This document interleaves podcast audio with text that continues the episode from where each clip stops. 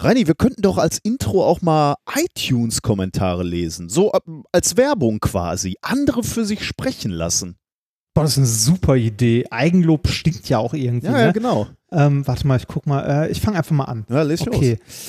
Äh, ein Stern geht so, aber politisch inkorrekt. Leider kam immer mehr schwachsinniges Rumblödeln von diesem Remford. Hm. Ähm, Okay, ich mach mal eine andere. Bla bla bla, ein Stern. So viel Geschwätz, nur belangloses Gerede. Sicher eine unterhaltsame Mittagspause, aber als Zwei-Stunden-Podcast unaushaltbar. Oh, da, da passt der hier gut zu. Langatmig, ein Stern. Inhalt könnte interessant sein. Ich will aber nicht erst 15 Minuten Gelaber anhören, bevor es spannend wird. Wieso 15 Minuten? Wir machen noch mindestens 60 am Anfang. Ja, Der ist auch gut hier. Geht so. War mal besser. Zwei Sterne. Leider mittlerweile sehr politisch. War mal besser. Aber das ist wohl ein Zeichen der Zeit. Man kann es ja auch ganz offen als linksgrünen Podcast vermarkten und muss es nicht unter dem Deckmantel Wissenschaft tarnen. Schade. If, if you if you base medicine on, on science, you cure people. If you base the design of planes on science, they fly. Um, if you base the design of rockets on science, they reach the moon. It works, bitches. Methodisch inkorrekt, Folge 143 vom 21.05.2019, direkt von unter dem Deckmantel der Wissenschaft. Mit mir heute wieder mein Fundi Rainer Dremfort. sozialistische Grüße, Genosse. Und ich bin der Lenin der Wissenschaft, Nikolaus Mörl. Glück auf. Ja. Müssen wir, Ums- ist, ist doch gut auch. äh, Fühlt sich doch auch besser an, wenn wir diesen Deckmantel endlich abgeworfen haben. Ja, oder? ist äh, doch albern. Offen, ja, offen dieses grün, grün links versiffte, Ja, also offen nach außen dran. Guck, guck mal, jetzt, jetzt kann ich komplett ohne das auch nur, so, also sonst musste ich das ja immer nur so andeuten. Jetzt kann ich sagen, ich finde die AfD scheiße, weil das Nazis sind. Ja, vor allem auch äh, diese 143 Folgen, äh, diese Pseudowissenschaft zu recherchieren, war ja auch Boah, wirklich nicht schwierig. einfach. Ne? Also Schwierig. diesen Deckmantel äh, aufrechtzuerhalten, ist, war anspruchsvoll. Ne? Und Ich, dann äh, so äh, den guck mal, in den, in den sechs Jahren, ne, ich habe komplett unabsichtlich so, ne, um das halt aufrechtzuerhalten, Doktor nebenbei gemacht. ja, ja, genau. Um, um den krass. Schein zu wahren, ne? Äh, muss man ja das- auch sagen. Die Leute wissen gar nicht, wie sehr wir hier in diese Rollen reingewachsen Was sind. haben wir ge das gehasst, über Wissenschaft Boah, zu sprechen? schlimm, oder? Diese schlimm. Physikgeschichte. Mein Gott. Und- und Physik und, äh, fand ich schon in der Schule doof. Ja, und die Momente, wo wir uns kritisch über die Grünen geäußert haben, das mussten wir vorher mit der Parteiführung na alles abklären, Ach, dass wir das, gar war nicht so ein meinen. Theater, ne? also, ja. Meine Güte. Oh. Ah. Weißt du noch, ja, ja, Wahnsinn, ja, ja. Ja. War, schon- war schon hier einfach. Gut, ähm. Wie machen wir da jetzt weiter? Jetzt ist ja quasi ein. Neuanfang. Ne? Wir, wir, wir, wir, wir können ja kurz sagen, äh, äh, wir, wir haben uns gedacht, wir lesen mal ein paar Bewertungen vor und wenn ihr, wenn ihr uns mögt, uns was Gutes tun wollt, schreibt uns doch mal eine Bewertung. Stimmt. Das ist nämlich äh, eine der Arten, wie man diese Veranstaltung hier ganz gut unterstützen kann. Ne? Es gibt verschiedene Möglichkeiten. Ihr könnt über unsere Affiliate-Links einkaufen. Bewertungen helfen uns natürlich extrem. Ist übrigens auch um ganz sichtbar lustig. zu sein. Äh, kannst, äh, Ja. Auf diesen ähm, äh, Wissenschafts- äh, Deckmantel-Vorwurf hat schon einer reagiert, ne? Hast du das gesehen? Da gibt es einen neuen, Vor äh, neuen, äh, Neuen Vorwurf? Ja. Nein, nein, nein, nein, nein, kein Vorwurf. Ein, ein Oh. sehr lieber Kommentar. Äh, kannst du den nochmal Äh, eben aufrufen? Mein, äh, Wo, warte mal, das also äh, der, einer der neuesten, wenn du da drauf drückst. Neuester neuesten. äh, der, der vorletzte, glaube ich. Äh, der, der immer wieder toll. Unter dem Deckmantel Wissenschaft wird hier einem gezeigt, dass sich ein nochmal drüber nachdenken in allen Bereichen des Lebens lohnt. Weiter so. Fünf Sterne. Das finde ich auch sehr, sehr schön. Das ist sehr schön. Ja. Also auch eine Art der Unterstützung, aber natürlich auch ähm, finanzielle Unterstützung. Ne? Man kann uns Geld Ja. überweisen. Äh, man kann uns Geld überweisen auf unser Konto, also uns mit einem Euro bewerfen oder so. Das hilft uns sehr viel, weil das so, so was Regelmäßiges ist. Also am liebsten so ein 1 Euro Dauerauftrag. Und das haben mehrere Leute gemacht. Manche haben auch mehr überwiesen und ähm, ich lese mal ein paar davon vor. Dauerauftrag an die besten Physiker, die ich kenne. Danke. Von Jörg. Jetzt frage ich mich, wie viele Physiker kennt Jörg? Offensichtlich zwei. Und die machen es auch nur unter dem Deckmantel der Physik. Ja, richtig, richtig.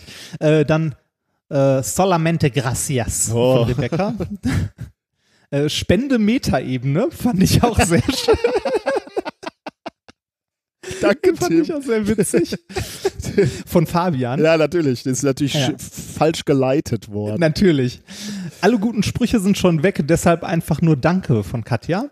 Und dann noch, endlich kriege ich auch mal den Arsch hoch. Ein Euro und ein Cent für Bier pro Folge. Danke für Wissenschaft und äh, Weltblick von Christoph. Vielen, vielen Dank für eure Unterstützung. Du, du klingst heute etwas halliger. Ja, ich, äh, ich klinge heute, als würde ich auf dem Klo sitzen. Ja. Das tue ich nicht. Ich, ich, ich sitze trotzdem in einem kleinen abgeteilten Teil meiner Wohnung aus organisatorischen Gründen, die ich nicht weiter äh, erläutern möchte. Aber äh, das führt dazu, dass äh, vor mir Glas, rechts von mir Glas, hinter mir Glas und links von mir Rehgipswand. Ja, das sind die neuen äh, Hipster-Wohnungen. ne? Ja, genau. Deshalb klinge ich heute ein bisschen hallig und das wird sich auch im Laufe der Folge nicht ändern. Schauen wir mal. Ich glaube, ähm, akustisch sind wir heute eine Herausforderung. Ich habe auch noch einen, einen Beitrag, der klingt. Eigentlich habe ich sogar zwei Beiträge, die sind ja akustisch fragwürdig, aber das können wir vielleicht gleich noch Gucken wir mal mal. thematisieren. Genau. Die Leute durchstehen sonst die Musik, da werden sie ein bisschen Hall abkönnen. Das stimmt, ja. Ähm, lieber Freund, wie ist es bei uns gelaufen? Wir haben uns ja sogar gestern gesehen, am Sonntag. Wir nehmen ja immer montags auf. Und, und den Tag davor. Ja, das stimmt, ja. Ja. Denn wir waren in Köln. Wir hatten einen äh, Job angenommen, wo wir mal also irgendwie neugierig waren zu schauen, ob wir das können. Ne? Also so andere Rollen auch, ne, als Genau. sonst. Wir äh, waren nämlich Moderatoren bei der ersten Kölner Wissenschaftsshow. Und dafür gab es am Samstag sogar eine Probe. Auch das ist ja völlig ungewöhnlich für uns, Ja, dass ja. mal irgendwas Und, und das, das Ganze war auch mit Regisseur und äh, da wir ja nur die Moderatoren waren, haben wir ja eigentlich keine Beiträge geliefert, sondern nur so den Kit dazwischen gemacht. Genau, also ja, so die, ja. die Füller und die einzelnen Leute halt danach noch ein bisschen nach ihren Beiträgen interviewt und angesagt und so weiter. Äh, hat uns aber trotzdem Spaß gemacht. Ja, war- war nett ganz lustig. insgesamt. Äh, du wurdest von der Oberbürgermeisterin der Stadt Köln gedisst. Ja, richtig, richtig. Du auch. Auf offener Bühne sogar. Ne? Du auch, du auch. Ja. Die, die, ne, die, äh, wir haben uns ja vorgestellt insgesamt dort auch als äh, Physiker, als wir, dass wir das moderieren und äh, die Oberbürgermeisterin, ich weiß gar nicht mehr, in welchem Zusammenhang das kam, aber in irgendeiner Stelle sagte sie so, ja, so, so Physikern, ich meine, sie kommen so daher, wie sie so aussehen. Ja, Was soll das denn heißen? war, war super nett gemeint. War- ne? war- war Sie, sehr, sehr also nett. war positiv gemeint. Sie meinte Ja, es war sehr, natürlich sehr im nett. Sinne von äh, ganz normale Menschen, nicht, nicht Das, äh, irgendwelche Strubbelhaare und äh, Kickel an. Genau, das äh, sehr schön fand ich auch so im, im Laufe des Gesprächs. Äh, also dieses Interviews hatte ich an einer Stelle mal kurz erwähnt, dass ich auch mal eine Zeit in Köln gewohnt habe, aber mittlerweile nicht mehr. Und als sie von der Bühne ging, äh, rief sie mir noch zu, einmal Kölner, immer Kölner. fand ich sehr nett, sehr sympathisch. Ja, war, war Wahnsinn, ja. Ähm, Ja. Und äh, wo wir sie schon erwähnen, die andere ganz hochkarätige äh, Gästin war die Ministerin für Kultur und Wissenschaft des Landes Nordrhein-Westfalen, äh, Frau Pfeiffer-Pünsken. Das war auch Ja, äh, Auch besonders. sehr nett. Also ich, ich hatte äh, ein bisschen ehrlich, Schiss, ne? Wir hatten ein Ja, bisschen so- so- Ehrfurcht, ne? auch, auch so ein bisschen Sorge, weil häufig ist das ja, wenn man so Politiker äh, in der höheren Hierar- Hierarchieebene, so Bürgermeister, Minister oder so, wenn man die interviewen soll oder so, ist das häufig so, also gefühlt so Wahlkampf, jedes Wort ist abgewogen Ja, ja. und vorher schon bestimmt und so weiter und so weiter und sehr trocken und langweilig und ich fand, das war bei den beiden überhaupt nicht. Ja, es war ja. super nett, super sympathisch, ein sehr lockeres Gespräch auf der Bühne. Äh, fand ich echt nett. Ja, ich auch. Und ein anderer Stargast war natürlich ähm, der Astronaut, äh, der zu Gast war, der Herr Ewald, ne? der bei der Mir 1997, also der Mir-Mission 97 mitgeflogen ist, Reinhold Ewald. Äh, den durften wir auch interviewen und mit dem haben wir sogar ein kleines Experiment auf der Bühne gemacht. Und den fand ich auch sehr, sehr lustig, weil der, ähm, der, der als ein, eine der Fragen, die wir gestellt haben, war, also die, die habe ich gestellt, ähm, äh, da habe ich gesagt, meine Frau ist auch heute hier und ähm, sie weiß, dass ich meine Hand heben würde, wenn es darum ging, dass Freiwillige zum, zum Mars, also wenn, wenn Leute anfangen zu suchen, wer, wer denn freiwillig zum Mars fliegen soll, und dann würde meine Hand hochgehen. Und ich habe den, den Herrn Ewald gefragt, wie man denn seine Liebsten davon überzeugt, seine Familie, seine, seine Frau, seine, sein Umfeld, dass man sich auf so eine, so eine Rakete, so eine explosive Rakete setzen will. Und da hat er dann was zu gesagt und geantwortet auf der Bühne, aber nach der Veranstaltung ist er noch, ich weiß nicht, er muss das gesehen haben, wo die saß, wo, wo ich hingedeutet habe, weil er ist nochmal zu meiner Frau dann gegangen nach der Veranstaltung und hat gesagt, sind Sie die Ehefrau? Und dann sagte meine Frau so ganz verlegen, ja. Dann sagte er, lassen Sie ihn fliegen, wenn er wirklich will. Fand ich irgendwie lustig. Aber dann hat er dann noch gesagt zu ihr, aber mal ganz im Vertrauen, der ist eigentlich viel zu groß. Den lassen die eh nicht. ist doch lustig, oder? Ja. Er hat mal eben meine Du kannst dich verabschieden, kannst dich von verabschieden. Ja, ich bin zu groß und farbenblind. Also es gibt tausend Gründe, warum ich der allerletzte bin, den sie fliegen lassen. Aber naja. Vielleicht, wenn wir beim Weltraumtourismus irgendwann weit genug sind. Meinst du, wenn ich genug Geld bezahle, dann ist denen das wieder egal, ne? Ja. Kommen wir zurück zu den Spenden für dieses Projekt. Nee, schön war's. Genau. Ähm, das war etwas, was wir gemacht haben.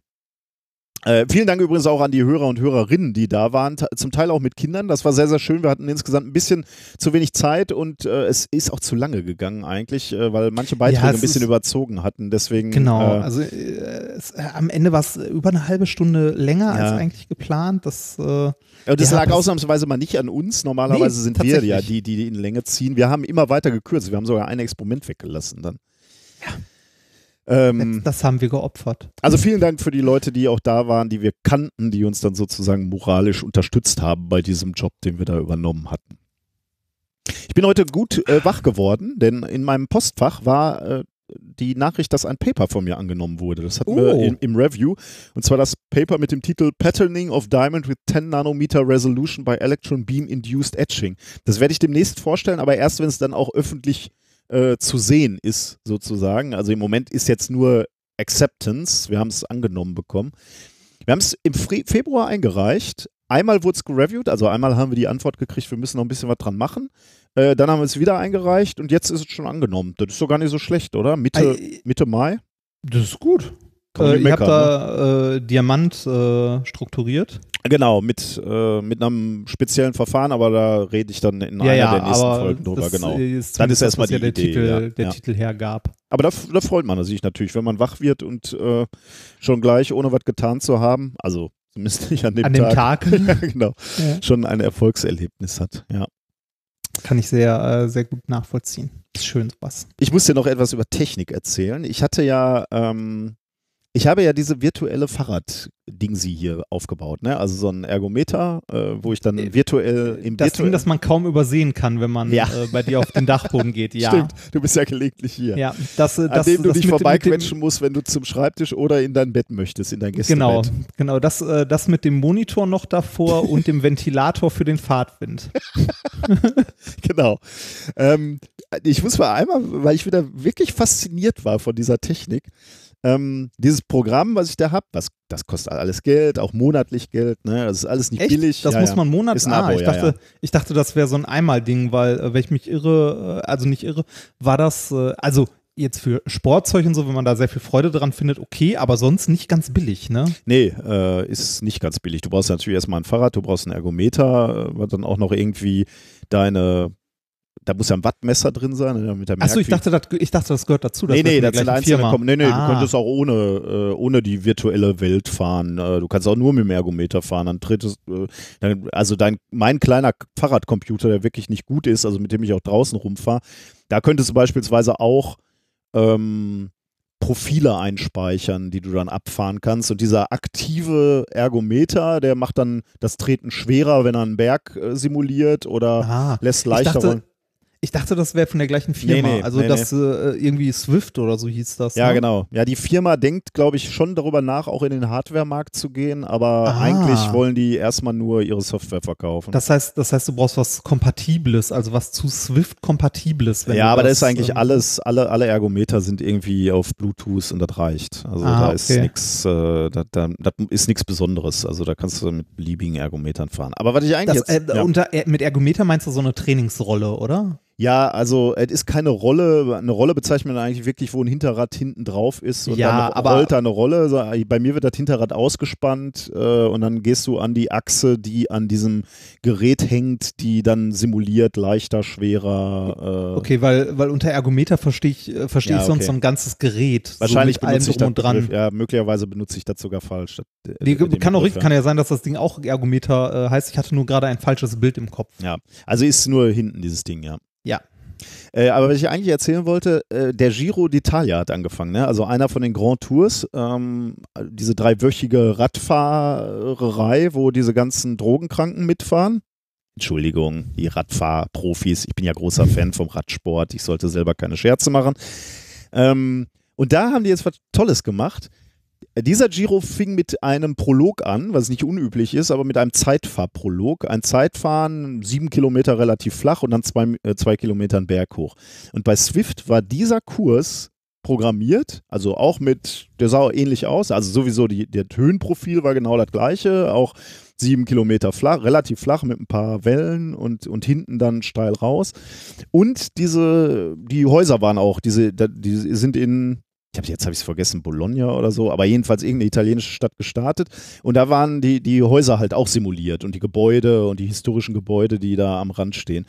Äh, und dieser Kurs war freigegeben an dem Tag, wo die ähm, Profis den auch gefahren sind. Das heißt, freigegeben konnte, heißt für, für also äh, für die Abonnenten. man sonst ne? für die für einzelne Kurse nee, oder? Nee, äh, du hast, äh, aber die haben den freigeschaltet sozusagen. Also äh, ah, an dem Tag. Den gab es vorher nicht. Genau, genau, exakt. Ah, okay. Und da konntest du, du konntest parallel am gleichen Tag, aber jetzt auch die Tage danach, ähm, den Kurs fahren, den die Profis gefahren sind. Und das heißt, ich bin also ah. morgens diesen Kurs virtuell gefahren und habe mir nachmittags, abends den Kurs dann von den Profis angeguckt. Und das war irre, weil ich halt wirklich so das Gefühl hatte, ich weiß, wie hart jetzt gerade die Stelle ist. Ne? Da war eben genau diese Rampe drin, ja. äh, sieben, Minu äh, sieben Kilometer flach und dann ging es so steil hoch. Äh, und ich hatte gefühlt, wie sehr das wehtut, da in diese Steigung reinzufahren. Und, auf, und, und dann sehe ich das im Fernsehen, wie die Profis das machen. Und du hast so wirklich so ein bisschen das Gefühl, ich bin das Ding auch schon mal gefahren. Ich weiß, wie sich das anfühlt. Und das fand ich eine unglaubliche Kombination von, von Technik und Sport und virtueller Welt und, äh, und, und Realität, wo du dann Dinge vergleichen kannst.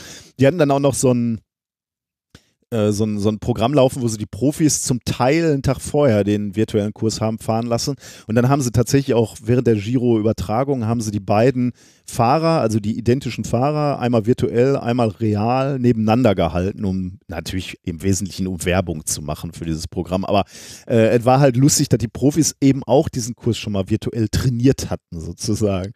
Ja, das, das, das Geile ist ja, dass du jetzt auch mal so einen Vergleich hast, was so ein ja, Profi da genau, wirklich ja. fährt. Ne? Also wie, wie weit du dahinter hängst und, und wie weit hängst du dahinter? Es ist wie in vielen, vielen Sportarten. Mein, mein Richtwert ist immer so, ich bin immer ähm, halb so gut oder doppelt so schlecht. Wie sagt man das?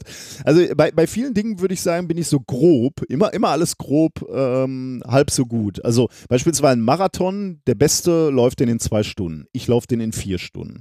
100 Meter, Beste läuft den in zehn Sekunden. Drunter ein bisschen, klar, weiß ich. Ich laufe wahrscheinlich 100 Meter, bin ich schon lange nicht mehr gelaufen, aber wahrscheinlich so leide ich unter 20, wenn ich mir das so, so recht überlege. Vielleicht bin ich auch ein bisschen schneller, weiß ich nicht genau. Aber überall, oder Weitsprung, Weitsprung schaffen die fast irgendwas über, äh, um die neun Meter, ein bisschen mehr vielleicht sogar mittlerweile. Ähm, ich schaffe wahrscheinlich jetzt aus dem Stand untrainiert fünf. Das ist so, ich bin immer so genau die Hälfte von einem guten Sportler. Außer bei Und da ist es jetzt auch so? Und da ist es genauso, ja, genau. Ähm, die Profis sind da irgendwie mit zwölf Minuten hochgeknallt, den Kurs, also äh, von Start zu Ziel und ich habe so ungefähr 24 gebraucht. Und auch die Wattwerte sind so ähnlich. Ich hatte irgendwie äh, 200 Watt getreten im Durchschnitt. Äh, ich bin aber auch nicht, stehe nicht gut im Saft, muss ich da zu meiner Entschuldigung sagen. Und die Profis sind da irgendwie im Durchschnitt mit 400 hochgeballert. Ist irgendwie lustig, sich mal zu wow. vergleichen, ne? Wow. Also ich finde, also diese, ich fand diese Kombination aus, aus Technik äh, und, und äh, virtueller Teilhaben. Also ich meine, das ist ja, das ist ja wirklich mein Leben lang, ne, träume ich davon, irgendwann mal die Tour de France zu fahren, was ich natürlich nie schaffen werde, ganz klar. Aber die, also möglicherweise gibt es ja irgendwann mal die Chance, die virtuell zu fahren und sich so ein bisschen zu fühlen. Und dann natürlich nicht mit, mit den Profis, sondern ich fahre dann mit so Luschen wie mir und dann wird es auch wieder spannend irgendwie.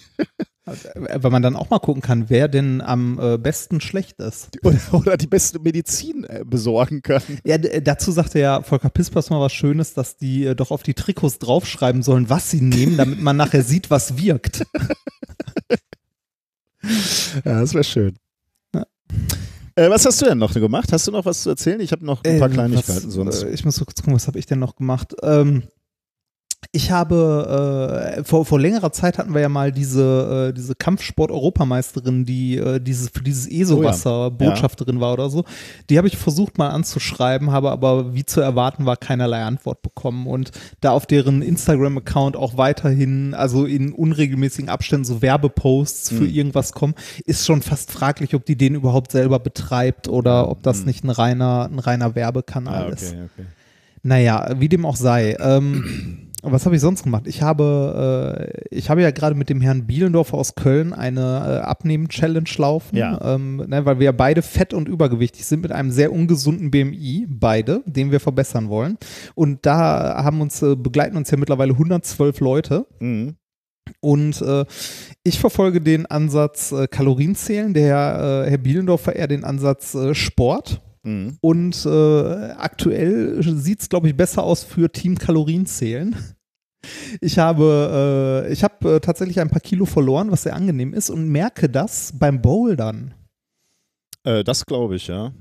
Also äh, ich gehe ja nicht oft bouldern, ich bin auch nicht gut da drin oder so. Ne? Ich mache das halt, weil es Spaß macht, einmal die Woche mit meiner Liebsten und äh, habe beim letzten Mal dann doch deutlich gemerkt, dass ich irgendwie äh, mal Sachen geschafft habe oder mich auch irgendwo festhalten kann, was ich früher, was heißt früher, also vor zwei Monaten nicht konnte, als ich noch irgendwie äh, sieben Kilo mehr gewogen habe. Ich glaube, sieben Kilo macht schon einen riesen Unterschied, wenn es darum geht, ähm, sich irgendwo festzuhalten. Also, Ja, ich, also ich denke, ich- du wirst einfach auch einen Trainingseffekt natürlich haben, wenn du regelmäßig Ja, das wahrscheinlich. gehst. Ja, aber einmal die Woche, ne?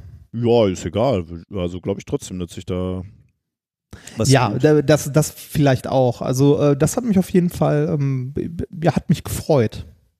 Das, ja. Das glaube ich natürlich. Ja, äh, super. Äh, wie, äh, wie viel Kilo hast du abgenommen, hast du gesagt? Sieben? Seit, Äh, seit eurer jetzt- Challenge jetzt? Oder? nee, nicht seit unserer, äh, schon länger. Also seit, äh, ich glaube, zwei Monaten grob. Also jetzt in der, in der Challenge ging es ja um 4% des äh, Körpergewichts in vier Wochen. Und da bin ich tatsächlich heute angelangt. Ich habe in den letzten drei Wochen 4% meines Körpergewichts äh, abgenommen. Äh, das heißt, du hast jetzt das Ziel äh, schon insofern erreicht, aber du musst es jetzt auch noch halten bis zum ich Ende der noch, Challenge äh, sozusagen. Genau, ich muss es bis nächste Woche halten und das ist, eine, also das ist ein unglaublich ungünstiger Moment eigentlich, ähm, weil das äh, Weigh-in für, also das Abschließende ist ähm, am äh, Montag. Oh, das ist natürlich. Ja. Das ist sehr, das ist nicht so, nicht so passend zeitlich. weil, es dazwischen noch Ereignisse gibt. Ne? Richtig. Unter anderem äh, ein, äh, ein Tag mit äh, Feiern und äh, viel Bier und so und davor noch ein Tag mit einem Geburtstag. Mhm. Das ist sehr, sehr dumm gewählt. Aber mal schauen, ich kann ja, ich kann ja vorarbeiten jetzt. Ja, stimmt. Wenn du, wenn du schon mal irgendwie ein, ein Kilo drunter bist, kannst du ja dann nochmal. Äh, Ja, dann äh, könnte man mal gucken. Ja, toll. Finde ich ja gut, dass du äh, so diszipliniert bist, was diese. Diese Bis, bisher, äh, bisher ja. Das, äh, du sagst ja auch, wenn du dein Geld setzen würdest, Ich dachte, mich. ich dachte nie, dass ich sowas mal sagen, öffentlich sagen würde, aber in dem Fall, in diesem Wettstreit des Willens und des Durchhaltevermögens würde ich mein Geld auf dich setzen. Ich muss, muss dazu sagen, das macht mir sehr warm ums Herz. ich, ich muss dazu sagen, es war die Antwort auf ein Foto vom Herrn Bielendorfer, der eine Sauce Hollandaise Suppen Ja, wie, wie, wie, geil, ne? wie heißen diese Dinge, wo Soße drin serviert wird? So eine Sauciere. Eine, so eine Sauce Hollandaise Sauciere äh, gepostet hatte, irgendwie mit dem Kommentar Scheiße oder irgendwie sowas. Ne? Also weil er selber dann realisiert hatte, was er sich da angetan hatte. Ähm, aber da war ich dann hin, hingerissen, eben genau diesen Kommentar zu schreiben, dass äh, mein Geld auf, auf deinen Kopf gesetzt ist. Ähm, genau. Was habe ich denn noch Schönes? Du sagst, du hast noch was. Ich habe noch was, ja. Ähm, zum einen nochmal ein klar, aber wirklich nur ein kleiner Podcast-Tipp, nämlich ähm, ich bin ja so ein Weltraumfahrt-Fan und mir wurde zugerufen, äh, ich solle doch mal in den Podcast 30 13 Minutes to the Moon reinhören. Äh, das ist eine BBC-Produktion. Äh, verlinken wir in den Show Notes. Gefällt mir ganz gut, ist sprachlich etwas anspruchsvoller als das, was ich letztens ähm, verlinkt hatte zur, äh, zur Mondlandung. Ähm, also zumindest geht es mir so. Ich tue mich ein bisschen schwerer, äh, mit äh, da, da, sprachlich mitzukommen, aber äh, vielleicht bin ich da auch der äh, bin ich ja auch unbegabter als ihr. Also falls euch dieses Thema auch interessiert, der Aufhänger ist eben, sie begleiten die letzten 13 Minuten vor dem vor der Landung auf dem Mond von Apollo 11 ähm, und begeben sich dann aber auch immer wieder so ein bisschen ähm, weg, sagen wir mal, von dieser Situation und betrachten vor allem die Charaktere, die Personen, die dahinter standen und die da äh, mitgewirkt haben. Und das ist, äh, das ist deswegen so spannend, weil das, das war mir übrigens auch noch nie klar. Also Leute, die sich damit beschäftigen, haben sicherlich schon, aber mir noch nicht, wie jung dieses Team war. Das waren halt echt junge Kerle und diese Jungs werden dann zum Teil auch ähm, interviewt und den, äh, die sagen dann selber, naja, wir hatten auch so ein bisschen die Gnade, dass wir einfach zu naiv waren, uns vorzustellen, dass wir scheitern könnten. Und deswegen haben wir es einfach gemacht. Die waren zum Teil 26. Da war jetzt irgendwie so, so, eine, so eine, da ist erst die zweite Folge draußen, also man kann da noch ganz gut einsteigen. Ich glaube, da kommt jede Woche eine. Da war halt so eine Situation, wo die mit der Landung beginnen und dann schmeißt der Bordcomputer einen Fehler raus, irgendwie 1202 oder irgendwie sowas. Und die wissen nicht genau, was das ist. Also die Astronauten zumindest erstmal nicht. Und die melden dann äh, 1202.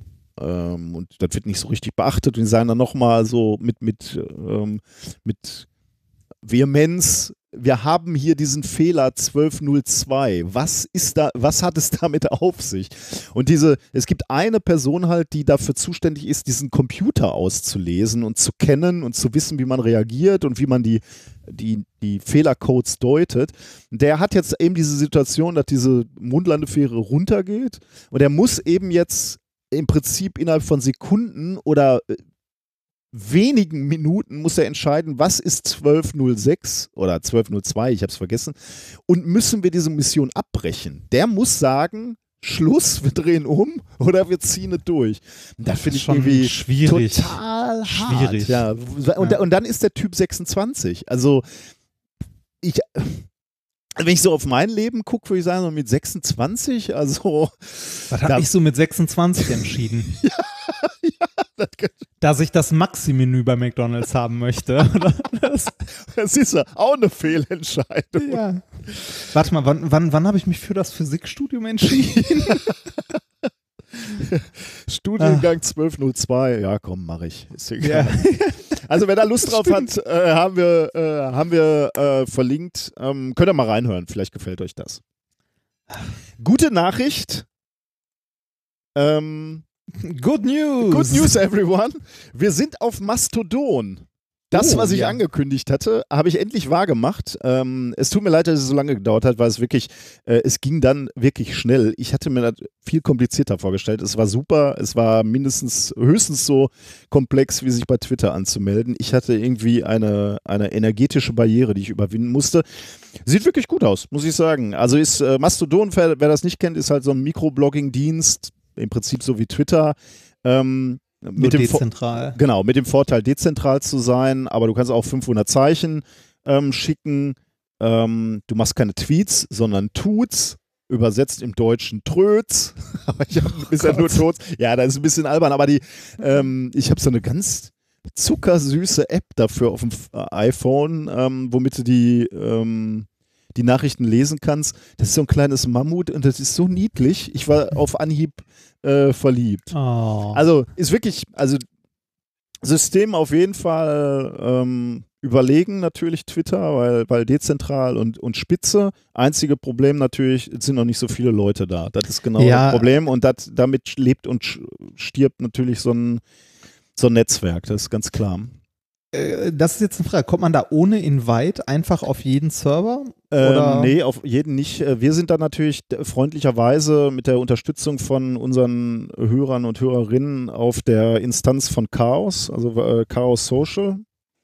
Ähm, ja.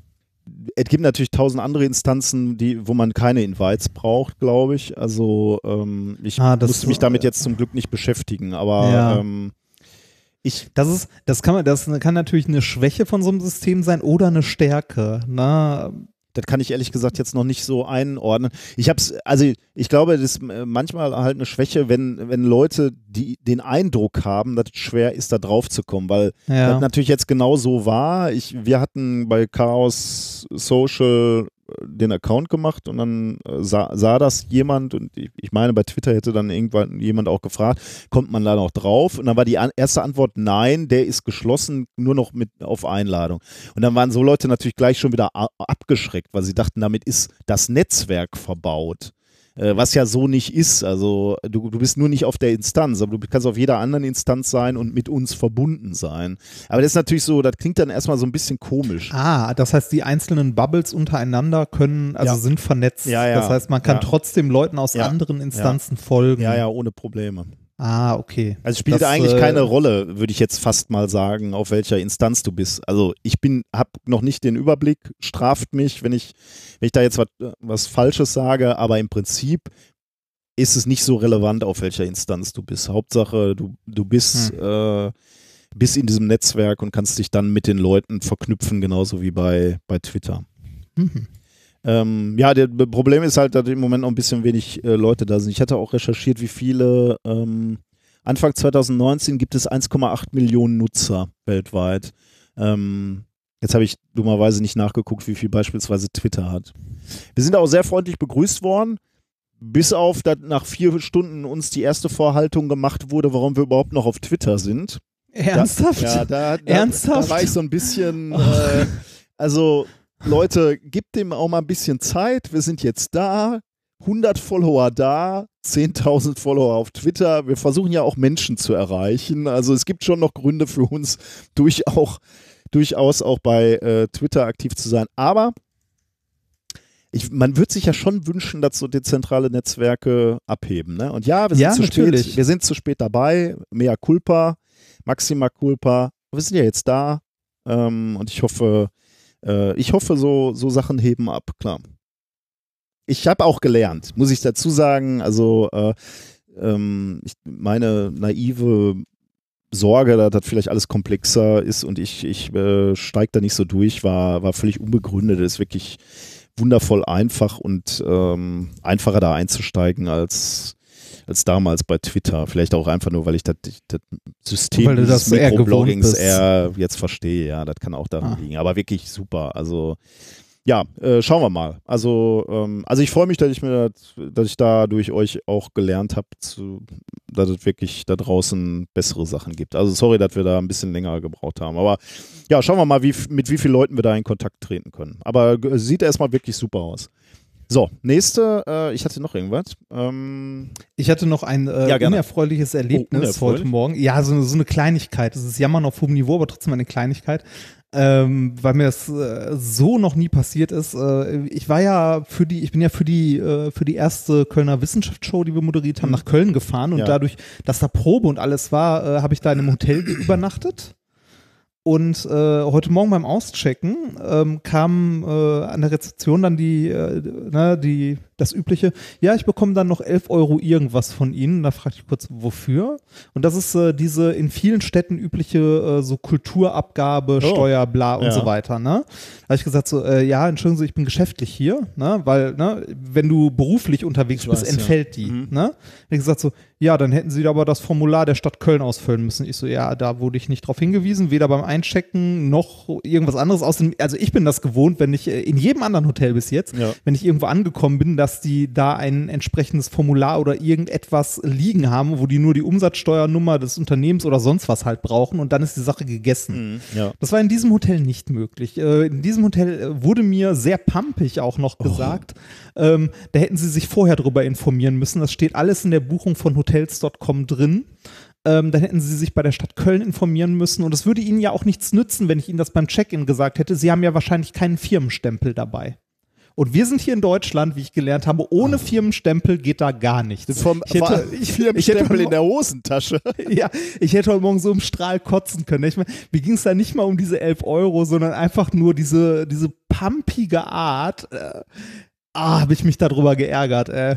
Vor, vor allem, was soll denn Firmenstempel bedeuten? Ich, kann, kann ich nicht auch ohne eine Firma zu haben beruflich irgendwo sein? Also gut, dann bin ich von einer Firma geschickt, ne? Also Ja, ich musste ja, ja, doch genau. nie, ich musste doch sonst auch immer, wenn ich von, von der Uni verreist war, da habe ich doch nur gesagt, ich bin von der Uni hier, da musste ich doch keinen Stempel haben. Nee, von der, von der Uni wahrscheinlich nicht, weil das wieder eine Einrichtung des öffentlichen, Mhm. also hier eine öffentliche Einrichtung ist, aber sonst, also ich kenne das halt, wenn man für eine Firma unterwegs ist oder halt für sich selber, wenn man umsatzsteuerpflichtig ist und so weiter, dass man irgendwie äh, seine Umsatzsteuernummer oder die Umsatzsteuernummer des Unternehmens oder sonst irgendeinen Scheiß halt angeben musste und dann war die Sache gegessen. Äh, dieses Hotel, in dem ich war, stellte sich da komplett stur und äh, sagt einfach, ist nicht unser Problem, Sie sind der Gast, da haben Sie sich drum zu kümmern, ähm, können mal bei der Stadt Köln anrufen, da gibt's die Formulare. Und da denkst du dir nur so, Alter, äh, Warte, aber wir beide waren da auch schon mal in Köln in, in einem Hotel äh, dienstlich. Weißt du das noch? Also vor der, ähm, vor der, ach so, ja. als Ja, ja, Vorbereitung genau. für unsere Tour. Und Ja, da richtig, haben wir, genau. Da, Da haben da, wir da wir- da haben wir doch das, das Formular auch hingelegt gekriegt und dann Ja, richtig. das Das habe ich bis jetzt in Immer, jedem ne? Hotel, egal wo ich war, immer. Das war jetzt das allererste. Deshalb habe ich mich ja heute Morgen Ja, ja. so unglaublich drüber geärgert, Wahnsinn, ähm, weil das äh, erstens schlechter Service ist und zweitens auch noch richtig, richtig, richtig unfreundlich. Naja, aber äh, genug dazu. Das ist nur so eine kleine Geschichte am Rand, die ich mal kurz Ja.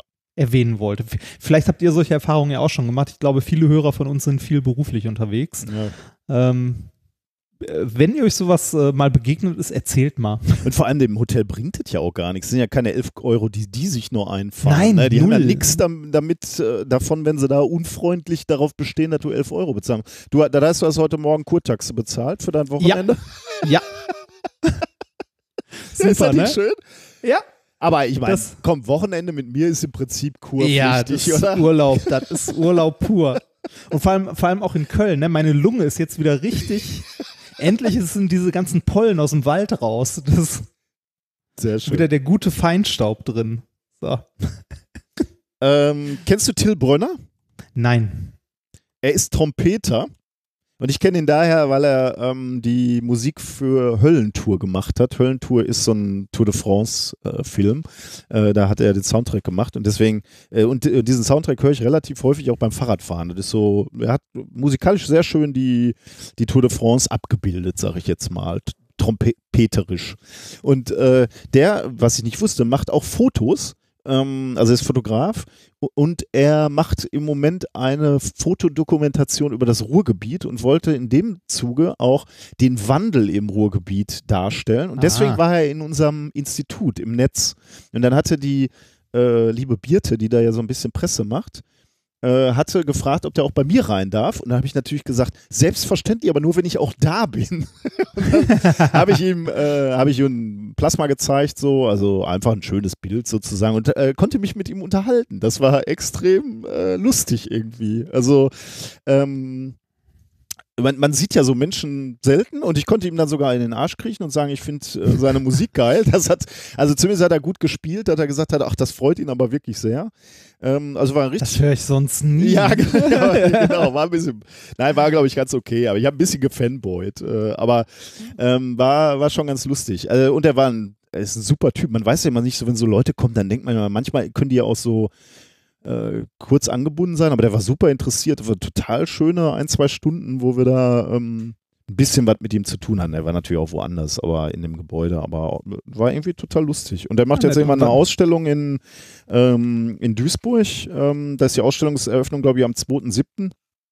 Äh, und möglicherweise sind dann von uns auch Fotos dabei, weiß ich aber noch nicht. Aber äh, wenn dann einer oder zwei, also nicht, äh, wahrscheinlich nicht irgendwie Menschen, sondern irgendwas, äh, Bilder aus dem Labor. Ja, aber immerhin. Aber äh, finde ich ganz nett, ja, äh, finde ich ganz schön. Und ähm, er, äh, ich, ich habe mich dann natürlich gleich noch bedankt bei Instagram. Äh, und er folgt mir auf Instagram, das freut mich. Und, und er äh, hat mich dann, äh, wahrscheinlich darf ich dann auch zur Ausstellungseröffnung kommen, die, bei der ich gar nicht weiß, Oh. ob die öffentlich Oh. ist. Ja, ich habe jetzt meinen Freund Till. Du Oh Gott, driftest wie ab in die, in die Kunstszene. Ja, mhm. Ja, genau. Jetzt, äh, dieses Wochenende an der Hochschule für Kunst und Tanz, ne, Musik und Tanz waren wir, ne? Boah, ich hatte die ganze, Ja. gestern die ganze Veranstaltung hatte ich Angst, dass ich den Namen dieser Den Namen Hochschule falsch ja. sage. Ne? Hochschule für Musik und Tanz. Ich meine, Der ist kann aber doch auch auch Kultur und ne? Musik oder Musik und Tanz. Und dann, oh, ich hatte die ganze Zeit Schiss, dass ich das verballer. Verstehe ich. Ging mir genauso. Das, Ah, Schlimm. Okay. ich habe ich hab auch die ganze Zeit äh, Angst gehabt, dass ich irgendwie von der Ministerin oder Bürgermeisterin den Namen falsch sage, was ja auch peinlich ist. Oh. Deshalb, da, aber das Schöne ist, da kann man sich immer, äh, immer raushelfen mit Frau Bürgermeisterin. Ja, genau, Frau Ministerin habe ich auch gemacht, Ja. natürlich. Ja. Genau den gleichen Trick gemacht. Ich habe übrigens, äh, das würde mich mal interessieren. Immer wenn ich nervös bin, ne? also so bei unseren Auftritten zum Beispiel oder jetzt auch gestern, ne? das war ja wieder so ein bisschen kaltes Wasser auch ähm, Ja. und ich war ein bisschen nervös. Ich habe immer, wenn so eine Veranstaltung abends ist und wir, ähm, also ich kenne es halt nur von unseren eigenen Shows oder jetzt äh, von dieser äh, Sache beispielsweise oder wenn wir irgendwo anders aufgetreten sind, dann ähm, kann ich eigentlich ganz gut einschlafen, wenn wir dann, dann endlich fertig sind, sagen wir mal so um zwölf oder so, war ja gestern. Ähm, und dann werde ich üblicherweise irgendwie so um zwei, drei wach und bin knallewach. Und ich wüsste gerne mal, oder ich, ich habe sonst überhaupt keine Probleme, irgendwie durchzuschlafen, aber das ist immer oder häufig nach solchen äh, Abenden, wo ich extrem aufgeregt war. Und ich frage mich, ob da chemisch irgendwas in meinem äh, Körper passiert, dass da also noch irgendwelche, ob da noch Adrenalin drin ist oder so, äh, oder ob es einfach nur ist, dass mein Kopf noch so beschäftigt ist mit äh, den ganzen Sachen so, habe ich da Schwachsinn geredet oder habe ich da Schwachsinn geredet. Ähm, das würde mich mal interessieren, wenn es dazu irgendwelche Untersuchungen gibt. Weiß ich aber nicht, wer, wer sowas schon mal gemacht haben sollte. Ja, vor allem, vor allem wie. Ja, wie, ne? genau. Also, äh, so. ja, man könnte sich vielleicht das Blut mal angucken, ob da wirklich noch was ist oder ob der Körper Ja, aber- wirklich aber- noch mal aber- so einen Nachbrenner macht. Aber wie willst du, wie willst du solche Events künstlich, Ja, äh, künstlich erzeugen, also reproduzierbar? Möglicherweise gibt es sowas in der Sportlerforschung, dass du sagst so, okay, so, so Boxer, die dann, äh, okay, Boxer weiß ich nicht, aber so, so Sportveranstaltungen, die abends sind, Fußballer zum Beispiel, ne? die haben ja auch nervöse Momente so, die Spiele sind häufig abends, dann legen die sich kaputt ins Bett und können vielleicht nicht durchschlafen. Vielleicht hat man dann schon mal untersucht, ob das auch daran liegt, dass die halt, äh, wobei beim Sportler wahrscheinlich dann noch andere Effekte eine Rolle spielen, ne? dass der Körper dann irgendwie regeneriert. Ja, schwierig wahrscheinlich. Ja. Schwierig, schwierig.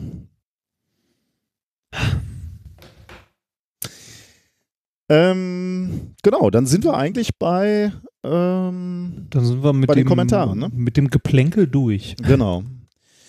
Die äh, Kommentare zur letzten Sendung. Ähm, ja, eine Sache ähm, äh, ist mir wirklich, weil wir haben uns ja so ein bisschen lustig gemacht, ne, über den, äh, über den äh, linksgrün versifften Kommentar, ne? Also, dass wir linksgrün Ja. versifft sind, versifft stand ja gar nicht, aber wir sollten uns nicht politisch äußern.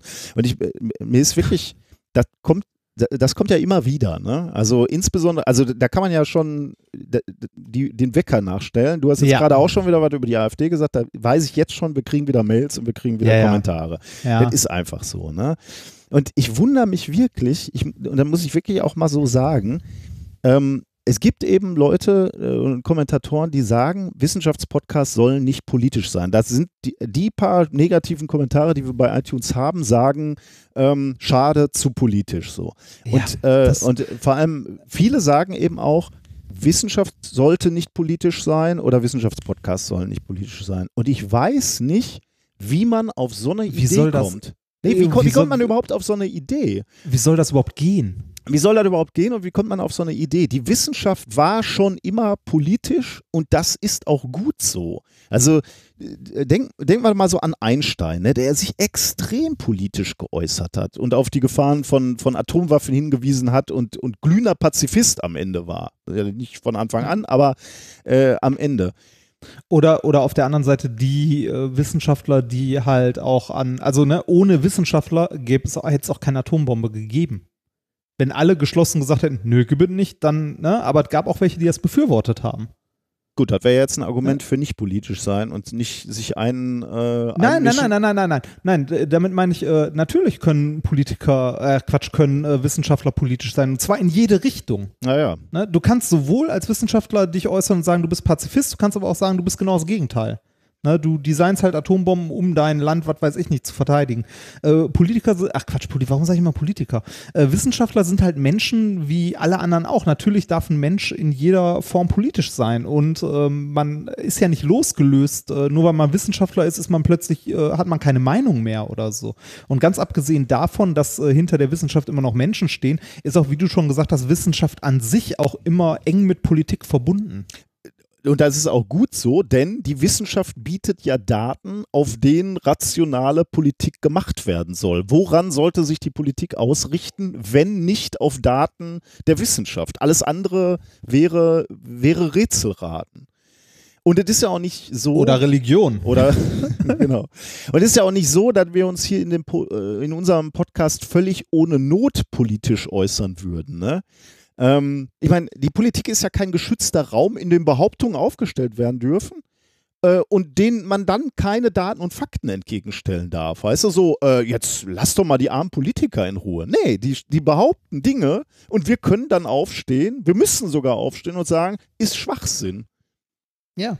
Äh, Das, es, äh, ne? es gibt halt nun mal eine, eine Partei, die entgegen aller Ergebnisse oder der meisten Ergebnisse von Klimaforschern sagt, es gibt keinen menschgemachten Klimawandel. Dann müssen wir einfach aufstehen und widersprechen. Und ja, wir müssen dann auch sagen, das ist dumm oder das ist fatal für die Menschheit. Das ist dann nicht linksgrün, äh, sondern äh, das ist realistisch und menschlich und richtig einfach. Und wenn, wenn, wenn euch das so trifft, dann, hab, dann sind wir möglicherweise nicht der richtige Podcast für euch. Ja, äh, möglicherweise, Das, äh, das sowieso. das, das sowieso, ja. Möglicherweise, weil ihr so, so getroffen seid davon immer, möglicherweise merkt ihr dann selber, dass ihr auf der falschen Seite steht, dass äh, diese Alternative halt keine Alternative ist, sondern einfach nur, ähm, weiß ich nicht, ich kann, kann ich finde dafür gar keine Worte für. Also ich, ich habe, ich habe gestern, war das gestern Abend oder heute Morgen? Äh, ich weiß nicht mehr, ich habe irgendwann eine dieser elendigen Polit-Talkshows äh, auf ARD, ZDF gesehen, da war der Meuthen zu Gast. oh, hm. Ne, und da ging es um die, äh, um die Veröffentlichung gerade, äh, weiß nicht, hast du ja wahrscheinlich mitbekommen, Österreich hier mit Mm, den, ja, äh, ja. mit den äh. Faschisten in Österreich, denen gerade ihre äh, ihre ganze Scheiße um die Ohren fliegt, ähm, weil ein Video aufgetaucht ist, wo äh, ich weiß nicht, was war, welcher, was für ein Minister war es oder äh, Pendant zum Bundeskanzler oder so. Ich kenne mich in der, in der Struktur der österreichischen Politik nicht der aus, aber Bundeskanzler, ja. der Bundeskanzler er quasi, ne? Äh, Ja. Wer, der, der jetzt äh, sich, äh, der, Der, der, der, der, der zurückgetreten ist jetzt nee, der auch. ist, das, der nee, das war der der Vizekanzler. Vize, Vizekanzler. aber äh, genau, aber aus der äh, aus der Koalition, aus der Regierung Ja. quasi. Ja. Ne? Und äh, der hat halt äh, vor, ich glaube, zwei Jahre oder so ist es her, ähm, offen äh, quasi, also auf einem Video dokumentiert, äh, wo er quasi Korruption in Reinform, ne? also staatliche Aufträge anbietet gegen Wahlhilfe. Ja. Und äh, Wahnsinn. Ähm, auf jeden Fall äh, dazu äh, den Meuten in dieser Sendung sitzen gehabt, ne, diesen äh, Vorzeigefaschisten, der äh, dann allen Ernstes äh, noch, noch so, so Sachen sagt wie, ja, das ist ja ein gezieltes politisches Attentat. Das Video ist ja schon zwei Jahre alt. Komisch, dass das jetzt kurz vor der Europawahl äh, erscheint. So, boah, ich weiß nicht, ich, äh, mir tut das weh. Mir tut das körperlich fast schon weh, wenn ich mir diese ganzen braunen Flachpfeifen angucken muss. Ja, ich, äh, mir tut es auch Oh. weh, insbesondere als Wissenschaftler, äh, weil, weil sie halt auch mit diesen Daten und Fakten sehr leichtfertig manipulativ umgehen. Ja, ne? in- das hatten in- wir ja auch bei diesem Klima-Quiz. Ne? Ja, in jeder Hinsicht. Ne? Also nicht, nicht nur der Klimawandel, auch der ganze andere Müll. Also äh,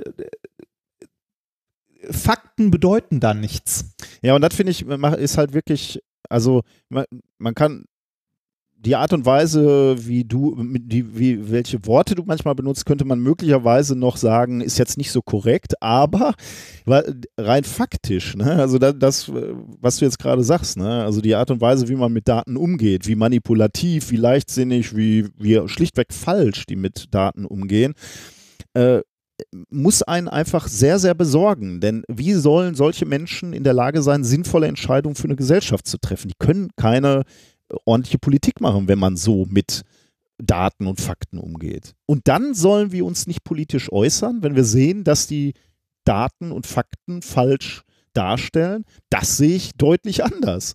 Ja, Ja, und, und zwar, einmal, also, das- das, muss, ich- das, weißt du, was mich so ärgert ist, die AfD begibt sich auf das Spielfeld der Naturwissenschaften. Ne? Die, die kommen in den Bereich der Naturwissenschaften und sagen, wissenschaftliche Datenlage mag so aussehen, ist trotzdem falsch. Der Mensch hat nichts mit dem Klimawandel zu tun, rein gar nichts. Das ist unser Spielfeld. Die kommen auf unser Spielfeld und sagen, äh, das, was ihr da rausgefunden habt, ist falsch. Dann nehmen wir den Ball, hauen ihnen die, den Ball um die Ohren, schicken die 10-0 nach Hause und dann sagen, jaulen die noch auf und sagen, ach, äh, äußert euch doch bitte nicht politisch. Das ist doch Quatsch.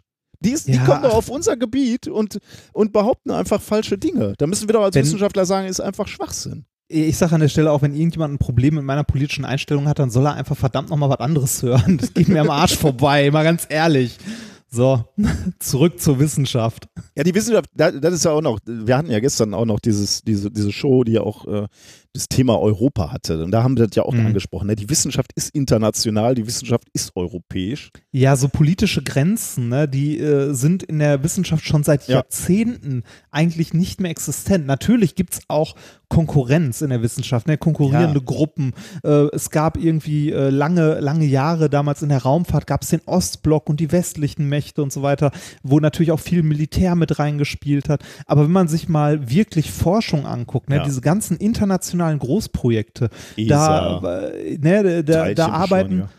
Da, da arbeiten halt Leute äh, in einem Labor zusammen, äh, die komplett unterschiedliche Glaubensrichtungen haben. Da ist es vollkommen egal, ob der eine Muslime ist, der andere Christ, Ja. Jude oder was auch immer. Das interessiert da kein Schwein, weil jeder das so auffasst, äh, Religion oder ähnliches ist halt was Persönliches und wo du herkommst, da kannst du da nichts für, äh, beziehungsweise das ist das eine ja nicht besser als das andere. Also bei, wenn man sich so Großprojekte mal anguckt, da arbeiten die Leute einfach zusammen. Da hast du auch irgendwie da hast du auch Palästinenser, die mit Israelis zusammenarbeiten, die im gleichen Labor sitzen und irgendwas machen, weil den Leuten das einfach scheißegal ist. Genau, weil die, weil die an den Forschungsfragen, weil die haben diesen, dieses ver- vereinigende Element der Wissenschaft so. Und diese Ja. Großprojekte gehen halt auch gar nicht mehr alleine. Ne? Die gehen eben nur, äh, wenn große weder Länder finanziell zusammenkommen. Genau. noch anders. noch also intellektuell. Also Ja. weder finanziell noch intellektuell.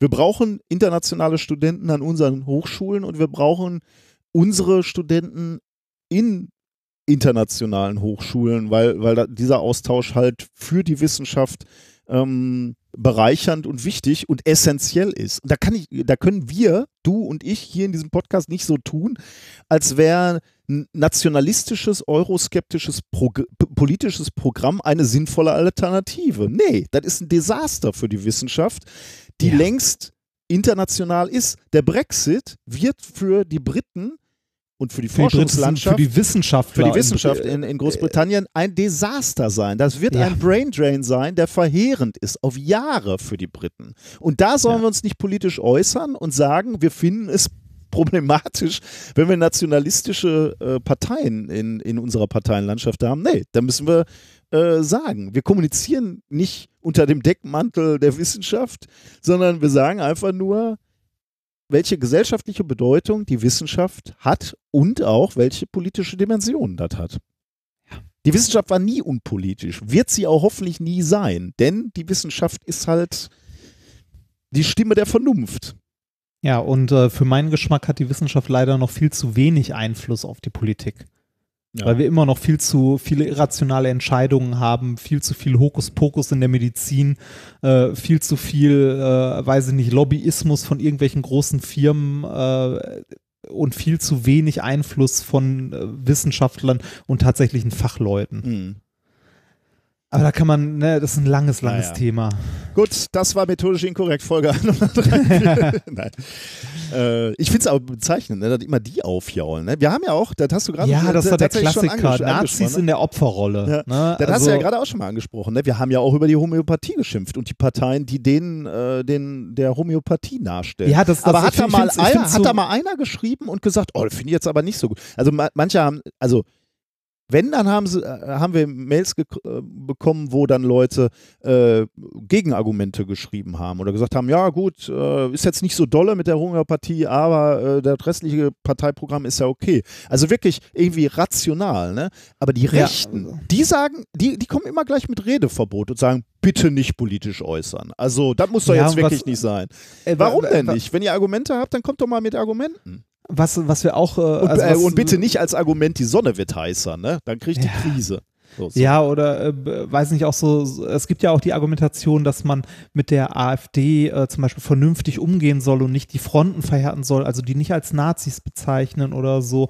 Da kann man auch geteilter Meinung sein. Ich bin eine andere Ansicht, wenn jemand äh, sich wie ein äh, Faschist verhält, dann darf ich den auch so nennen und die AfD sind in meinen Augen Neonazis. Punkt. Das ist für mich kein Unterschied, ob ich die habe oder die NPD oder den dritten Weg oder wie die ganzen anderen Arschlöcher heißen. Äh, das ist alles der gleiche Rotz. Ne? Und äh, da gibt es auch keine Fronten zu verhärten oder so, weil äh, ich glaube, das hatte Holgi letztens mal irgendwann gesagt, niemand, der die AfD jetzt noch wählt, nach dem ganzen Scheiß, der durch die Medien gegangen ist mit den Vorsitzenden von denen, wenn man sich den Gauland, Meuthen oder die ganzen anderen Vollpfosten anguckt, niemand wählt die aus Versehen. Ne, niemand wählt die äh, unter dem Aspekt, ja, nee, so recht sind die ja gar nicht. Doch, das sind die und das sieht man auch offen und da kann sich auch niemand rausreden, der die jetzt wählt, der irgendwie äh, sagen möchte so, nee, die, äh, nee, nee, die sind nicht rechts. Mm -mm. Also, äh, ach. Ja, I rest my case. Ja. Reden wir Genug. über weitere unerfreuliche Sachen, reden wir über schwarze Löcher. Ja. Äh, ich habe natürlich einen kleinen Fehler gemacht in der letzten Folge und ich wurde mehrfach darauf ange, äh, angesprochen, zu Recht. Ich habe gesagt, das schwarze Loch der, im Zentrum unseres äh, unserer Galaxie, unserer Milchstraße, hat 17 Sonnenmassen. Das stimmt natürlich nicht. Was ich sagen wollte, war 17 Sonnenradien. Die Masse ist deutlich größer, 4,1 Millionen Sonnenmassen. Sorry, da habe ich, äh, da lag ich daneben. Da hat der Freistädter auch schon äh, den erhobenen Zeigefinger. Äh, Echt? Oh, weil, das, ich, ja, nein, nein, nein, nur ganz kurz, nur ganz kurz äh, in der in der Wissen in der Wissenschaft hat er das kurz angesprochen, äh, aber auch äh, direkt gesagt, dass wir dafür schon reichlich auf den Sack bekommen haben. das, oh Gott, das habe ich zum Glück nicht gehört. Von, von, ihm gestraft zu werden trifft mich dann natürlich. Nein, nein, so, so richtig, richtig, ja, ja, richtig ja, gestraft hat er uns nicht. Äh, er sagte nur, äh, ich weiß gar nicht, es war irgendwas, was nicht, äh, ich glaube, es ging um irgendwas, was nicht so hundert, wo sie sich nicht so hundertprozentig sicher waren. Und da sagte er irgendwie, ja, wenn hier methodisch inkorrekt schon äh, da einen Fehler gemacht haben. Aber ich, ich ja. meine, ist natürlich auch lustig, wenn man, äh, da, äh, das sind ja mehrere Größenordnungen, von, von 17 Sonnenmassen auf 4,1 Millionen, da kann man mal drüber lachen. Also das ist ja, ja dann auch äh, schon, schon hart. Ja, daneben, jeder macht mal Fehler. Und ich, ähm, wir, wir wurden auch darauf hingewiesen, ähm, äh, mit dem CO2. Äh, das hatten wir uns dummerweise, wir beide, wir, wir hatten uns ja darüber unterhalten, mein Flug nach Mallorca hat 500 Kilogramm CO2 produziert. Ne? Und dann haben wir ja kurz so überlegt, klingt schon viel, ne? das äh, Flugzeug ja. muss ja relativ schwer gewesen sein.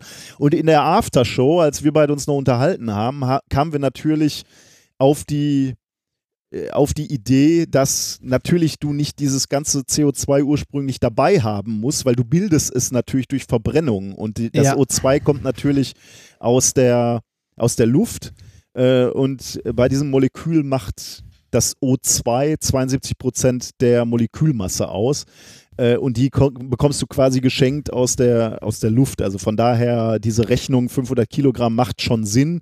Das war nicht alles vorher auf dem Flugzeug, aber wir hatten irgendwie ein Brett aber, vor Kopf im. Äh, ja, aber davon mal ganz abgesehen finde ich es trotzdem äh, immer noch äh, krass erstaunlich, wie viel das ist. Ja, ja, das ja, sollte einem das, Sorgen machen, wie viel CO2 ja. man da erzeugt. Das ist keine ja, Frage. Also. Und, und, trotzdem möchte ich an dieser Stelle noch mal unterstreichen, es tut uns sehr leid, auch wenn wir fliegen, wir sind auch nicht perfekt. ja, aber wir arbeiten dran. ich habe tatsächlich ähm, ja, ich äh, schweige ja. noch dazu. Aber ich versuche äh, CO2-neutraler zu werden. Nicht, dass ich das erreichen kann, vielleicht doch, ich, aber man, äh, ich arbeite. Ich, fahr, ich, fahre zum Beispiel sehr viel Bahn und das ist ja. ein großes Opfer für alle Beteiligten. das stimmt, ja. Ja, ja. Ähm, ich glaube, ich mache mal demnächst mal so einen so CO2-Footprint von meinem Leben. Mal gucken, wie viel, äh, was da so rauskommt und wo ja, das, das, größte also, Sparpotenzial ist aber gerade sagen, das Interessante dabei ist ja, glaube ich, nicht mal, nicht mal irgendwie so, also ja, der Flug, also wenn man irgendwo in Urlaub hinfliegt oder so, klar, das wird viel, viel ausmachen. Äh, aber ich glaube, man unterschätzt den Rest auch. Ja, auf jeden Fall. Ordentlich. Ja, Also auf jeden Fall. Wie gesagt, Fleisch essen haben wir ja letztes Mal schon drüber Ja, Fleisch ne? essen oder ähm, äh, also so generell als äh, biologischer Fußabdruck, äh, was man so an Plastikverpackungen Mhm. und so hat. Also wenn man sich da wirklich mal Gedanken drüber macht, ist das schon enorm.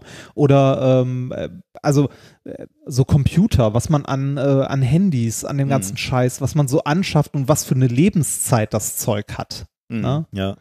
Also bei mir hat mittlerweile ein Computer irgendwie eine Lebenszeit von, weiß nicht, sechs, sieben Jahren. Das war mal kürzer. Da erinnere ich mich noch sehr gut dran. Äh, als ich äh, Hm. mehr am Rechner gezockt habe und so, war auch mal so nach einem Jahr oder nach zwei Jahren der Rechner fällig. Äh, ich glaube, dass es eine Menge, eine Menge Zeug gibt, wo man sich mal Gedanken drüber machen sollte und könnte. Aber äh, ich muss hier ganz, ganz deutlich äh, mal sagen, dass man, bevor man mit dem moralischen erhobenen Zeigefinger um die Ecke kommt, man doch irgendwie jeder es irgendwie in seinem Rahmen mal versuchen sollte, so gut er kann und auch kleine Beiträge ähm, bringen da halt was. Ne? Ja. Es, muss nicht, es muss nicht jeder sofort irgendwie Veganer werden und äh, überall nur noch hinlaufen. Äh, damit, also das, das funktioniert halt nicht, weil wir auch nur Menschen sind. Ähm, Ja, hatten wir ja letztes Mal- haben wir ja ne, letztes Mal genau. schon drüber ja, ja, ja. Aber ich meine, äh, trotzdem so ein Bewusstsein dafür kriegen ist ja schon mal schön. Vielleicht können wir mal eine Sonderfolge Klima machen irgendwie, wo man ein paar Klimapaper vorstellt und vielleicht auch mal so den CO2-Rechner sich anguckt oder so. Vielleicht machen wir das mal. Ich äh, mach's mal, schreib's mal auf die Ideenliste. Äh, wir haben ja mal so viel zu tun, aber ähm, mal. hätte ich mal, ich, ich würde gerne einfach auch was mehr übers Klima lernen, dann kann man das ja irgendwie äh, verbinden. Ähm, wir haben übrigens noch äh, einen Kommentar. Huch, wieso klappt das hier mit meinen Kapitelmarken nicht? Jetzt geht's. Ähm, wir haben noch ein, äh, eine Hörerfrage bekommen, die fand ich ganz spannend, weil ich darüber auch nicht nachgedacht hatte von Steffen. Wir hatten ja über Radioteleskopie letzte Mal gesprochen im Zusammenhang mit diesem schwarzen Loch. Und äh, der hat mich gefragt, wie funktioniert denn eigentlich so ein Radioteleskop? Also du hörst zwar in eine Richtung, aber daraus wird ja noch kein Bild. Also das war so im Wesentlichen seine Frage, ähm, ob das, ob seine Vorstellung von Radioastronomie stimmt. Ähm, und ehrlich gesagt habe ich mir da auch noch nie Gedanken zu gemacht und habe dann das mal recherchiert und es ist genauso wie äh, Steffen gesagt hat. Ähm, du äh, richtest eben das Radioteleskop aus, horchst dann sozusagen in die Richtung und dieser eine Blick, dieser eine Messwert, der gibt natürlich noch kein Radiobild, sondern nur ein Radiobildpunkt. Das heißt, in der Tat musst du den Himmel abscannen mit diesen Radioteleskopen. Und ich glaube, das ist eine der Komplexitäten, die zugrunde lagen bei dem Thema letztes Mal. Wir hatten ja dann darüber gesprochen, dass mehrere Teleskope zusammengeschlossen waren und äh, an, in der gleichen Nacht die gleichen Bilder aufgenommen haben. Und das musste, glaube ich, auch alles synchron sein halt. Ne? Du musstest halt äh, synchron die Sachen messen. Nirgendwo durfte eine Wolke sein oder so. Ich glaube, das war die mit die, ähm, die Herausforderung davon. Ähm, und deswegen ist, ist es eben nicht so ganz einfach, mit dem Radioteleskop gute und scharfe Bilder zu machen. Übrigens ist die Wellenlänge der Radiowellen auch größer und deswegen ähm, ist die Winkelauflösung von so einem Radioteleskop auch schlechter als beispielsweise beim optischen Teleskop. Das kommt da halt auch nochmal dazu und deswegen musste mehrere Radioteleskope zusammenschließen.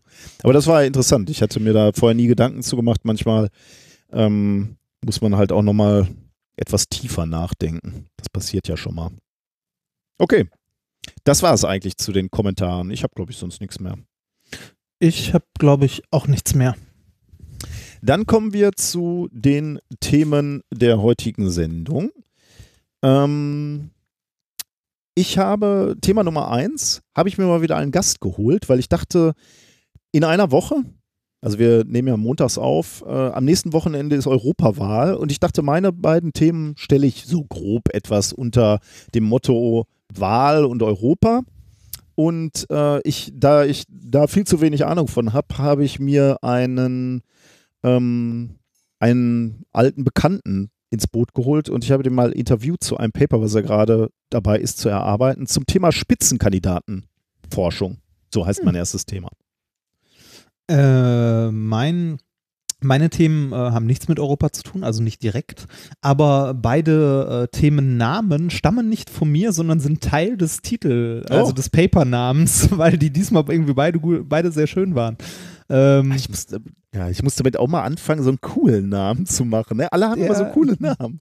Ich, ja, äh, ja, tatsächlich. Also, äh, wenn ich das nächste Mal, also äh, wenn ich nochmal irgendwo arbeite und ein Paper schreibe, würde ich dafür sorgen, dass die Anfangsbuchstaben des Titels irgendwas Schönes ergeben. Oh. Irgendwie sowas. Oder äh, dass man irgendwie, ich meine, das ist ja so, man formatiert das ja auch direkt für Klar. die, äh, für die, ähm, äh, für die Journals. Ne? Also die formatieren das ja nicht mal mehr, sondern man gibt das ja schon fertig formatiert ab.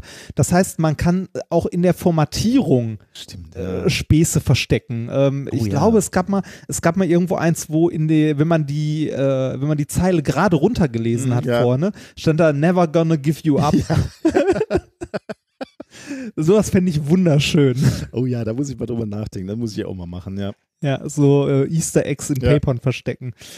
Ähm, äh, mein äh, erstes Thema heißt The Final Fate. Okay, mein zweites, unser drittes Thema heißt schallgedämpfte Echokammer. Und das äh, letzte Thema für heute heißt Live Fast, Die Young. Okay. Wir haben ein Experiment. Wenn ihr da mitmachen wollt, dann braucht ihr Streichhölzer. Ähm, das ist so ein bisschen tricky. Manche funktionieren, manche nicht. Ich habe gelesen, ähm, dass die Streichhölzer mit dem roten äh, Streichholzkopf gut funktionieren, blaue nicht so gut und die orangenen auch nicht. Ich hatte allerdings auch schon rote, mit denen es nicht funktioniert hat. Ist so ein klein bisschen tricky. Ihr braucht also Streichhölzer und ein bisschen Glück und einen starken Magneten. Also so ein. Wie heißen die starken Magneten? Neodyn. Ja, genau. Die. Also die, die stärksten Magneten, die ihr äh, zur Hand habt. Dann, Ah, ich überlege gerade, habe ich, einen- hab ich einen starken Magnet hier? Streichhölzer könnte ich haben. Ah, cool. Magnet Dann mit, äh, ähm, kannst, boah, kannst du, das wäre super. Äh, aber wir haben ja, glaube ich, noch, wir haben ja noch ein bisschen dahin. Ja. Äh, Also starke Magneten habe ich, glaube ich, nicht. Es muss dann wirklich äh, einer So von ein- diesen so neuen, neumodischen kleinen. also Neodyn-Magnet. Genau, ja. Ah, ich, äh, ich guck mal. Ja, ich guck mal, ob ich was finde. Oder die, diese ominöse Frau, die hier durch die Wohnung rennt, vielleicht. Vielleicht hat findet die was. Die hat doch alles, oder? Ja, eh, wahrscheinlich. Die hat sogar dich. Ja. Das Beste, was sie kriegen konnte. Mich. Das Beste, was sie kriegen konnte, klingt jetzt aber so wie. Achso, nee, das, so ist das nicht gemeint. Nein, auch. Nein, so ist das Mehr nicht war- gemeint. Mehr war Ach. nicht drin. Dann hättest, du ja, dann hättest du ja dich und sie selber gedisst. Das wäre, nein, das hat kein Mensch so verstanden. Nein, so war das nicht gemeint. Du bist doch ein Hauptgewinn. Aber das, sie auch. Beste, das Beste, was uns beiden jeweils passieren konnte. Sehr schön. Ich mache mir eine Kapitelmarke, schneid den Rest raus. Ne? Nein, das kannst du ruhig drin lassen. Meine, meine zukünftige liebe Frau weiß, dass sie das Beste ist, was mir je passieren konnte und ich wahrscheinlich das Beste, was ihr je passieren konnte. das hoffe ich doch. Ich sehe ein Nicken. Sie Sehr hört dich. schön. Ah, ja, sie steht neben mir. So. Und sie, uh, Magnete. Ist es, ist es ein Nicken von oben nach unten oder von rechts nach links? Ja, es ist ein Nicken von oben nach unten. ähm, okay, also äh, wie gesagt, aber bei dem Experiment kann man das nicht so, so garantieren. Aber wenn man, äh, wenn man, ja, äh, wir machen es gleich einfach mal. Dann gucken Ich wir habe mal. Streichhölzer mit orangenem Kopf. Ja, aber probieren wir trotzdem mal. Also, Ja. nachdem äh, ich gelesen hatte, vereinzelt, dass es mit den Roten gut geht, ich aber feststellte, nicht mit allen, äh, vielleicht stimmt das auch mit den Orangen nicht. Also von daher warten wir mal ab, vielleicht geht es ja bei dir. Okay, dann sind wir ähm, eigentlich, können wir weitermachen, ne? Ja. Äh, wir haben auch noch ein, ein Shiner-Gadget, haben wir auch. ja, wie immer. Ja, aber diesmal ist es ein besonderes, weil es von einem Hörer kommt.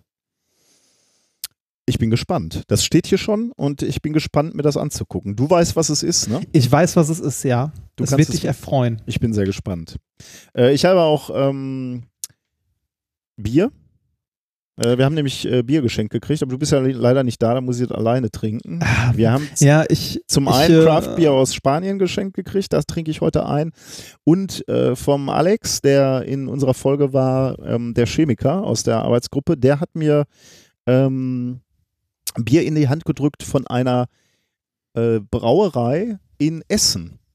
Oh, Ähm, und die haben wohl auch, meine Heimatstadt. ja, genau, die haben jetzt auch ein Weizenbier und da hat er mir ein Weizenbier davon mitgebracht. Wie heißt die Brauerei? Ähm, warte, ich guck mal eben. Ähm, das Bier heißt Mücke oder die Brauerei heißt Mücke. Mücke, glaube ich. Ähm, genau, Mücke Craft Bier aus. Essen.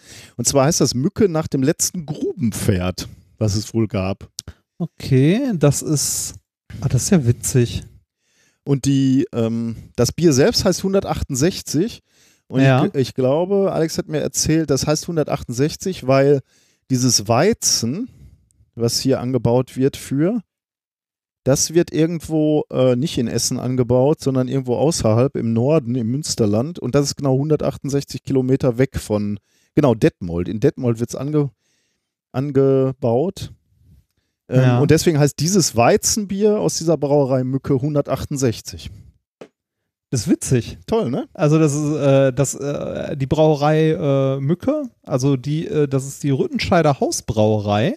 Hm. Äh, die ist in Essen-Rüttenscheid und ähm, äh, ich habe da ja mal gewohnt in Essen-Rüttenscheid und ich habe quasi fast neben dieser Brauerei Ah, echt? gewohnt. Ja, Aber noch nie getrunken oder doch? Nee, äh, tatsächlich noch nie getrunken. Äh, Das ist direkt in der Nähe der Elf-Freunde-Bar und da habe ich ja direkt gegenüber Ja, gewohnt.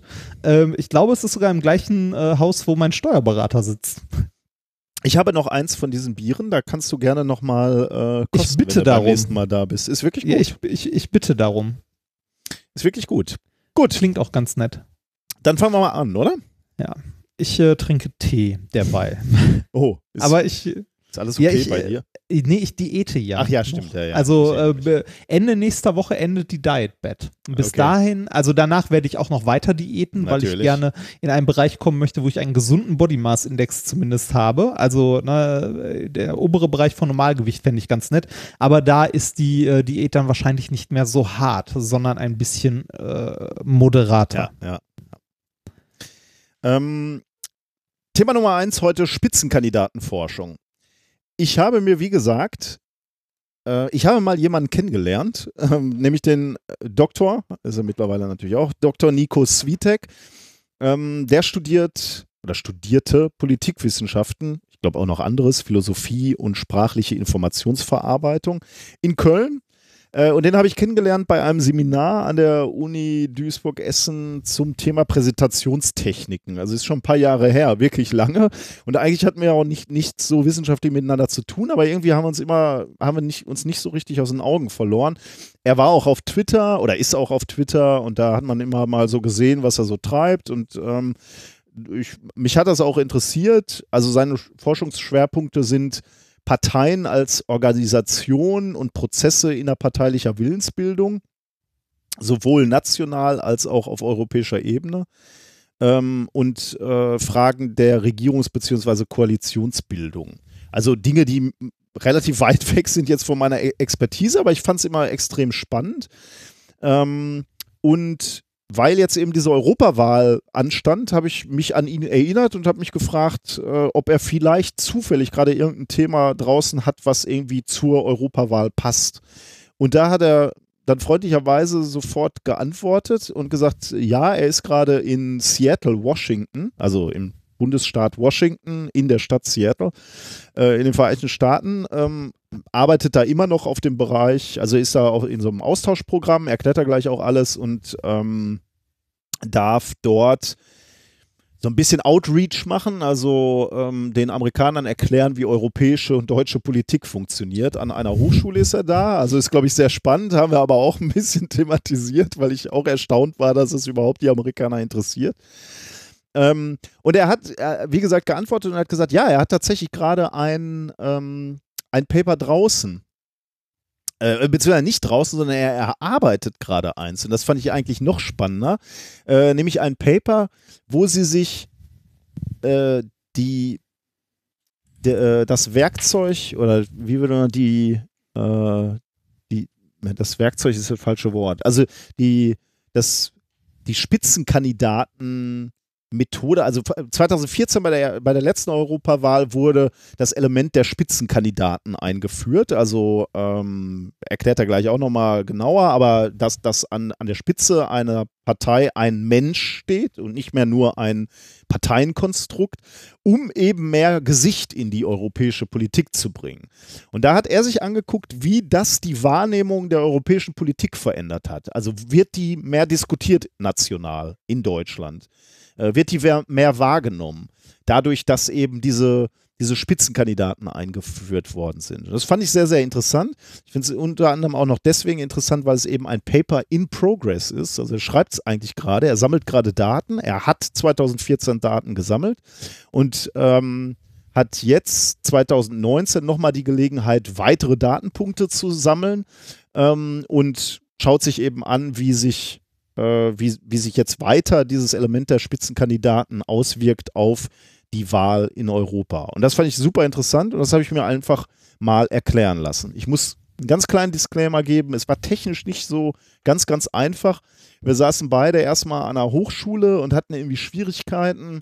Kennt man, da ist das Internet meistens richtig mies. Bei mir war so es bei, bei, mir war es wirklich mies. Dann hatte ich das Problem, Ernsthaft? dass scheinbar die Verbindung schlecht war und geblockt wurde. Ähm, und ich jedenfalls überhaupt kein, keine Verbindung erstmal mit ihm aufnehmen konnte.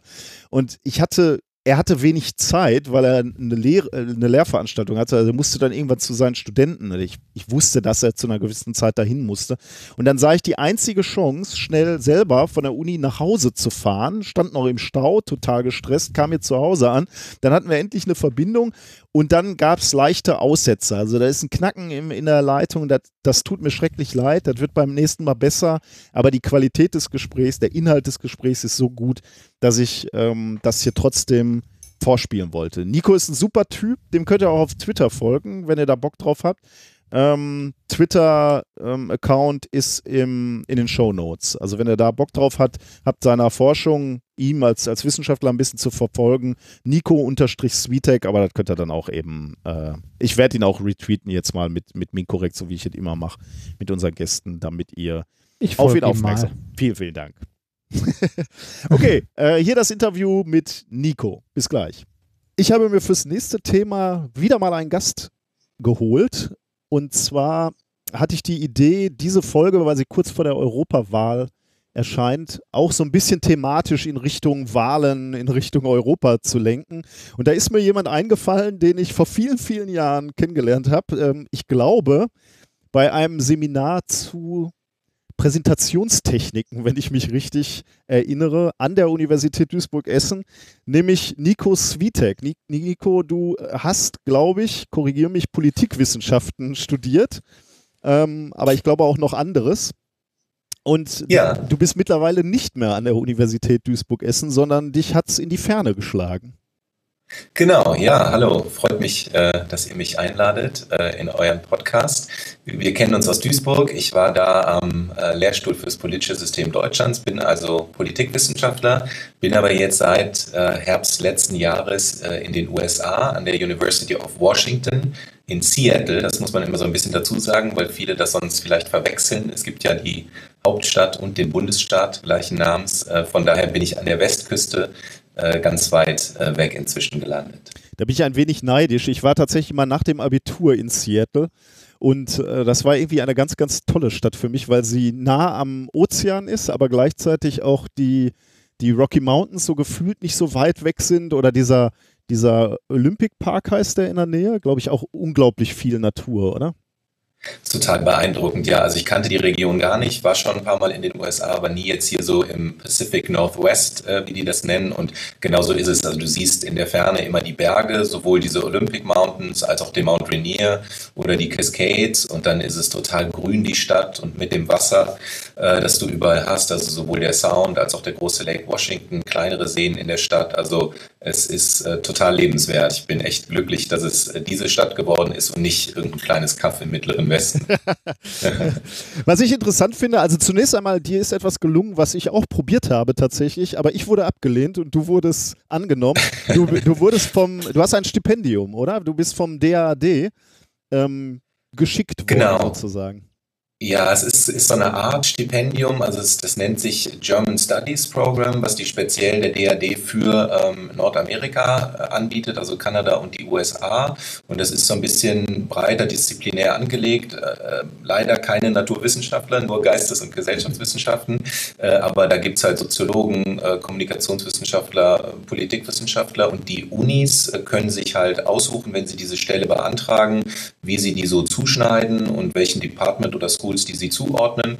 Und der DRD finanziert dann einen Teil und ich bin sozusagen hier regulär an der Uni angestellt und der DRD übernimmt einen Teil der Kosten und äh, übernimmt auch einen Teil der Zulagen, weil äh, eine eine unangenehme Sache über Seattle ist, ist sehr, sehr teuer. Also es ist unheimlich gewachsen. Äh, die Stadt in den letzten Jahren auch äh, ist ja so ein bisschen als zweites Silicon Valley äh, verschrien. Ähm, Microsoft ist ja hier und Google hat hier einen Standort und Amazon ist hier und das drückt zum Beispiel ziemlich die Mietpreise nach oben. Also es ist ganz schön teuer hier. Ähm, ja, aber es ist ein tolles Programm und man ist über den DAD dann so ein bisschen zusätzlich versorgt und unterstützt und es gibt dann einmal im Jahr Treffen aller Wissenschaftler, die die in diesem Programm hier sind. Das ist also sehr nett. Das war letztes Jahr in Pittsburgh im Rahmen der äh, German Studies Association äh, Annual Conference und da kann man sich so ein bisschen austauschen. Da konnte ich auch was von den älteren Hasen schon lernen. Also das ist echt ein tolles Programm und müsste man mal gucken, ob der DRD nicht vielleicht sowas auch für, für Naturwissenschaftler anbietet. Du hast ähm du hast in Deutschland, ich habe das so ein bisschen verfolgt, weil du auch auf Twitter bist, ähm, also für die Leute, die sich dafür interessieren, ähm, packen wir deine, deinen Twitter-Handle natürlich auch in die Show Notes. Also wenn Leute dir weiter folgen möchten. Ich habe so ein bisschen beobachtet, äh, ich hatte immer schon das Gefühl, dass du dich insbesondere mit europäischer Politik beschäftigst und ich meine auch gesehen zu haben, dass du dich insbesondere mit grüner Politik, mit der Partei äh, Die Grünen auch beschäftigt hast. Ist das richtig, meine Wahrnehmung? Genau, das ist richtig. Also ich bin im, im Kern, könnte man sagen, Parteienforscher, habe mich immer für, für Parteien interessiert, die ja zentralen Verbindungslink zwischen Gesellschaft und Staat sind und selber demokratisch organisiert. Und da passiert sehr viel in den Parteien und das hat mich interessiert. Und ich habe in meiner äh, Dissertation, die ich in, in, Duisburg gemacht habe, mir die Grünen speziell angeguckt, die deutschen Grünen. Und äh, da hat mich interessiert, warum die so flexibel sind, äh, was Koalitionsbildung in den äh, deutschen Bundesländern angeht. Und habe versucht, dem so ein bisschen nachzuspüren, weil die Grünen ja durchaus auch eine elitenkritische Partei sind, wie so die Debatten darüber laufen, wie dann auf den Parteitagen darüber gestritten wird. Und bin so, so ein bisschen zu den, zu den Grünen gekommen. Und der Schritt zu, zu Europa war dann auch eigentlich über diese, diese Parteienforschung, weil nicht viele wissen das, dass es eben auf europäischer Ebene auch Parteien gibt. Ähm, nicht die Fraktion im Europaparlament, Parlament, sondern tatsächlich unabhängige Parteien, die eben oft Europarteien genannt werden. Und die sind sehr besonders, weil das eben Dachorganisationen sind. Also das sind Parteien von Parteien. Da sind dann die nationalen Parteien Mitglieder. Und ähm, das hat mich eben interessiert, weil das natürlich eine ganz besondere Organisationsform ist. Und ähm, das ist sozusagen, Parteienforschung ist mein Fokus und ich habe mir eben die deutschen Parteien angeguckt, die Grünen speziell, habe auch mal ein Projekt zur grünen Parteifamilie in Westeuropa äh, gemacht. Ähm, aber alles sozusagen, was mit Parteien zu, hat, äh, zu tun hat, das interessiert mich sehr. Ähm, jetzt hast du mich natürlich neugierig gemacht. Du hast gesagt, die, die Grünen sind insbesondere sehr, sehr koalitionsfreudig oder flexibel, koalitionsflexibel. Kannst du sagen, also was hast du rausgefunden, woran das liegt? Oder ähm, ist es schwierig, deine, deine Doktorarbeit so in, in zwei, drei Sätze zusammenzufassen? Also ich hatte, hatte so ein, so ein äh, Raster aus der Organisationssoziologie, was, äh, was ich als Mikropolitik bezeichnet habe, wo ich mir halt sehr äh, detailgenau angeguckt habe, wie so einzelne ähm, Akteure in der Partei miteinander agieren. Und da waren ein paar ähm, interessante Sachen, die ich da rausgefunden habe. Also das eine, sozusagen die Relevanz, sich Deutungsschemata genannt habe, also Leitbilder, ähm, die in der Zusammenarbeit mit anderen Parteien ähm, konstruiert werden. Und da sind die Grünen sehr gut, weil sie eine ziemlich faktionalisierte Partei sind, also Strömungen äh, innerparteiliche haben. Und die bieten sozusagen die Möglichkeit, dann an andere Parteien anzuschließen.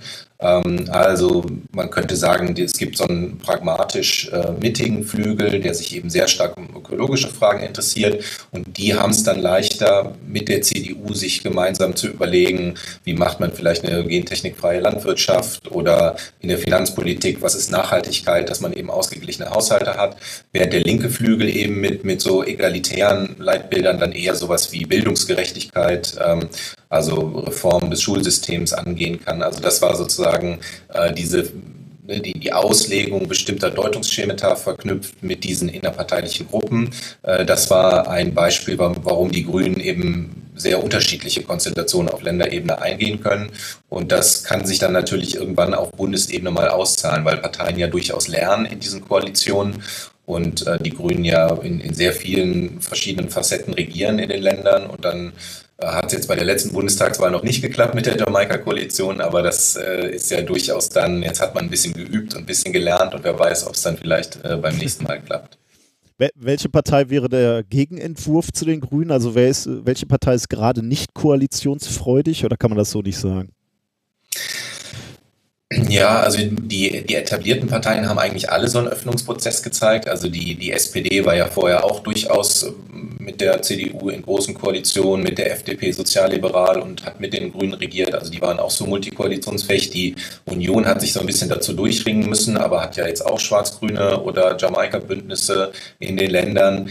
Ähm, die Linken tun sich da eben noch ein bisschen schwer. Die haben so ein bisschen gespaltenen Charakter in den äh, alten Bundesländern sind sie eher so Splitterpartei und in den neuen Bundesländern durchaus so ein bisschen Volkspartei. Und da sind sie auch bereit, dann äh, Regierungen einzugehen äh, oder sich an Regierungen zu beteiligen. Ähm, ganz interessant ist halt jetzt die AfD als neue Partei, ne, die als, als kompletter Außenseiter gesehen wird und die ja selber mit niemandem koalieren will und die auch von den anderen Parteien als, als zu extrem angesehen wird für ähm, eine Regierungsbildung. Ähm, also da mit denen spricht jetzt halt keiner. Und da ist halt der, der weitere äh, Weg interessant, weil in den neuen Bundesländern stehen ja ein paar Landtagswahlen an und da ist die AfD teilweise sehr, sehr stark. Und ähm, da ist halt die Frage, wie geht man dann um mit einer Partei, die fast ein Viertel der Stimmen kriegt, aber äh, sich nicht an der Regierungsbeteiligung ähm, interessiert zeigt. Also das, das werden dann interessante Debatten, inwieweit sich dann sogar Daniel Günther, Ministerpräsident von Schleswig-Holstein, hat dann sogar mal ein CDU-Linksparteibündnis ins Spiel gebracht. äh, ob man, das war ja auch äh, eigentlich nicht vorstellbar, aber ob man das dann machen muss, um darauf zu reagieren. Also das Jahr wird sicher jetzt erstmal die Europawahl, aber dann die Landtagswahl. Das wird ganz schön interessant, was sozusagen die Konsequenzen für das Parteiensystem und die Regierungsbildung danach angeht. Ich bin, ich weiß nicht, wann bist, wann bist du rübergegangen nach Seattle? Wie lange bist du jetzt schon da? Ähm, ein bisschen mehr als ein halbes Jahr. Also im September letzten Jahres bin ich, äh, habe ich hier gestartet. Verfolgst du so ein bisschen die, die äh, Prozesse, die ablaufen auf der Straße, also dass sich junge Menschen jetzt politisieren und sich plötzlich für, äh, für Politik interessieren über dieses Thema Klima, das, also diese Friday for Future Demonstration, bekommst du das drüben mit? Ist das drüben auch ein Thema? Also ich konsumiere natürlich weiter hier viele deutsche Medien und das ist auch, glaube ich, so ein bisschen Teil meiner Funktion hier, dass ich so eine Übersetzungsleistung habe und äh, DAD nennt das Outreach, Outreach Activities, dass ich also jetzt nicht nur hier im Elfenbeinturm sitze, sondern äh, durchaus auch Einladungen für Vorträge annehme oder versuche so ein bisschen die deutsche Politik oder was so in Deutschland passiert auch zu erklären. Und äh, ja, deshalb verfolge ich das äh, auf jeden Fall mit großem Interesse und äh, das ist natürlich großer Zusammenhang, dass jetzt viel über, über Klimapolitik geredet wird und ich glaube, diese Proteste bringen dann nochmal so eine neue äh, Dringlichkeit zum Ausdruck. Es ist auch interessant, weil äh, der Bundesstaat Washington hier sehr, ähm, ähm, würde ich mal sagen, ähm, darauf achtet, was Klimapolitik angeht. Also hier sind sehr viele erneuerbare Energien, was so ähm, äh, Wasserenergie zum Beispiel angeht oder Solarenergie. Der Gouverneur hier aus dem Staat, Jay Inslee, ist sogar Präsidentschaftskandidat, wenn auch eher unter ferner Liefen und der sich so ein bisschen so eine grüne Agenda gegeben hat und äh, gesagt hat, wir, wir müssen mehr auf den Klimawandel achten und es gab hier schlimme Waldbrände in Washington, in Kalifornien ja auch und wo dann gesagt wird, das sind auch Konsequenzen und das verschlechtert die Luftqualität. Also wir sind da direkt von betroffen. Es ist halt nur sehr schwer, weil es hier dieses Zwei-Parteien-System gibt, das unterzubringen. Ne? Da sind dann im Mehrparteien Parteiensystem, wo die Grünen das als Thema ganz klar besetzen können und dann vielleicht ihre 15 oder 15 Prozent kriegen und das vertreten können, ist das hier schwieriger, weil man nur diese zwei großen, äh, großen Parteien hat und da muss das dann irgendwie ein Thema unter, unter vielen sein. Und bei vielen Amerikanern ist es halt doch nicht so relevant, dass es jetzt so eine große Rolle spielen würde diese, diese Klimadiskussion, ähm, ich habe Statistiken gesehen, wo plötzlich äh, auch in der, der Wahrnehmung der Öffentlichkeit das Klima das drängendste Problem ist. Das ist ja schon mal quasi erfreulich, wenn, wenn du siehst, dass vorher das drängendste Problem immer Einwanderung und, äh, und, und Fremde in diesem Land waren. Da freue ich mich ja, dass man ein ernsthaftes also aus meiner Sicht ernsthaftes Thema wirklich auf die Agenda äh, ins Bewusstsein der Öffentlichkeit gekommen ist. Das ist ja jetzt auch ein Thema, wahrscheinlich, also du mit dem Blick der, der Grünen sozusagen, also nicht, nicht äh, als Anhänger, sondern als Wissenschaftler meine ich das. Ähm, das müsste ja eine riesen Chance auch sein für die Grüne Partei, oder? Für diese grünen Themen. Ja, absolut. Also die ähm, es gibt so ein Konzept, äh, Issue Ownership heißt, dass also Parteien mit bestimmten Themen sehr eng assoziiert werden und dass die Parteien eben auch strategisch versuchen, diese Themen nach vorne zu bringen. Und wenn dann insgesamt Aufmerksamkeit für so ein Thema herrscht, dann profitieren halt die Parteien davon. Ähm, bei den Grünen war das so ein bisschen zwiegestalten, weil die haben ein bisschen Mobilisierungskraft verloren, äh, als es dann die Entscheidung für den äh, Atomausstieg in Deutschland gab. Ne? Also das war ein sehr mobilisierendes Element, wo man dann sagen kann, naja gut, das haben sie jetzt erreicht. Ähnlich wie so bei der äh, UKIP. Ne? Also okay, also wenn es ja. den Brexit gibt, braucht man dann die Partei noch. Aber es ist natürlich ein größeres Problem und, und äh, ja, Klimawandel, es reden halt sehr viele gerade darüber und davon profitieren die Grünen und das sieht man ja auch in den Umfragen. Ne? Und bei, gerade in der Europawahl ähm, sind die ja jetzt in den Umfragen in Deutschland sehr, sehr stark und liegen in manchen Umfragen ja sogar vor der SPD. Also das kann man auf jeden Fall sagen, dass diese vielen Diskussionen darüber und diese Naturkatastrophen, die man sieht, die dann so ein bisschen damit verbunden werden, ähm, dass die dann einzahlen auf das Konto der Grünen. Du hast gerade gesagt, dass du ja auch so ein bisschen Outreach machst und der Experte für europäische Politik bist und die kommunizierst ähm, in den Vereinigten Staaten. Äh, gibt es denn da, also offensichtlich gibt es Interesse für, für die europäische Politik. Ich habe immer ein bisschen befürchtet, dass, sie, dass die Amerikaner eher mit sich beschäftigt sind, aber ähm, du erlebst lebhaftes Interesse, wie es mit Europa weitergeht. Ja, es könnte natürlich größer sein. ähm, Gerade zur Europawahl äh, war ich doch überrascht, wie wenig das eine Rolle spielt hier. Ähm, da musste ich dann schon ein bisschen sehr darauf drängen, dass das Thema auch äh, behandelt wird. Also was die Amerikaner sehr interessiert, das sind dann oft die Themen, die hier auch eine Rolle spielen. Ne? Also äh, Klimawandel hat natürlich so eine globale Dimension. Äh, äh, Populismus ist hier ein Riesenthema, da wird man dann viel zu angefragt. Also was ist mit den ähm, Bewegungen in Europa und dann auch die Frage, welche Rolle spielen die vielleicht bei der Europawahl? Wie sind die verknüpft mit, mit so einem äh, Euroskeptizismus, äh, was ist mit der AfD in Deutschland, wie rechtspopulistisch ist die, was ist das Populistische daran, ist die Rhetorik, was Flüchtlinge und Migration angeht, ähnlich wie in den USA, wo es um diese Caravan und um die Migranten ging, was die Administration ja hier auch thematisiert. Also da wird dann oft geguckt, was spielt hier eine Rolle und wie ist das in, in Europa, aber Europa selber tatsächlich ja ist, äh, da ist, glaube ich, geht das Interesse so ein bisschen zurück. Also man hat schon gesehen, dass unter Obama auch mehr so Richtung ähm, Pazifikregion auch geguckt wurde. Und jetzt unter Trump ist es natürlich auch eher unter so konfliktiven Gesichtspunkten, ne, dass es dann um so Handelsstreit und Tarife und äh, sowas geht. Also das, ähm, ja, ich äh, hoffe mal, dass ich in meiner Zeit hier so ein bisschen äh, das positiver drehen kann und auch ein bisschen Werbung, Werbung für Europa machen kann. Auf der anderen Seite muss man natürlich auch zugeben, so ganz einfach ist die Europapolitik auch nicht. Ne? Also dieses ganze Konstrukt, also selbst als jemand, der in Europa lebt, wie ich, muss ich sagen, tue ich mich mit manchen Dingen etwas schwer. Umso mehr habe ich mich natürlich gefreut, dass du zugesagt hast, dass du, also aber so, ich habe mich an dich erinnert und habe mich gefragt, möglicherweise hat der Nico ja irgendwas jüngst erforscht, was wir in, im Podcast vorstellen können, weil wir stellen ja normalerweise immer aktuelle Forschung vor. Und du hast gesagt, ja, du hast tatsächlich gerade etwas in der Pipeline und es ist tatsächlich so, wie ich sage, es ist noch nicht veröffentlicht oder ist es mittlerweile veröffentlicht? Nee, Vielleicht. nee ist es noch nicht. Also es ist noch im, im uh, Work-in-Progress-Stadium uh, und wir, ich habe das uh, mit der mit der Kollegin Christina Weißenbach zusammen gemacht und wir haben das in äh, Chicago auf der MPSA mit Western Political Science Association im April vorgestellt und es ist ja so ein bisschen auch ein Vergleich äh, der Europawahlen 2014 und 2019 2019. Also wir werden jetzt nochmal dann Daten sammeln im Vorfeld der Wahl und ähm, dann sozusagen versuchen, das im, im, in diesem Jahr dann im Sommer vielleicht fertig zu bekommen und irgendwo einzureichen. Aber äh, wir, wir arbeiten halt gerade noch dran. Aber wir dürfen es schon besprechen, ne? Du hast keine Angst, dass es dir dann weggenommen wird. Puh, wie sind da die Erfahrungen bei euch im Podcast? Werden da oft Ideen geklaut? Äh, ich, nee, ich, ich glaube nicht. Ich glaube auch, die Gefahr ist relativ gering, hoffe ich mal.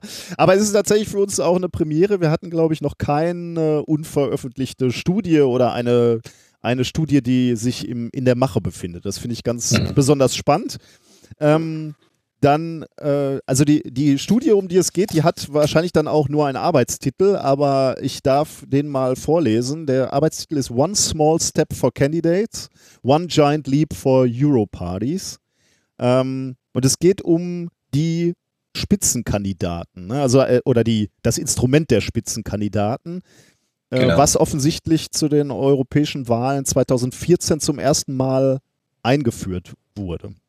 Ja, Genau so ist es. Also das ähm, ist eine Neuerung, deshalb hat uns das interessiert. Äh, das ist also eine, Neuerung, dass im ähm, Lissabonner Vertrag eben äh, ein Passus aufgenommen wurde, dass nach den Europawahlen bei der Besetzung des Amts des Kommissionspräsidenten das Ergebnis der Europawahlen in Betracht gezogen werden sollte. Und das deuten jetzt die Parteien und das Europäische Parlament auch so ein bisschen als ähm, äh, kollektiver Akteur insgesamt so, dass das heißt, dass die Parteifamilie Parteien, die das beste Ergebnis haben oder als stärkste Partei äh, daher ähm, aus den Europawahlen hervorgehen, dass die eben einen Kandidaten vorschlagen dürfen und um eben genau wie du es gesagt hast, weil die EU so kompliziert ist und so weit weg von den Bürgern und weil man da viel nicht versteht, hat man gedacht, ähm, eine Personalisierung, eine Zuspitzung auf einzelne Kandidaten hilft vielleicht äh, den Wählern, ähm, das besser zu verstehen oder die EU ein bisschen näher zu bringen und auch eben den ähm,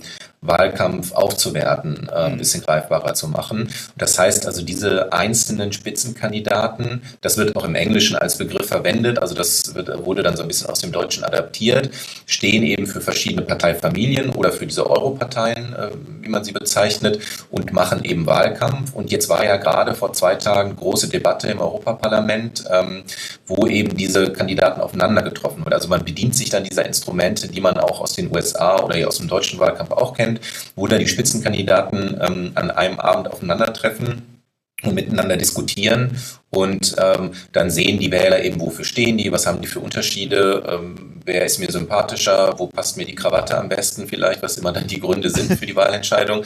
Ähm, und das ja, soll das eben so ein bisschen greifbarer machen. Und das Besondere ist eben bei Europa zum Beispiel, diese Debatte schafft eben einen der wenigen äh, Momente europäischer Öffentlichkeit. Ne? Also es ist halt ja. sehr schwer, diese, diese Wahl in diesen ganz vielen verschiedenen Ländern auch äh, gemeinsam zu gestalten oder als gemeinsame Wahl zu sehen. Und wenn man dann einen Sonnenabend hat, wo dann eben vielleicht viele in, in Europa vor den, vor den Bildschirmen sitzen, dann kreiert das eben so einen Moment, wo man sagt, ja, wir haben alle diese Debatte gesehen und wir verstehen so ein bisschen, worum, worüber diskutiert wird und worum es geht.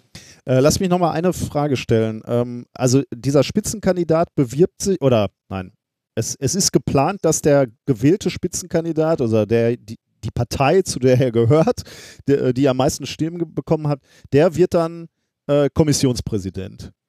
Genau, genau. Äh, kannst, kannst du mir noch mal sagen, was der Kommissionspräsident, wenn man es so aufs Deutsche übertragen würde, wäre das sowas wie äh, die Bundeskanzlerin oder wäre das sowas wie der ähm, äh, Bundestagspräsident? Ja, es ist so ein bisschen wie die Bundeskanzlerin, also die ähm, Kommission kann man so ein bisschen als Regierung von Europa sehen, aber da das ähm, der institutionelle Aufbau so ein bisschen anders ist auf europäischer Ebene, ist das nicht so direkt äh, klar. Und es ist eigentlich auch so, dass diese, diese Spitzenkandidaten-Idee auch daraus folgt, dass nicht wie im nationalen ähm, äh, ähm, politischen System das Parlament sozusagen die Regierung stützt und wählt nach einer Wahl, äh, sondern dass die Kommission eben äh, die Kommissare aus den einzelnen Mitgliedstaaten äh, entsandt werden. Und deshalb ist es eine besondere Form, wie diese Kommission zustande kommt.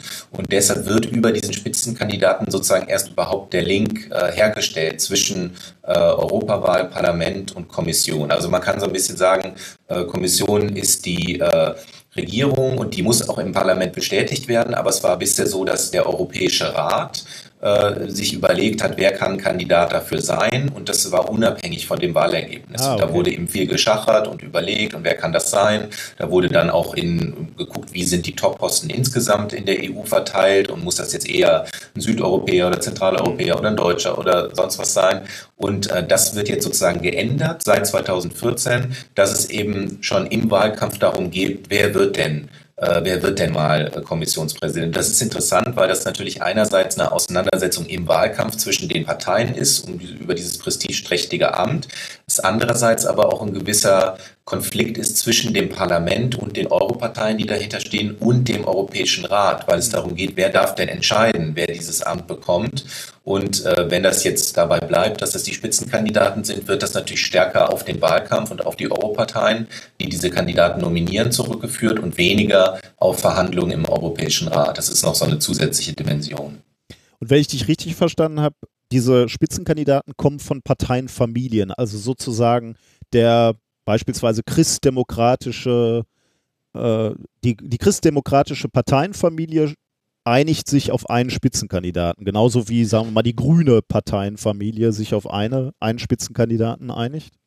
Genau so ist es. Und die Parteienfamilien ist jetzt so ein breiteres Label, weil es natürlich in, in allen äh, Ländern ähnliche, ähnliche Parteien gibt. Äh, und diese Europarteien sind dann sozusagen die institutionalisierte Form davon. Also dass es wirklich sowas gibt, äh, eine Parteizentrale in Brüssel von, in Brüssel von der Partei, ähm, die dann auch sagt, wer gehört denn zu uns? Also das ist dieses Partei von Parteien. Und da wird dann auch geguckt, ähm, ist denn eine Partei grün genug, um bei uns dabei zu sein oder christdemokratisch genug? Und und ähm, das war ja jetzt gerade die Debatte, die man gesehen hat, zum Beispiel in der Europäischen Volkspartei. Das sind die Christdemokraten, wo es eben um die äh, Fidesz-Partei von Orban ging, ne, die da Mitglied ja. ist, die aber eben sehr eurokritisch, euroskeptisch aufgestellt ist und auch durchaus sehr stark gestichelt und provoziert hat ähm, gegen Brüssel und wo dann eben entschieden wurde, die Mitgliedschaft zu suspendieren, weil man gesagt hat, es ist die Frage, ob die mit ihren Positionen eben noch zu unserer Europartei äh, passen. Sehr interessant. Das heißt, 2014 äh, wurde dieses Instrument der Spitzenkandidaten zum ersten Mal eingeführt und ihr habt jetzt Daten erhoben oder wie, wie habt ihr jetzt irgendwie versucht auszuwerten, welchen Einfluss dieses Instrument, dieses neue Instrument auf die Wahl hat? Ja, also wir haben jetzt diese Spitzenkandidaten sozusagen als externes Ereignis, da verändert sich was und wir sind interessiert daran, wie institutionalisiert sind diese Europarteien. Also viele kennen die nicht, die sind unsichtbar, die machen da irgendwas in Brüssel, aber dahinter steht natürlich die Frage, wie demokratisch kann so eine EU auch sein und da könnte natürlich eine ähm, ausgeprägte Parteiendemokratie helfen. Ne? Also man redet oft über das Demokratiedefizit in der, äh, in der EU. Und wenn man jetzt richtig starke Parteien auf europäischer Ebene hatte und hätte und Parteienwettbewerb, dann könnte das halt der Demokratisierung helfen. Und wir äh, haben jetzt gedacht, naja, wenn es jetzt diese Spitzenkandidaten gibt, wenn die Wahl wichtiger wird, wenn da mehr Aufmerksamkeit ist, bedeutet das nicht vielleicht ähm, eine, eine stärkere Institutionalisierung dieser Europarteien, dass die sozusagen relevanter und wichtiger werden, ähm, sowohl in den Europawahlen, Wahlen, aber auch gegenüber ihren nationalen Parteien, weil man muss die bisher sehen, die, die haben so anfang, äh, anfangs als ganz lose Föderation gestartet und wurden dann so ein bisschen ähm, stärker auch koordinierend aktiv, aber die, die sind eben nicht sehr stark gegenüber ihren nationalen Mitgliederparteien. Und das könnte sich aber ändern, wenn sie eben auf ihren Parteitagen diesen Spitzenkandidaten nominieren. Ähm, diesen Auswahlprozess organisieren, äh, wenn sie dann vielleicht versuchen, das Wahlprogramm so ein bisschen zuzuschneiden auf den Spitzenkandidaten. Und dann haben wir gesagt, ähm, lass uns doch mal in verschiedenen Dimensionen schauen. Also wir haben ein multidimensionales äh, theoretisches Raster, was sozusagen unsere äh, Definition von Institutionalisierung angeht. Und in diesen Dimensionen wollen wir jetzt schauen, wie diese Einführung des Spitzenkandidaten äh, den Status der Europarteien verändert hat. Okay, und was sind das für Dimensionen? Was kann, kann man sich da so anschauen? Also das, das Konzept, da stützen wir uns auf äh, Parteieninstitutionalisierungsforschung und das sind drei äh, Dimensionen, die uns interessieren.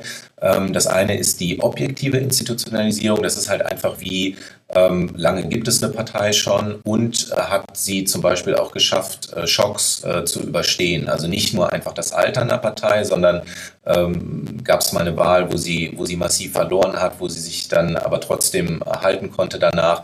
Das ist sozusagen, wenn man sich das anguckt, einfach stark die Wahlergebnisse mhm. ähm, äh, und die Größe der, der Fraktion im Europaparlament. Und da ist es sehr interessant, durch diesen speziellen Charakter der Europarteien, ähm, dass sie eben in vielen verschiedenen Mitgliedstaaten antreten, ergibt sich so ein bisschen so eine Pufferfunktion. Ne? Also es kann sein, dass eine Partei in einem Land stark verliert, aber eine andere aus der Europartei Partei im anderen Land gewinnt und dadurch gleicht sich das wieder aus. Ne? Und deshalb sieht man, dass die, die, die Fraktionen im Europaparlament, die eben mit diesen Europarteien assoziiert sind, über Zeit relativ stabil sind. Ah. Und das ist eigentlich eine interessante, ähm, obwohl man sagen würde, die sind eher instabil, ist das etwas, was Stabilität kreiert für diese, für die Europarteien. Ja, ah, interessant. Das, ähm, das nennen wir Physiker-Tiefpassfilter, also die ganz starken Schwingungen, die ganz Moden werden irgendwie rausgefiltert. Also die, ja, genau. das heißt aber auch, die, die Wahlen sind weniger überraschend für dich als oder für uns alle eigentlich. Kann man. Genau, ja, also genau, dadurch ergibt sich eine Stabilität und dann sind es halt bestimmte Momente, wo sich dann viel ändert. Also diese Europawahl wird halt sehr interessant, weil die Sozialdemokraten in vielen Ländern halt schwächeln ähm, ne? und da könnte sich jetzt tatsächlich so ein großer Schock ergeben, dass die Fraktion deutlich kleiner wird. Ähm, die, die, der, der rechte Rand, die Euroskeptiker und Kritiker legen sehr stark zu. Äh, da ist die Frage, inwieweit schaffen die das vielleicht auch eine gemeinsame Fraktion zu bilden. Also diese Wahl wird da sehr interessant, weil sich auch bei diesen objektiven Indikatoren Indikatoren da einiges äh, verschieben kann. Aber das ist sozusagen nur das, was man jetzt äh, anhand der Wahlergebnisse sich anschauen kann. Wir haben dann eben noch die, ähm, die externe und die interne Dimension und da ist das eben das Besondere, äh, dass wir in der internen Dimension uns sehr stark für die Organisation der Partei interessieren, aber das eben kontrastieren mit sowas, wie wird eine Partei wahrgenommen von außen. Mhm. Also ähm, kennen die Leute die Spitzenkandidaten und die Partei, die dazugehört, oder wissen sie, wofür eine Partei steht? Und das kann sozusagen unabhängig von der tatsächlichen Organisation sein. Ne? Man kann das am Beispiel der AfD in Deutschland ganz gut zeigen, die sehr, sehr viel Aufmerksamkeit am Anfang hatte, bevor sie überhaupt sich schon so als Parteiorganisation gefunden hatte. Ne? Ja. Durch diese äh, Migrationskrise und Flüchtlingskrise wurde sehr viel über die AfD geredet. Sie war sehr geschickt, äh, Social Media zu bedienen und da Strategien zu fahren. Und das heißt sozusagen, das Bild, was man von der Partei hatte bei der Wählerschaft oder in der Bevölkerung, war schon viel ähm, äh, stärker ausgeprägt als die eigentliche Parteiorganisation. Ne? Und ähm, ja, für diese beiden Dimensionen versuchen wir halt dann Indikatoren zu finden, ähm, wie wir das so, so, ein bisschen messen können für die Parteien.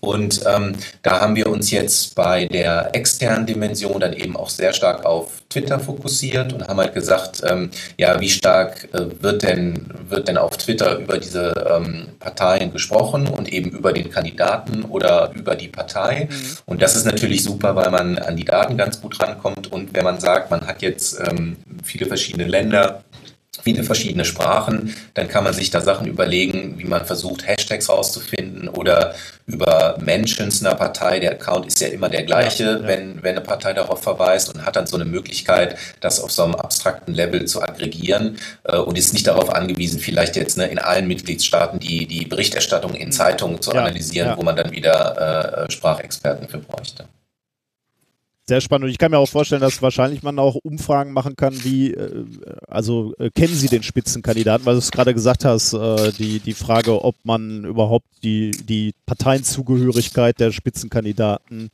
machen kann. Genau, das haben wir aus der, äh, es gibt eine, eine Wahlstudie zur Europawahl, die eben Wählerbefragungen in allen Ländern durchführt. Das haben wir für 2014 uns dann schon angeschaut. Das gibt es dann für 2019 auch nochmal. Äh, braucht dann immer ein bisschen Zeit, bis das aufgearbeitet wird. Und da waren wir eigentlich schon überrascht, dass äh, in 2014 äh, äh, eben doch relativ viele Leute die Kandidaten korrekt zuordnen konnten. Ähm, also da wurde jetzt nur nach den drei äh, ähm, äh, drei größten Parteien, also Jean-Claude Juncker, Martin Schulz und Guy Verhofstadt, äh, gefragt. Und da ist ein gewisser Bonus für die beiden größten Parteien, also die Europäische Volkspartei, die Christdemokraten und äh, die Sozialdemokraten.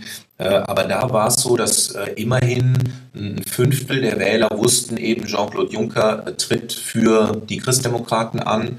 Und bei Schulz waren es 17 Prozent. Äh, also das ist eigentlich für so eine Europawahl in dem Umfang gar nicht, äh, gar nicht so schlecht. Ja. Und, Und da könnte man sagen, da hat das Instrument dann durchaus funktioniert, ne? weil dann die Leute eben den Kandidaten zuordnen können und dann eben vielleicht auch ein bisschen mehr über die Partei wissen.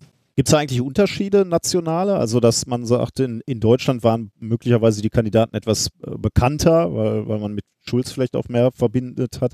Äh, und in anderen Ländern gibt es nicht äh, so eine Identifikation mit den Kandidaten?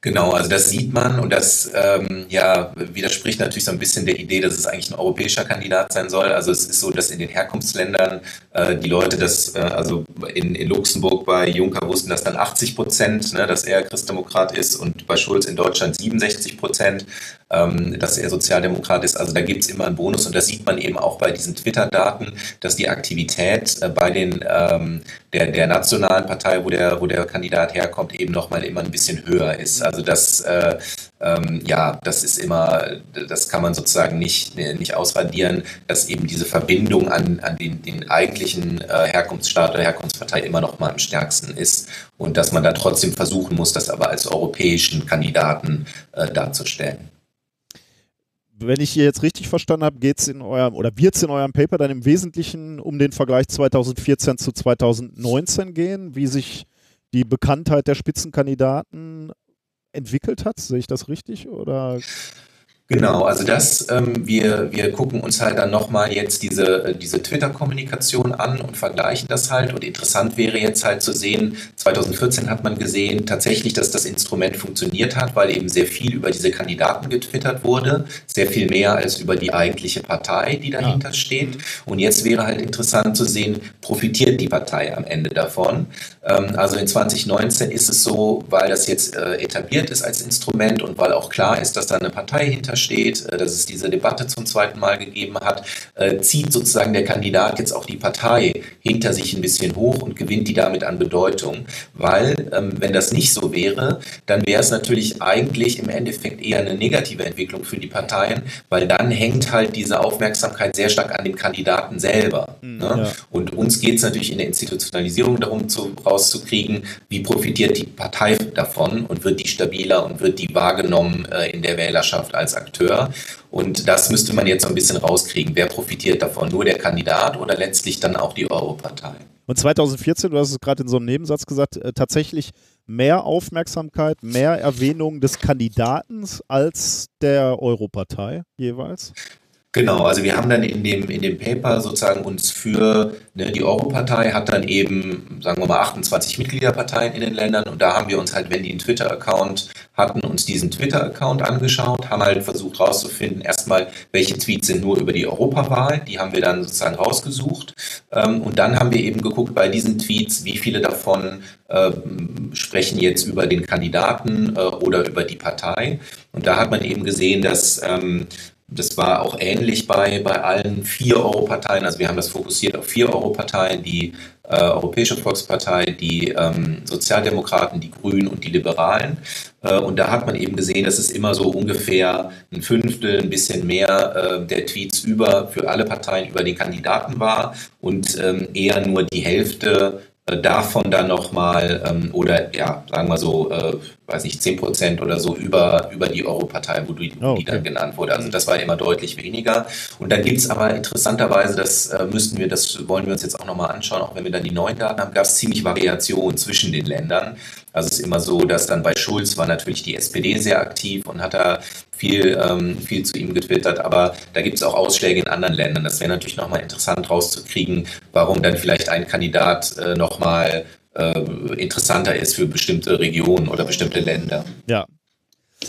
Sehr, sehr spannend, ja.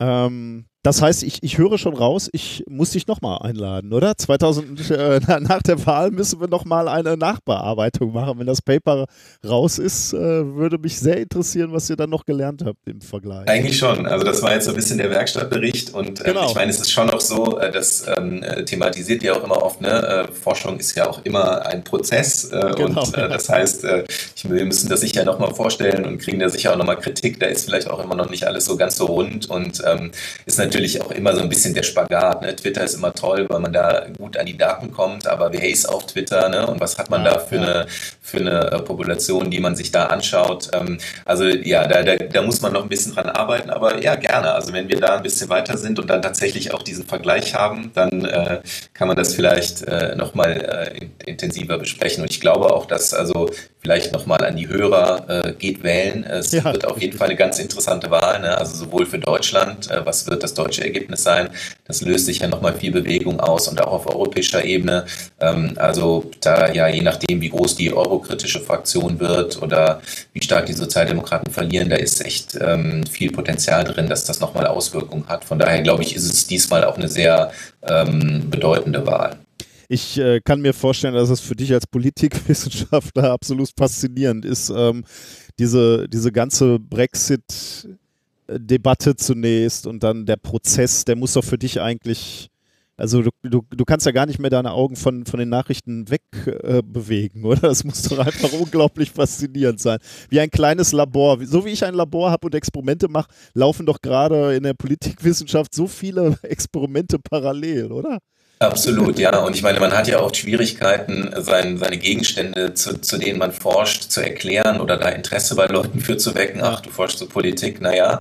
Aber das Problem hat man zurzeit nicht. Ne? Also ich weiß nicht, ob die gesehen haben, House of Cards ist so populär ne? als Serie. Ja. Lass uns doch mal in der richtigen Politik hier Drama und Action haben, weil also ja, was, was da passiert, äh, ist echt der Wahnsinn. Ne? Du brauchst diese Serien gar nicht mehr mit dem Brexit. Äh, das hält dich an den Bildschirm und keiner weiß, wie wird die nächste Wendung sein. Und das ist natürlich auch kurios, ne, dass sie es gar nicht hinbekommen haben und jetzt an der Europawahl Wahnsinn, teilnehmen, ja, ne, obwohl ja. sie eigentlich austreten wollen. Und äh, ja, das sind also. Äh, wie, wie, geht, wie geht denn sowas aus? Also werden, werden denn da überhaupt Leute zur Wahl gehen in Großbritannien? Ich meine, die gehen da ja nur die, die Wahl, die Sie treffen, wird ja keine Auswirkungen mehr haben für Sie, oder? Also die Politik, die dann gemacht wird in den nächsten Jahren. Ja, ich meine, man weiß ja jetzt letztlich immer noch nicht genau, ob sie austreten werden. Ja, ne? Es gibt da ja, immer noch ganz grob die Möglichkeit, äh, dass es vielleicht noch mal ein Referendum gibt und dann vielleicht doch eine Mehrheit für einen Verbleib. Und dann gäbe es natürlich die, äh, müsste ja auch Großbritannien vertreten sein im Europaparlament. Ne? Aber ja, man weiß es nicht. Und es ist natürlich, diese Wahl ist natürlich jetzt kurios, weil die jetzt unter dem Vorzeichen stattfindet, dass sie eigentlich austreten und das natürlich unheimlich die Wahlentscheidung beeinflussen würde, uns jetzt eigentlich nur um diese Frage geht. Ne? Und ja. ähm, das, also das wird eine kuriose Wahl. Das ist auch irgendwie so ein natürliches Experiment, was man sich dann mal äh, näher anschauen kann. Ähm, aber ja, also das, das so, ein paar Komponenten machen diese Europawahl echt, äh, echt besonders dieses Mal. Das war auch äh, übrigens, ich äh, musste mich, habe mich ja abgemeldet in Deutschland, ne, weil wir jetzt äh, komplett hier hingezogen sind, auch keinen Wohnsitz mehr haben. Und äh, dann hatte ich äh, im Januar oder Februar eine Studentin bei mir in der Sprechstunde sitzen, haben wir dann geredet über die Europawahl und dann, ach ja, und wählen Sie denn dann auch aus hier, aus, aus den USA? Und dann fiel mir erst ein, ja, will ich eigentlich, aber ähm, ich kriege ja keine Wahlbenachrichtigung, die wissen ja gar nicht, wo ich bin. Und das war echt gut, weil dann ne, habe ich mir halt angeguckt, klar, ich muss äh, ne, die Wahlbehörde in meinem letzten Wohnsitz muss ich halt anschreiben, ja. muss halt hinweisen ja. und das beantragen. Und das kam dann auch an und ich konnte dann hier auch Briefwahl machen, aber das war gut, dass sie mich gefragt hätte. Ich hätte das, glaube ich, erst kurz vorher gemerkt und dann wäre es halt zu spät gewesen. Ne? Also, ja, also von daher, ich habe schon gewählt bei der Europawahl. Das, Sehr ähm, gut. Und wir, wir, wir machen es dir nach. In knapp einer Woche ist es soweit, wenn diese Sendung erscheint. Ähm, ganz, ganz spannend, Nico. Äh, ich finde auch diesen, diesen Gedanken, dem, äh, dem Europäischen Parlament mehr Gesichter zu geben, mehr Gesicht zu geben und mehr Personen. Ähm, das ist ja auch immer ein Thema, was wir in der Wissenschaft, in der Wissenschaftskommunikation haben. Du brauchst irgendwelche Identifikationspersonen, du brauchst Menschen, mhm. mit denen du ähm, ja, mit denen du dich identifizierst oder eben nicht identifizierst. Deswegen finde ich diese Studie extrem spannend äh, und ich kann mich nur bedanken, dass du dir Zeit genommen hast, denn du hast es ein klein bisschen in, in deinen Tagesablauf reingequetscht, du, denn du hast mir gesagt, du hast gleich Lehre. Ne? In zehn Minuten stehst du vor, vor Studenten. Genau, deshalb müssen wir jetzt leider gleich aufhören, weil ich dann gleich in den, in den Klassenraum muss und unterrichten muss. Aber es hat mich sehr gefreut äh, und äh, ja, lass uns das sehr gerne äh, wieder machen. Ist ein tolles Format und ich bin da sehr, sehr gerne Teil von. Das machen wir sehr gerne. Was unterrichtest du gleich? Äh, Germany in Europe tatsächlich. Äh, also da geht es um, um Deutschland, deutsche Politik und äh, jetzt gerade ist das Parteiensystem dran. Also das passt ganz gut und da können wir dann auch zur Europawahl diskutieren. Da werde ich die so ein bisschen drauf vorbereiten, worum es da geht. Wie viele Studierende kommen da? Das ist eine das ist eine sehr kleine Gruppe tatsächlich. Äh, also das sind nur sieben Studierende, die ich, äh, die ich in, dem, in dem Kurs habe, ähm, weil das jetzt halt sehr speziell ist. Ne? Also wenn, dann interessiert die meistens eher Europa oder ja. ich habe letztes Quarter habe ich halt unterrichtet, ähm, so parlamentarische Systeme, Koalitionsregierung. Äh, das war dann, da hatte ich dann 40 Leute, aber wenn das dann so ein spezifisches Thema ist, ist das ein bisschen schwieriger, hier Aufmerksamkeit zu kriegen. Aber das ist halt auch echt toll, weil man halt super diskutieren kann ne? in so einer kleinen Runde. Ja, und ähm, das ist ein echt produktives Seminar. Ähm, ich glaube, ich muss nur gucken, dass ich immer so ein bisschen die Balance hinkriege. Ne? Also wenn ich jetzt immer nur Kurse mit fünf Leuten habe, äh, dann äh, klopft dann irgendwann der Institutsdirektor an. Aber jetzt für das Quarter ist das, glaube ich, okay. Gut, dann wünsche ich dir viel Spaß gleich. Vielen, vielen Dank, dass du dir Zeit genommen hast. Ähm, bis zum nächsten Mal. Wir hören uns nach der Europawahl. Alles klar, machen wir. Tschüss. Ja, da sind wir wieder zurück. Äh, sorry nochmal für die, für die Tonqualität. Das kriege ich beim nächsten Mal besser hin. Aber ich glaube, das äh, Gespräch war interessant genug, damit äh, ich es jetzt nicht irgendwie hätte verfallen lassen wollen, weil. Ähm, ja. Noch gerade ganz passend. Ne? Ich genau, meine, das ist jetzt die, die, die letzte Sendung vor den Europawahlen. Genau. Da, wenn, wann, wenn nicht dann? Genau. Also geht, jetzt. Geht wählen. Ähm, wir brauchen Europa. Wir alle brauchen Europa. Ja. Gut, dann können wir eigentlich auch nahtlos. Politik hatten wir ja heute schon genug eigentlich. Ja. Kommen wir mal zu, zu der anderen Wissenschaft. Ich, ich fühle mich ja immer noch ein bisschen schlecht, dass wir so viel gerantet haben am Anfang, aber äh, ich äh, nochmal, ne, ich will gar nicht, äh, ich will jetzt es gar gibt nicht Kapitel beleidigen. Ja, genau. Ja, es gibt, aber ich, ich will ja auch gar nicht nur ranten, ne? Ihr könnt mir ja gerne mal Argumente geben, warum wir unpolitisch sein sollen. Vielleicht gibt es ja gute Argumente, die ich nicht sehe. Warum behauptet ihr immer, wir sollen aufhören, unpolitisch Es, es sind ja nicht ihr, es, es, Nein, sind, ja, es sind wahrscheinlich von, Fünf, äh, ja, ne, von, ja, von, äh, von 1000 Leuten sind es drei oder sind so, es 88? wenn überhaupt. Ja. Genau, wählt Liste 88. Ja, das, ja, ja, du hast recht. Ich, du hast also recht. Es sind zwei, drei Spinner und der Rest ist, äh, ne, der Rest ist fein. Das hoffe also das ist ja auch immer das, was ich bei Wahlen eigentlich immer hoffe, ne, dass, äh, weiß nicht, die Spinner sind zwar laut, aber dass äh, trotzdem das andere, was wir immer sagen, wir sind mehr, dass das tatsächlich so ist. Genau. Das hoffe ich mittlerweile. Gut, kommen naja. wir zu, zum wissenschaftlichen Thema Nummer zwei heute. Ja, The Final Fate. Final Fate. Ja. Keine Ahnung, worum es geht. Ähm, es ist ein, äh, ein Thema, das uns eigentlich schon lange, ähm, lang äh, lange begleitet. Uns beide? Ja. The Final Fate. Also es, es, ist, es ist ein Phänomen, das wir sehr häufig in, in Vorlesungen schon beschrieben haben, ein Phänomen, das wir ähm, immer wieder erklären auch und auch häufig schon erklärt haben. Und zwar der gute alte Leidenfrost-Effekt. Ah. Gut, super. Ich habe äh, um, hab ich drüber hm? gelesen. Ja, ich hatte, den, äh, ich hatte die Überschrift gesehen und habe einmal kurz drüber gescannt.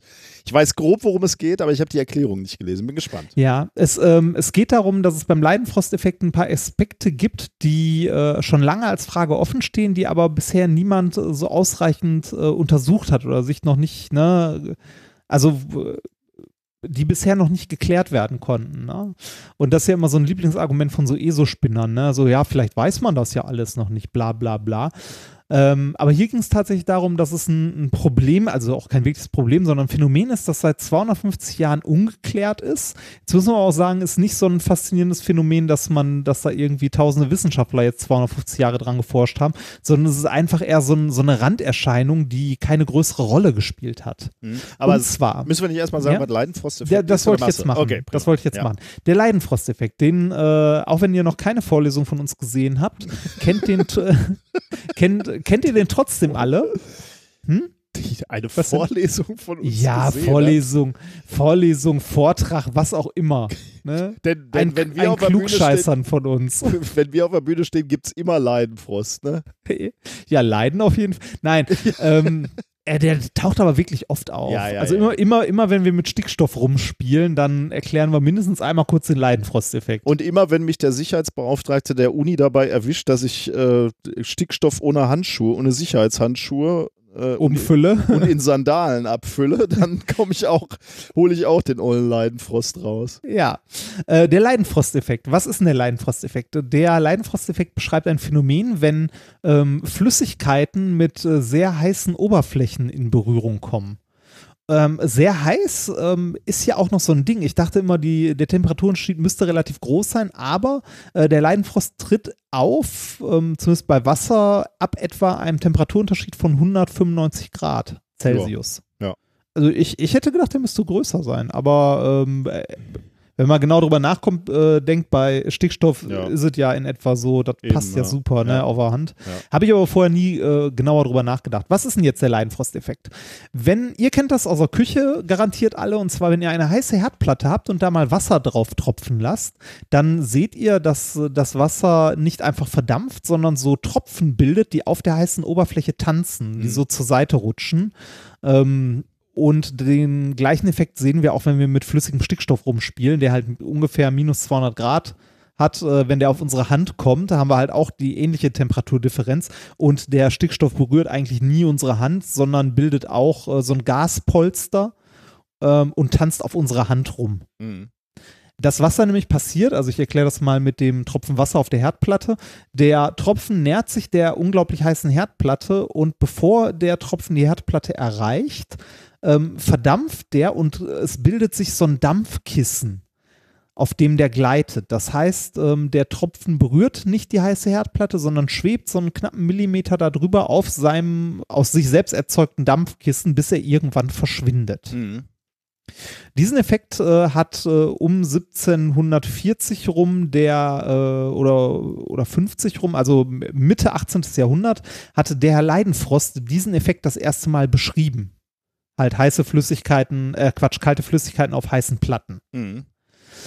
Ganz interessant dabei, ähm, was äh, wir lange nicht wussten, was uns irgendwann mal ein, ähm, äh, ja, ein Gast bei einem unserer Kindervorträge erzählt hat, ist, dass dieser äh, Herr Leidenfrost, nachdem der Effekt benannt ist, Johann Gottlob Leidenfrost, äh, tatsächlich eine Professur in Duisburg innehatte. Ja, mittlerweile erzähle ich das natürlich immer Ja, gerne. genau, genau. Also der kam zwar gebürtig nicht aus Duisburg, hat dort aber gelehrt. Ja. Also an der Universität Duisburg. Ich glaube, er war Mediziner, ne? aber in der Zeit war es eh so, Genau. äh, so waren das ja so äh, universal. Ja, also Gelehrte. ähm, genau, so, so 18. Jahrhundert, da, ähm, da hatte man auch nicht unbedingt eine klare Abgrenzung, zum Beispiel zwischen Chemie, Physik, die hatte man selbst im 19. Jahrhundert noch nicht. Ja. Äh, und auch heute ist die immer noch sehr, sehr fließend. Ähm, und ähnlich war es damals auch mit Medizin und allem möglichen anderen. Ja. Und äh, der hat an der alten Universität Duisburg damals gelehrt, äh, was nicht mehr die Universität Duisburg ist, wie wir sie heute kennen, weil die zwischendurch mal kurz aufgelöst war. Es ist im Grunde eigentlich die gleiche Uni, aber die war zwischendurch mal kurz aufgelöst, was den, äh, also was den seltsamen Nebeneffekt hat, dass äh, es mal ein Zepter Ja. gab. Also frü früher hatten, früher hatten die Universitäten tatsächlich so Insignien, die sie hatten, ne? also die ihnen vom, vom damaligen Herrscher, König, Kaiser, wer auch immer in die Hand gedrückt wurden. Und äh, das Zepter der Universität Duisburg äh, ist mittlerweile, ich glaube, an der Uni Münster, oder? Münster, ich dachte Köln, oder? Ähm, Ah, weiß ich, das ich recherchiere nicht nochmal eben. Aber das Genau. ich auch, und das ist nicht irgendwie zurückgegeben. Ne? Nee, genau, es ist nicht zurückgegeben. Also die Universität wurde irgendwann 1800 irgendwas aufgelöst und 1900 irgendwas, glaube ich, wieder gegründet, also neu gegründet. Und diese, äh, dieses Zepter wurde nie zurückgegeben, sondern äh, ist halt immer noch bei dieser Uni, an die es damals weitergegeben wurde. Und äh, ja, so ist die Uni Duisburg halt nicht mehrere hundert Jahre alt, wie sie es eigentlich ja irgendwie ist, sondern ist eine sehr junge Universität. Was irgendwie auch komisch ist. Was ja noch, Naja. noch, noch wirklich, dann nochmal ins, ins wirklich Abstruse gedreht wird, weil wir schmücken uns ja gerne damit, dass wir eigentlich erst zehn Jahre alt sind, nämlich dann, als die Uni Duisburg und die Uni Essen fusioniert sind. Ne? Das heißt, Ja, zur Universität genau, ja. Duisburg-Essen. das heißt, wir sind äh, und dann gibt es diese ganz schlaue Statistik, für die ich mich ein wenig schäme. Wir sind die erfolgreichste junge, Oh. junge Uni.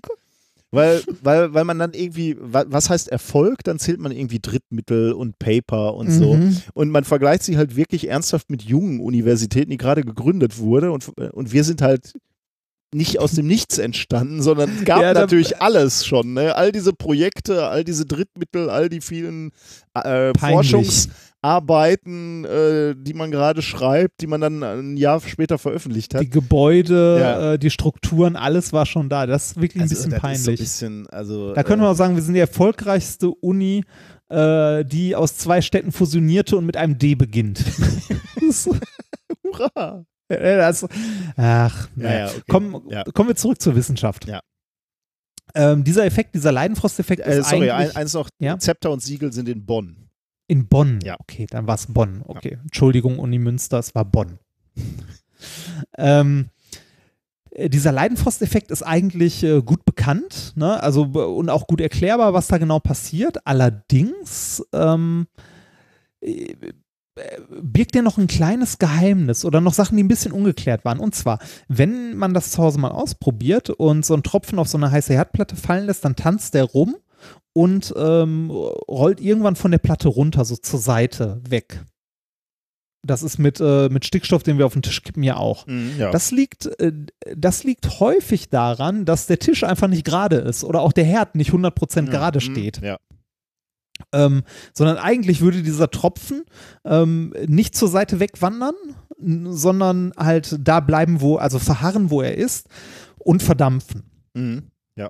Wenn man also eine Platte sehr gerade hinstellt, den Tropfen drauf tropft, dann sieht man, dass der immer kleiner wird, halt verdampft und irgendwann, wenn er klein genug ist, nach oben so, also wegspringt und komplett verdampft. Mhm. Ja. Das würde man eigentlich beobachten. Das passiert aber nicht mit allen Tropfen. Ähm, Hm. was mit ein paar anderen passiert, erklären wir gleich. Was man, wenn man diesen Experiment, also wenn man diesen Experiment macht und aufbaut, dass man Tropfen vorsichtig auf eine sehr gerade Platte tropfen lässt, die dann nach und nach verdampfen, dann hört man zwischendurch ein Knacken. Mhm. Und dieses Knacken hat schon der Herr Leidenfrost äh, 1756 beschrieben. Ja. Konnte, das, konnte das aber nicht erklären, wo das herkam. Also warum es zwischendurch, nicht immer, aber zwischendurch äh, kleine, also leise Knackgeräusche beim Verdampfen der Tropfen gibt. Ich versuche gerade mich zu erinnern, ob ich die auch schon mal gehört habe. Äh, und mal, ich bilde mir fast ein, ich, mir ist das bewusst, dass man da so Knackgeräusche manchmal hört. Ja, ich glaube, ich glaube auch, man, also eigentlich, man könnte es mal zu Hause ausprobieren, ne? Ja, okay, klar. Aber äh, wir glauben das einfach mal so, ja, äh, es gibt dabei Knackgeräusche, die, die Herr Leidenfrost, wie gesagt, auch schon äh, 1756 bemerkt hat, aber nicht erklären konnte. Und da sind wir jetzt an dem Punkt, äh, mittlerweile, äh, nach der Studie, die ich vorstellen möchte, wissen wir, was es ist, können es auch erklären und konnten es auch beobachten. Das ist so ein Problem, da können wir jetzt sagen, eins der großen ungelösten Rätsel der Wissenschaft, ja, es war lange Jahre ein ungelöstes Rätsel und zwar 250 Jahre ungefähr, aber es ist jetzt nicht das, worüber tausende Leute nachgebrütet haben. Es ist eher sowas, was so ein bisschen irgendwie in der Versenkung verschwunden ist und jetzt ist jemand drüber gestolpert und hat es sich mal genauer angeguckt. Also selbst in so einfachen, eigentlich simplen Effekten findet man immer wieder Aspekte, die noch nicht untersucht sind, die man sich mal genauer angucken kann. Mhm. So, also, äh, was haben, worum geht es in dem Paper, das ich vorstellen möchte? Es geht ähm, um dieses Knacken und das äh, Schicksal der Leidenfrosttropfen, wenn man es denn so nennen möchte. Daher heißt das Thema halt auch The Final Fate. Das Paper hat nämlich den wundervollen Titel Final Fate of Leidenfrost äh, Droplets. Explosion or Takeoff. Schön, Ja, oder? ist schon geil. ist ein äh, schöner Titel. Das Ganze ist von Forschern aus äh, China, den USA, Belgien, Niederlande. Also auch hier sieht man ein international äh, zusammenarbeitendes Projekt über mehrere Kontinente. Bitte nicht sch- politisieren. Bitte. Erschienen ist das, äh, genau, erschienen ist das Ganze in äh, Science Advance am 3.5. diesen Jahres Und ähm, ja, was haben die Forscher da gemacht? Die haben sich diese Leidenfrosttropfen ein bisschen genauer angeguckt und wollten mal gucken, was passiert eigentlich in dem Moment, wo die verdampfen, also wo die sich auflösen und wo kommt dieses Knacken her. Und was ist das naheliegendste, was man da machen kann? Man baut sich einen äh, sehr symmetrischen Versuchsaufbau, also eine sehr platte, also äh, ebene Fläche, die sehr gerade ist. Äh, einen Versuchsaufbau, wo man gezielt Tropfen verschiedener Größe auftropfen kann und die dann am besten mit einer Highspeed, genau, mit einer Highspeed-Kamera filmt. Naja, ja, okay, das ist liegt nah. Ja, das wäre der erste Genau. Versuch, ja. Genau, das haben die auch gemacht und weil man ja auch noch wissen möchte, wo das Knackgeräusch herkommt, hält man auch noch ein Mikrofon daneben. Okay, ja. Dann Und guckt mal, ob man, ne, was ob, auf den Highspeed-Aufnahmen genau, ob man auf dem Bild siehst, wenn der, das Knackgeräusch kommt, ob du dann sehen kannst, dass sich an der Oberfläche auch irgendwas ändert. Ne? Genau, oder was überhaupt mit den, mit den Tropfen passiert. Ne? Ja. Warum dieses Knacken nur manchmal auftaucht und nicht immer Mhm. bei jedem Tropfen. Ja. Äh, ein bisschen speziell noch an dem Versuchsaufbau ist, dass die äh, erhitzte Platte, auf die getropft wurde, war eine Quarzplatte. Das hat den Vorteil, dass man auch von unten auf den Oh, Tropfen nice. gucken kann Mhm. und nicht nur von der Seite. Ja. Ne? Also mehr, mehr Blickwinkel und was es für eine Oberfläche ist, auf die getropft wird, ist ja am Ende egal. Ne? Hauptsache, sie ist plan und entsprechend heiß. Mhm. So, was konnten die äh, Forscher jetzt beobachten bei ihren Experimenten? Also erstmal, äh, wie zu erwarten war, den ganz normalen Leidenfrosteffekt. Ne? Also die haben verschiedene Flüssigkeiten genommen, haben die aufgetropft auf die Platte, äh, Ethanol, Aceton, Methanol, Butanol und Wasser im Wesentlichen. Okay, warum haben sie das mit so verschiedenen Flüssigkeiten gemacht? Einfach mal gucken, ne, wo, also einfach mal Param äh, Parameter variieren. Mhm. Ne, Also, äh, und wenn man sich mal anguckt, was da benutzt wurde, Ethanol, Aceton, Methanol und Wasser kommt mir, also ne, wenn ich bei uns durchs Labor gegangen wäre, wären das auch die Sachen, die da rumstehen, oder? Das stimmt, ja. Ja, das, äh, klingt schon sehr verdächtig, oder? Also man, man muss es nicht zwingend mit verschiedenen Flüssigkeiten machen. Ähm, äh, es hätte auch gereicht, das nur mit Ethanol beispielsweise zu machen, also mit, äh, mit hochreinem Ethanol. Was konnten die jetzt, äh, also äh, den ganz normalen Leidenfrosteffekt, dieses Verdampfen ist halt nichts Besonderes, aber was konnten man jetzt auf den Hochgeschwindigkeitsaufnahmen sehen? Ähm, wo kommt das Knacken her? Was man auf den Hochgeschwindigkeitsaufnahmen ähm, sehen konnte, war, dass nicht alle Tropfen einfach nur verdampfen, sondern einzelne Tropfen, äh, anstatt zu verdampfen und nach oben weg zu gleiten, also dieses Take-off, ähm, explodieren, wie es im Titel auch schon steht. Hm. Also teilweise verdampfen die Tropfen einfach, teilweise platzen die aber auch bei einem Durchmesser von circa einem Millimeter. Okay. Da weiß man jetzt aber, ne, also man jetzt weiß gelernt, ne? Man sieht ja, so ein bisschen, also ein bisschen, schon, mal, ne? ja, ja. Man, man weiß, das Knacken kommt daher, dass manche Tropfen explodieren. Okay, das ja, konnte man eindeutig zuordnen, weil immer wenn ein Tropfen nicht verdampft, sondern explodiert ist, dann hat man äh, auch ein Geräusch aufzeichnen können. Mhm. Also schon mal die erste Erkenntnis ist, das Knacken kommt daher, dass manche Tropfen nicht einfach verdampfen und nach oben weg, sondern explodieren. Ja. Schon mal eine Erkenntnis, die man, also die Leidenfrost damals nicht hatte. Ne, Also schon mal ein Stückchen weiter. Die nächste Frage, die sich jetzt aber aufdrängt, ist, äh, warum? Also warum platzen einige Tropfen und andere nicht? Auch das konnte man herausfinden. Und Hat was zwar mit der Größe zu tun vielleicht? ja, ein bisschen, aber noch äh, eigentlich noch eine Nummer komplexer. Und zwar äh, der Grund, warum die platzen, äh, das liegt an Verunreinigungen im also Ah. an der Verunreinigung, also der eigentliche Grund, warum die überhaupt platzen, ist die Verunreinigung in der Flüssigkeit. Ah.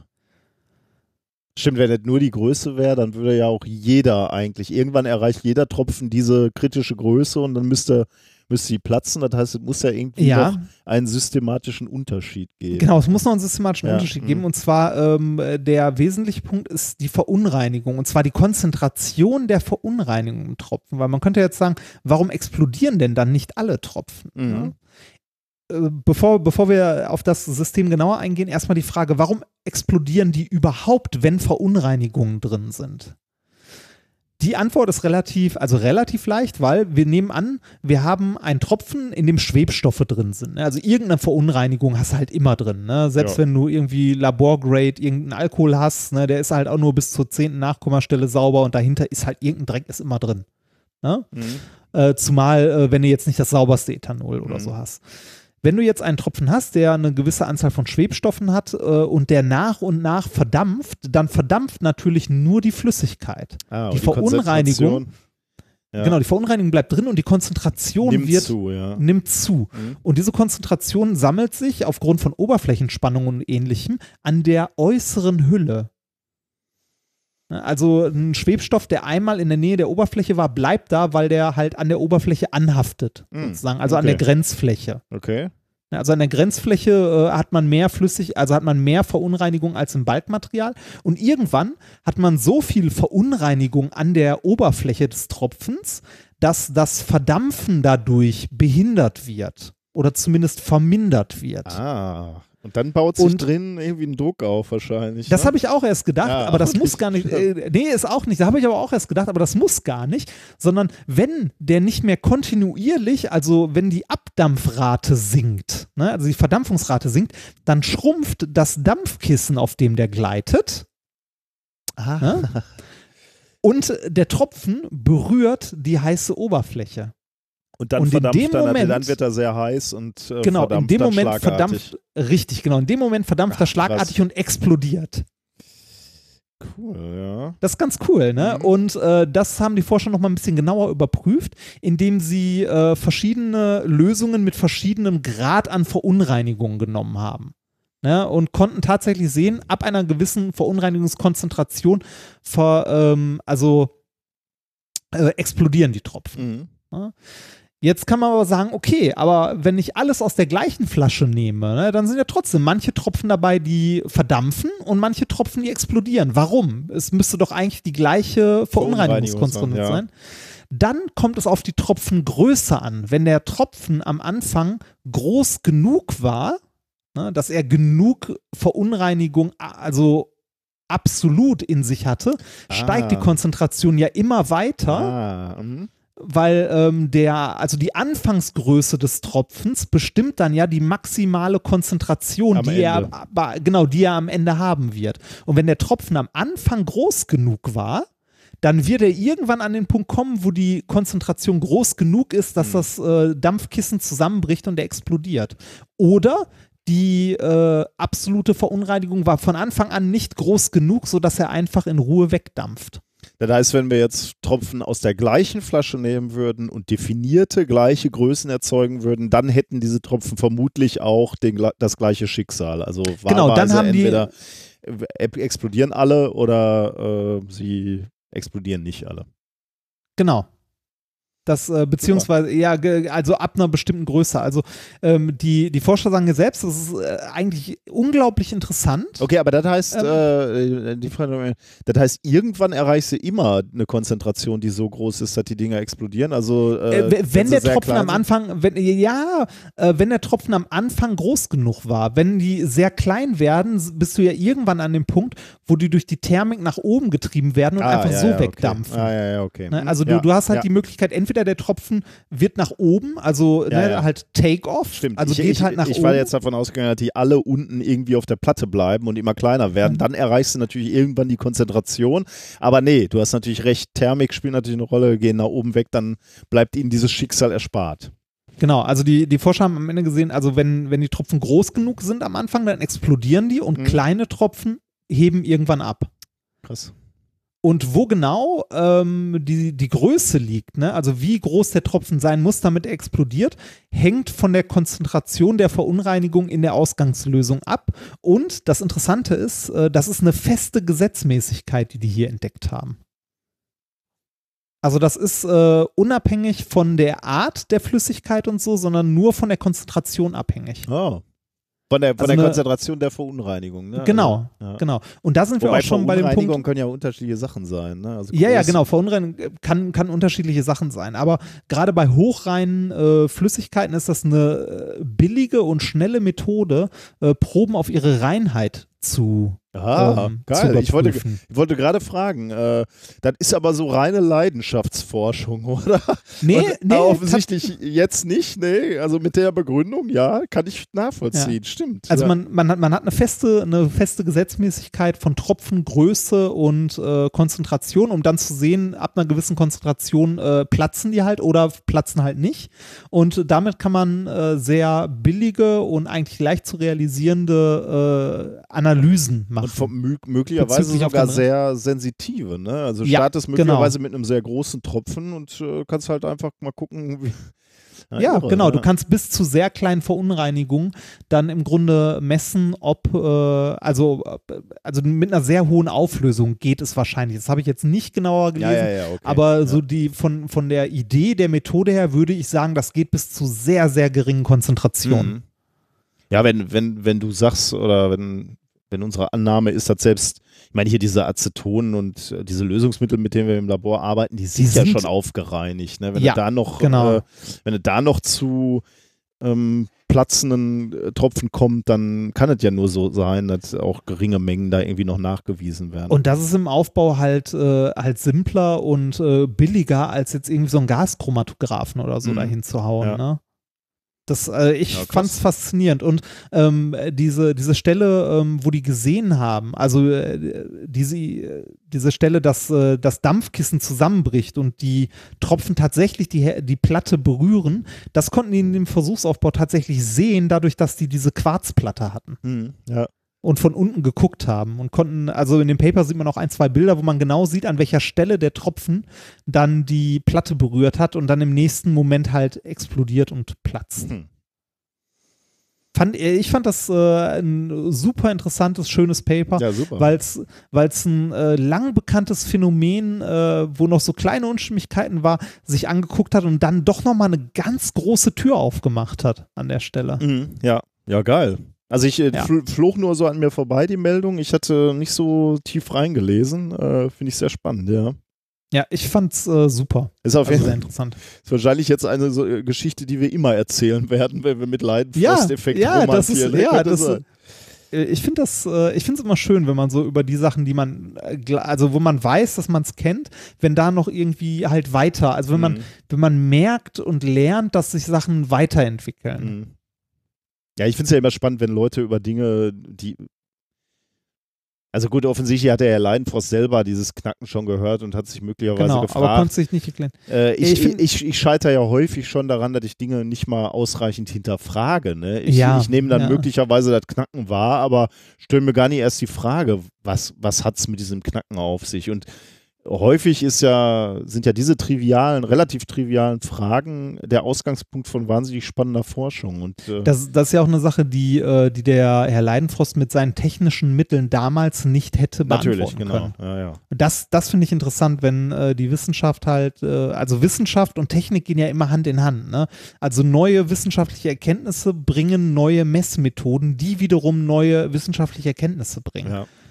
Finde ich, also dieses Zusammenspiel finde ich schön. Mhm. Also deshalb auch wenn, wenn ihr mal irgendwie äh, ne, Nobelpreis, äh, also wenn ihr junge Forscher seid und ihr möchtet mal Richtung Nobelpreis gehen oder ähm, äh, Was ist oder Was ist oder für ein Berufswunsch? Nein, Ach, okay. Ich glaube, ich okay. entscheide mich. Hm. Okay, nee, dann, dann lass es mich an. Lass, ich glaube, ich mich gehe anders, doch in Richtung Nobelpreis. la- Lass es mich anders formulieren. Wenn ihr in der Wissenschaft arbeiten möchtet und es bei Anträgen einen Ticken leichter haben möchtet, dann beschäftigt euch mit Messmethoden. Meinst du?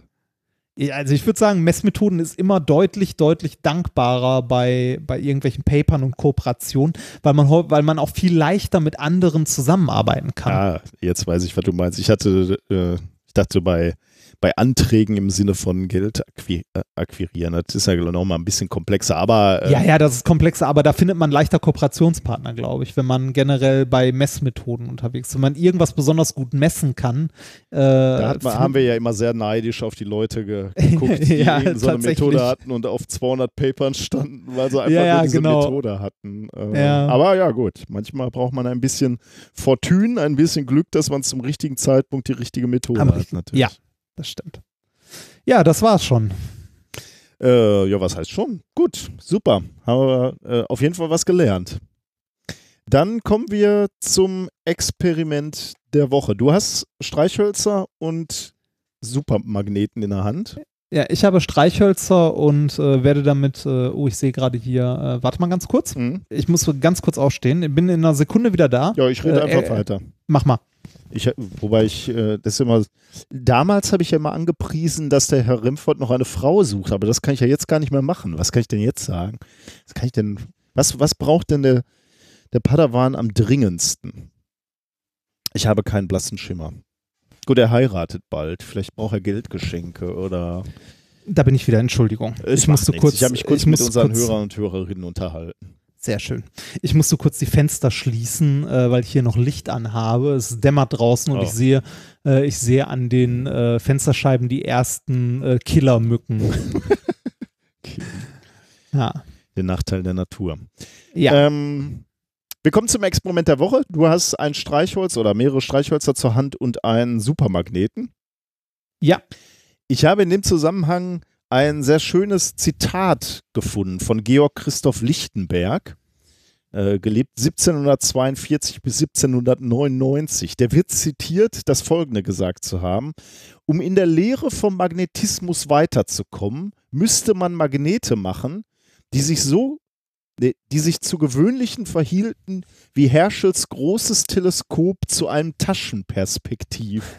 Ist das schön? Okay. Ja. Ich finde es irgendwie wunderschön. Also, dass jemand äh, 17, ja, wann war das dann? Ende, Ende, ja, keine Ahnung, wann er das gesagt hat, aber jedenfalls zu Leb Lebzeiten irgendwie 1700 irgendwas, gesagt, äh, festgestellt hat, okay, unsere Magnete sind einfach zu schwach, um diese Wissenschaft weiterzutreiben und wir bräuchten eigentlich stärkere. Und es ist ja wirklich so, diese Supermagnete, äh, die ja zu unseren Lebzeiten dann irgendwann wirklich verstärkt rauskamen. Ne? Ähm, die haben ja auch wirklich Anwendungen ermöglicht oder also jetzt triviale Anwendungen meine ich jetzt, keine wissenschaftlichen, sondern so Kühlschrankmagnete sind ja einfach deutlich haftbarer geworden. Ne? Die halten ja jetzt auch mal was, nicht so wie, wie damals, als wir noch unsere schwachen Magnete hatten. Ähm, und man kann halt jetzt für, für kleines Geld gute Magnete äh, kaufen. Und damit kann man tatsächlich spannende Experimente machen, die mit schwachen ähm, Magneten bisher nicht möglich gewesen wären. Eins dieser äh, Experimente können wir heute versuchen. Und zwar, was wir brauchen, sind wie gesagt Streichhölzer. Ich erinnere nochmal, es geht nicht mit allen Streichhölzern. Ähm, häufig sollen äh, insbesondere die dunkelroten gut funktionieren, nicht die blauen Streichhölzer, nicht die orangenen Streichholzköpfchen. Wenn du jetzt den Supermagneten an den Streichholzkopf hältst, dann wirst du feststellen, dass sich da nicht viel tut. Das Streichholz ist ziemlich unbeeindruckt davon. Ja, das tut gar nichts. Ähm, das kann anders aussehen, wenn äh, das Streichholz abgebrannt ist. Ich mache jetzt mal ein Streichholz bei mir an äh, und lasse das Köpfchen abbrennen. Also es geht nur um den Streichholzkopf. Ne? Es geht nicht um, äh, um das Hölzchen, das ist egal, aber den, der, der Kopf muss gut abgebrannt sein. Äh, das dauert hier ein Sekündchen. Das mache ich auch mal. Ja, würde ich dir empfehlen. So, meins, meiner ist jetzt gut abgebrannt. Ähm, jetzt habe ich tatsächlich, ich, ich lasse das noch einen Moment abkühlen, jetzt habe ich im äh, Internet äh, Bilder gesehen, wo Menschen, ich habe jetzt nicht überprüft, ob die ähm, gefotoshoppt waren, äh, wo ich gesehen habe, wo Menschen ihren, ihren Streichholz tatsächlich halten konnten mit dem Magneten. Also die haben den Magneten jetzt dran gehalten und die konnten diesen abgebrannten Streichholzkopf äh, anziehen und dadurch de- den gesamten Streich, das gesamte Streichholz tragen. Äh, das funktioniert bei mir nicht. Ähm, ich habe aber festgestellt, also zumindest bei diesen Streichhölzern, die ich hier habe, wenn ich dann dieses, diesen Streichholzkopf jetzt zerstoße und da mit dem Magnet übergehe, dann springen Partikel aus diesem Streichholzkopf an meinen Magneten. Aber ich sage es nochmal, es gibt auch Streichhölzer, wo es offensichtlich funktioniert, den ganzen Streichholz, den abgebrannten Streichholz an diesem Magneten anzuhaften. Welch, welche Streichhölzer hast du? Ich höre keine Begeisterung, also vermutlich die, wo auch nichts passiert, ne? Also hier passiert gar nichts. Bei mir ist eher dummerweise, ich muss nochmal ein neues Streichholz anzünden, weil bei mir ist der Kopf abgefallen. Ja gut, mit dem Kopf könntest du ja auch probieren, ob du den anziehen kannst. Ne? Der wäre ja leichter, das wäre ja eigentlich noch besser. Aber äh, Also da passt, oder? Äh, soll sehr schwach oder deutlich? Es gibt äh, Berichte, wo du tatsächlich diesen Kopf anziehen kannst. Also er klebt dann, haftet dann als kompletter Kopf mit Streichholz sogar an dem, an dem Magnet. Nee, das passiert. Also warte mal, ich brenne nochmal. Ich habe hier aber noch eine zweite Art Streichhölzer. Warte mal, ich brenne nochmal einen. ab. Versuch mal Na? ruhig damit. Ich musste tatsächlich drei Arten ausprobieren. Die ersten zwei haben bei mir auch nicht funktioniert, obwohl die alle beide, also die, die vorher auch rot waren, ganz normal rot. So, den lasse ich noch kurz abkühlen. Ich habe so, hier ist die zweite Art Streich. Ich habe hier so, so Riesenstreich, so, äh, so. Das hatte ich auch, das war auch mein erster Versuch. Riesenstreichhölzer, damit ging es bei mir auch nicht. Ähm, Von Weber? Äh, nee, nicht von Weber, äh, von Aldi. 50 lang Zündhölzer steht da drauf. Ich, ich habe hier, ich weiß nicht warum, ich habe Weber Grill. Ach nee, es gibt Weber Streichhölzer, ernsthaft. Ich, ich habe Weber Streichhölzer. Du hast einen Weber Grill im Garten stehen. Also mal ganz ruhig da hinten. Oh, Ähm, der, der, der, der wirft so, äh, der wirft so Blasen, der Kopf beim Abbrennen. Ich weiß nicht, ob das besser ist oder schlechter ist, Ja. das kann ich dir nicht sagen. So. Während du experimentierst, mache ich schon mal Ja. ein bisschen weiter. Ne? Also das, Mach was mal. man möglicherweise also sehen kann, ist, dass der, der nicht abgebrannte, also der frische Streichholz, nicht angezogen Ja. wird, nicht magnetisch ist. Und der, ähm, der abgebrannte wird von dem Supermagneten angezogen. Wie kann das sein? Es hat sich ja eigentlich nichts groß verändert. Ne? Ist ja immer noch der große, äh, der, der alte ähm, Streichholzkopf. Hm, Klar abgebrannt, also offensichtlich hat sich chemisch was geändert, aber was ist da äh, innen drin passiert, dass wir diesen äh, Effekt beobachten? Und das ist gar nicht so einfach.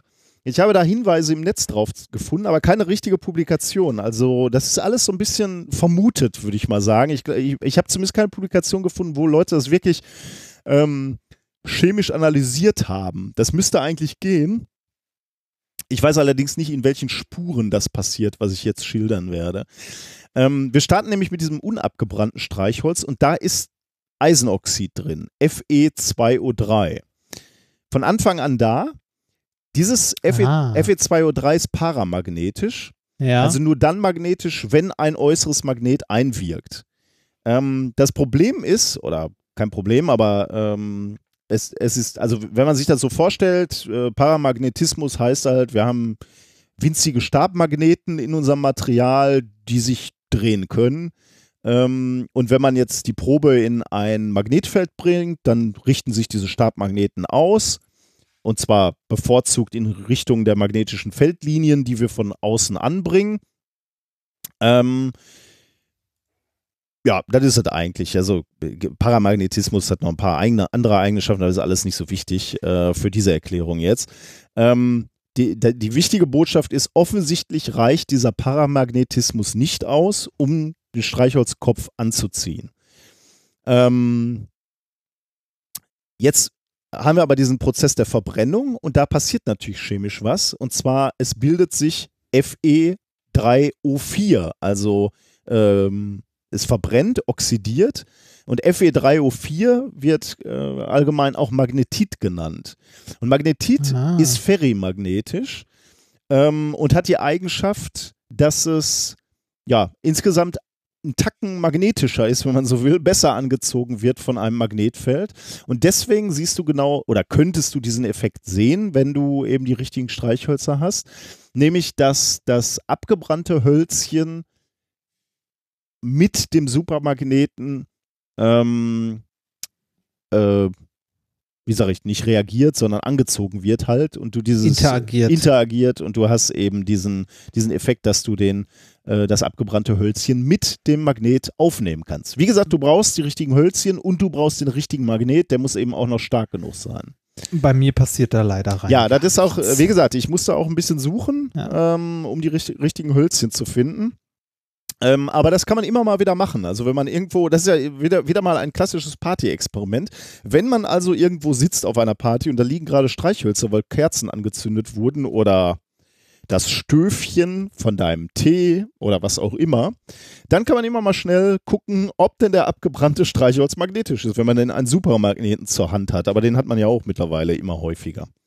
Und dann kann man klug scheißen. Dann kann man sagen, dass das abgebrannte Hölzchen eben magnetischer wird, weil sich Magnetit Fe3O4 bildet.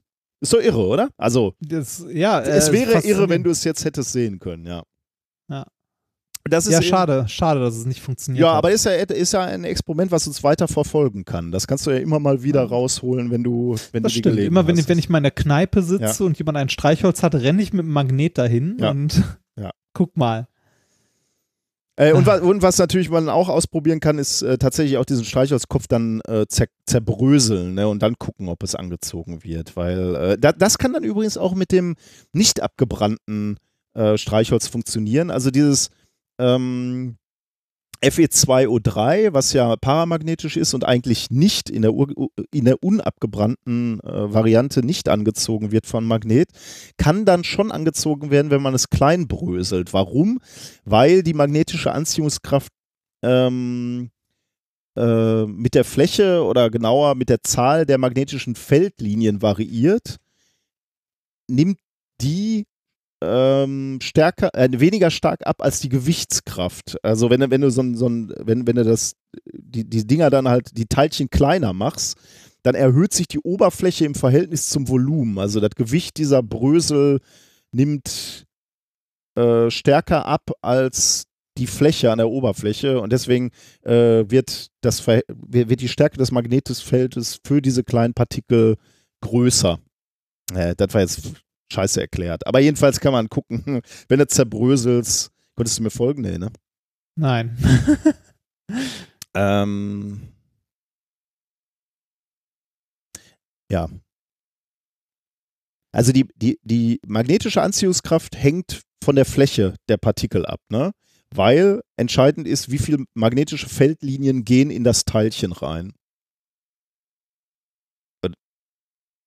Da, da bist du noch bei mir oder auch nicht? Jetzt, also noch, noch mal, also fälscht, bitte nochmal, ich konnte dir nicht folgen. Ich bin irgendwann ausgestiegen. Magnetische Anziehungskraft hängt von der Fläche eines, einer, sagen, sagen wir, wir, haben, wir gucken uns jetzt eine Kugel an. Ja, Dann hängt die magnetische Anziehungskraft äh, von der Fläche ab. Genauer gesagt von den magnetischen Feldlinien, die in den Körper reingehen. Ja, also von der Feldliniendichte. Genau, genau, ja. Ja, ja, doch. Äh, und wenn du jetzt Teilchen kleiner machst, dann reduzierst du ihr Gewicht sehr stark, weil das Volumen stark abnimmt. Ja, Die Oberfläche bleibt aber im Verhältnis zum Volumen relativ groß. Das ist ja genau das, was wir immer in der Nanotechnologie machen. Wir machen kleine Ja. Objekte, wenig Also das- Volumen, das, äh, große Fläche. Genau, also man, man verändert das Verhältnis von Volumen zu Oberfläche. Ja, genau, ja. Weniger Volumen, Ja. mehr Oberfläche. Und deswegen, wenn du jetzt ein unangezündetes Streichholzköpfchen klein reibst und Ah, kleine Partikel okay. machst, kannst Ja. du den äh, Moment erreichen, wo du diese Partikel auch anziehen kannst. okay. Obwohl äh, wir immer noch dieses paramagnetische Fe2O3 haben. Äh, das habe ich allerdings auch nicht beobachtet. Das habe ich auch mal probiert, aber das ist mir nicht gelungen. Das habe ich nur im Internet gelesen. Das muss ich noch mal gucken, wenn ich noch mal andere äh, Streichhölzer finde, die vielleicht dazu besser geeignet sind. Wenn ihr ähm, dieses Experiment mal ausprobiert und das selber schafft, ähm, also abgebrannte Streichholz wird angezogen von eurem Supermagneten. Macht mal ein Foto und schickt uns das. Würde mich interessieren. Äh, am besten dann auch noch ein Foto, wo nicht nur das gelungene Experiment drauf ist, sondern im Hintergrund auch noch die Marke der Streichhölzer. Ich würde mir gerne mal ein Repertoire anlegen von Dass Streichhölzern. man das auch mal zeigen kann. Ja, ne? genau, ja. Ja. Äh, weil möglicherweise, äh, meine hier funktionieren nämlich auch nicht so super. Wie gesagt, äh, die, das Streichholz an sich wird auch nicht angezogen, aber wenn ich dann den Kopf zerbrösel, dann äh, kann ich sowohl, also äh, kann ich den abgebrannten, kann ich diesen Effekt, dann äh, springen so Partikel hoch an, an den Magneten. Äh, unabgebrannt aber nicht. Aber ich hätte gerne mal Streichhölzer, wo es auch, äh, wo, wo, der, wo das gesamte Zündholz getragen wird. Äh, das habe ich aber auch nicht. Also, Äh, wo, wo du den komplett hochheben kannst, genau, ja. quasi. Ja. Also wenn ihr da Ah. mal eine, eine Sorte findet, das äh, wüsste ich gerne mal, wo, wo ich die kaufen kann. Das hätte ich gerne mal für äh, mein Repertoire an Experimenten. Okay, das war's. Das war das Experiment der Woche. Ich fand diese, diesen Aufhänger schön mit dem Zitat von Christoph Lichtenberg, dass der schon gesagt hat, wir brauchen bessere Magnete, um da weiterzukommen. Äh, machen wir mal ein bisschen Musik, würde ich sagen. Und zwar äh, ein Song, der uns vorgeschlagen wurde ähm, von Kim. Äh, der Song lautet Wir sind die Bergakademie. Und es geht um einen Song, mal wieder, äh, was wir gerne haben, äh, Werbesongs für Universitäten. Aber der ist wirklich nicht so schlecht, würde ich sagen. Äh, da gibt es Weil, äh, Sagen wir so, die, die Latte hängt aber auch verdammt niedrig. Ne? so UDE. Ja. Yeah. ähm, die, die Geschichte dahinter ist wohl, ähm, die Bergakademie hat 250 Jahre gefeiert ihres Bestehens und da konnten Mitglieder der Uni Lieder schreiben und vorstellen und dann wurde abgestimmt, welches das Schönste war und dann wurde irgendeins genommen und wenn ich das richtig verstanden hatte, wurde dazu dann ein Text komponiert oder so ähm, und daraus ist dieser Jubiläumssong geworden. Ähm, und dann gibt es ein Musikvideo dazu, wo ein Künstler Archivmaterial benutzt hat aus der 250-jährigen Geschichte der Bergakademie der Technischen Universität Freiberg. Ein Video ist echt ganz, ganz nett, würde ich sagen. Recht peppig und Bin modern. gespannt. Ja, zu Recht. Äh, hier das Stück Die Bergakademie.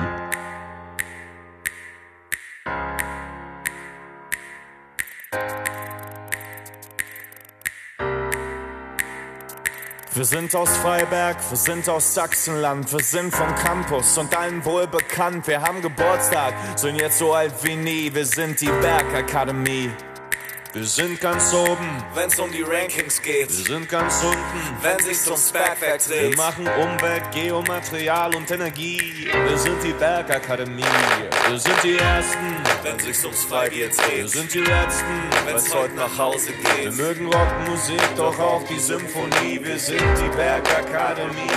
Wir sind die Norden, wenn das Glück auf verschallt. 250 Jahre alt. So eine Universität gab's noch nie. Bergakademie. 1765 wurden wir gegründet. Dann nahm seinen Lauf. Der Montan-Gedanke hat total gezündet. Freiberg ruft Glück auf.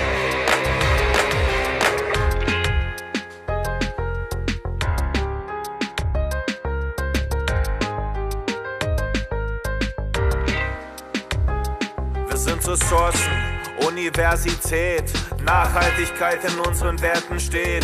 Für unsere Erde hegen wir nur Sympathie, wir sind die Bergakademie. Wir schätzen Toleranz und Motivation, wir legen großen Wert auf Tradition, ohne das Steigerliedchen hätte die Party nie. Wir sind die Bergakademie. 1765 wurden wir gegründet, dann nahm seinen Lauf. Der Montan-Gedanke hat total gezündet. Freiberg ruft Glück auf. 1765 wurden wir gegründet. Dann nahm seinen Lauf. Der Montan-Gedanke hat total gezündet. Freiberg ruft Glück auf. 1765 wurden wir gegründet. Dann nahm seinen Lauf. Der Montan-Gedanke hat total gezündet. Freiberg ruft Glück auf. Da sind wir wieder. They had me at Glück auf. ja, also Bergakademie. äh, Der war gar nicht so schlecht. Also in, dem, in der Riege der Universitätssongs muss ich sagen, oberes Ja. Drittel. Ja, ja. Okay, ähm, machen wir weiter mit dem China Gadget. Ich bin sehr gespannt. Du hast es bei dir. Ja, aber ich äh, kann ja jetzt nicht viel. Äh, ich dachte, du fängst mal an, irgendwie Nö, äh, du, was du, dazu packst sagen. es du kannst es auspacken und beschreiben. Also, man muss dazu sagen, es ist etwas von einem äh, Hörer und zwar von äh, Marius. Marius hat uns das geschickt. Ähm, sehr netten Brief dabei und ein China Gadget. Und dieses China Gadget ist, ähm, es ist etwas schwer zu beschreiben. Es ist orange und es sieht ein wenig aus wie eine kleine Klammer. Also ein paar Zentimeter groß, vielleicht so vier, fünf Zentimeter groß. Ähm, und da steht auch irgendwas drauf. Power and Play. Äh, und ich habe ehrlich gesagt keine Ahnung, was das ist. Wobei du schon irgendwie angedeutet hast, dass es irgendwas mit Klettern zu tun hat. Und ich habe irgendwie Ja, so ein ganz komisches Gefühl, dass ich das schon mal gesehen habe oder, oder irgendwie schon mal irgendwie so ein Teil, äh, ja, im Wesentlichen gesehen habe, aber ich kann es überhaupt nicht mehr zuordnen. Ich weiß nicht, wofür man das brauchen sollte beim Klettern. Hilfst du mir? Okay, äh, sehr gerne. Das Ding, das du dort vor dir hast, mal kurz gucken, wo ich mir das aufgeschrieben habe, wie das heißt. Ein Geschenk äh, von Marius, ähm, der auch hoffte, dass du dieses Ding nicht kennst. Und damit hat er äh, Glück gehabt. Du kennst es nicht. Was du dort vor dir hast, ist der O-Key. Okay. Und O-Key steht für Open Your Not Easily. Open you're not easily? Ja, das ist eine Kletterhilfe. Also, äh, du weißt es wahrscheinlich nicht, aber wie wir Bergste Bergsteiger ja wissen. Oh. Und zwar, ähm, es geht um so, so ein festgezogener Achterknoten beim Klettern, in den man schon ein, zweimal reingefallen ist. Der ist ja manchmal schwer wieder zu lösen. Dass du mir mit solchen Begrifflichkeiten hier begegnest, ist, finde ich, eine Zumutung, aber okay. Ich habe keine Ahnung, wovon ich rede. genau das habe ich gemerkt. Ich habe keine Ahnung, wovon ich rede, ist geil. Wie so ein Vortrag halten und so Be Begriffe fallen lassen. Ja, Genau. äh, ja, okay. Ja, äh, tatsächlich. Also äh, der Achterknoten ist der, mit dem man sich am, am Gürtel einbindet. Und Ja. tatsächlich, wenn, da, wenn man da zweimal rein. Wo hast du denn diese Begriffe her? Wenn man da. Ich hätte es jetzt genauso formuliert. Wenn man da zweimal drin gesessen ist, zieht sich halt dieser Knoten extrem zu und man fummelt relativ lange, um den wieder zu lösen. Ja, das stimmt. Diese Zeiten sind jetzt vorbei. Ich kann mit Dank dem O-Key. ich kann damit den Knoten öffnen. Wie denn? Ja, und zwar, äh, warte mal, ich äh, schick dir mal einen Link. Also tatsächlich äh, war hier noch ein Umschlag bei vom äh, von unserem Hörer äh, und den habe ich gerade geöffnet und da ist tatsächlich ein Bild drauf. Also da ist dieser Achterknoten und ich drücke dann also diese Klammer in diesen Achterknoten. Ja, den, den machst du aber vorher rein. und zwar, du machst, vorher. ja, Aha. genau, Moment, du, du machst den Achterknoten, ne, äh, und drückst das Ding halt rein und ziehst den dann richtig zu. Mhm. Und äh, das, äh, also das macht den Knoten jetzt Ah. nicht irgendwie äh, weniger fest oder Ja. so oder instabil.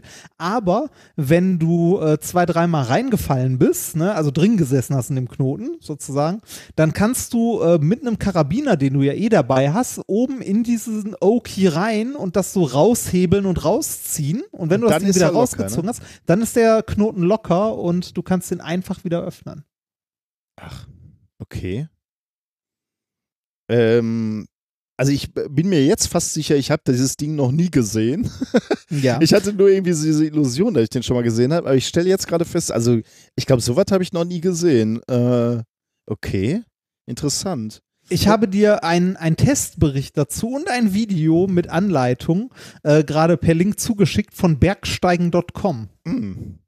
Das gucke ich dann aber äh, später mal Das, an. ja, ja, ne? das, Also das, das kannst du machen, aber da sind, äh, also da, da ist äh, in, in dem Video, das Video ist, äh, geht irgendwie zwei, zwei Minuten oder so, wenn du da so irgendwo in die Mitte oder so selbst, dann siehst du, also direkt am Anfang wird erklärt, wie der funktioniert.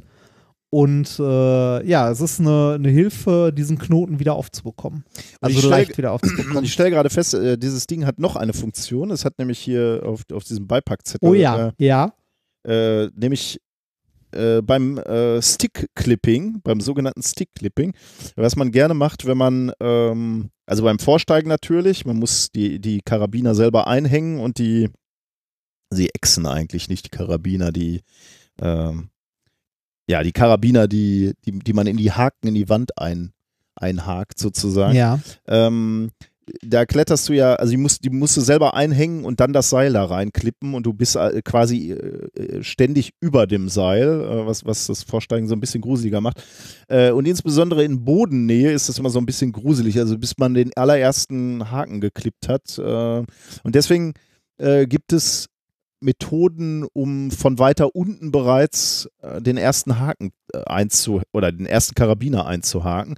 Und das macht man dann gerne so, dass man ein, eine Echse nimmt, also so ein, so ein Karabiner und da den, den Karabiner offen hält mit so einem kleinen Stöckchen oder friemelt oder so und dann, dann von unten mit einem Stock den einhängt.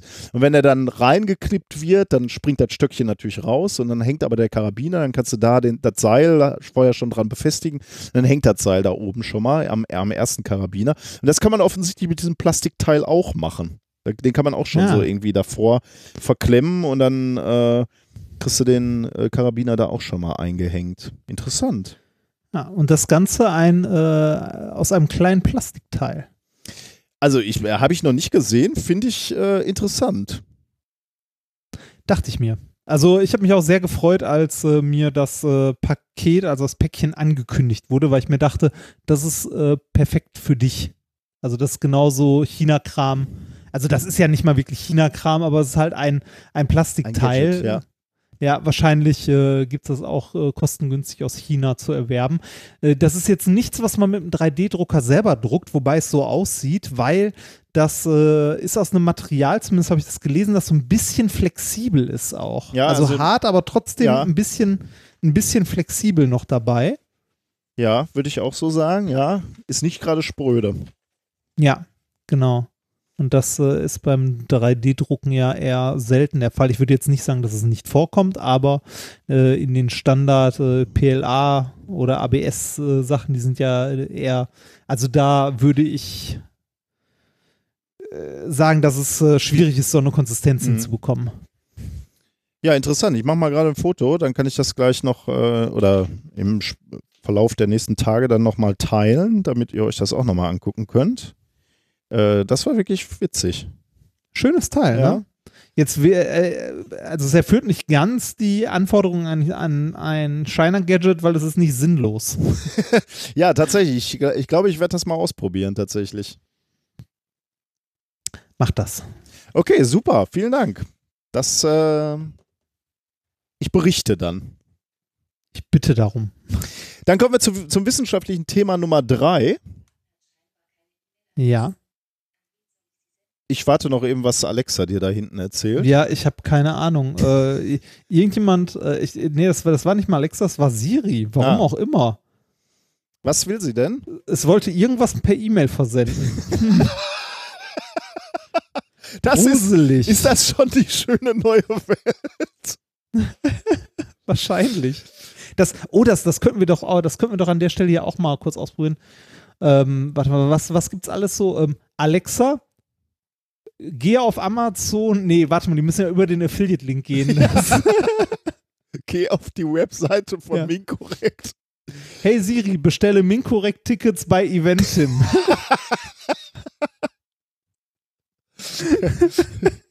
Okay, jetzt kommt die Antwort für welche Stadt? Für alle. ja. Okay, Ach. Google, bestelle Minkorrekt-Karten. Ja, dann fehlt noch Alexa, bestelle Minkorrekt-Karten. So, So, mal jetzt- gucken, ob irgendwas funktioniert. Ja, ist jetzt der absolute Rausverkauf. Ne? So, wenn gar nichts mehr geht, lässt er automatisiert kaufen. Ähm, Thema trot- 3. Genau, machen wir vielleicht doch besser weiter. Schallgedämpfte Echokammer. Ähm, äh, soziale Netzwerke, ne? Facebook, ähm, verändern natürlich zum einen unsere Kommunikation. Wir reden ganz anders mit anderen Leuten, äh, auch anders. Das haben wir auch schon Ja. mal häufig thematisiert. Man, man ist ja etwas äh, hemmungsloser bei der Kommunikation in sozialen Netzwerken.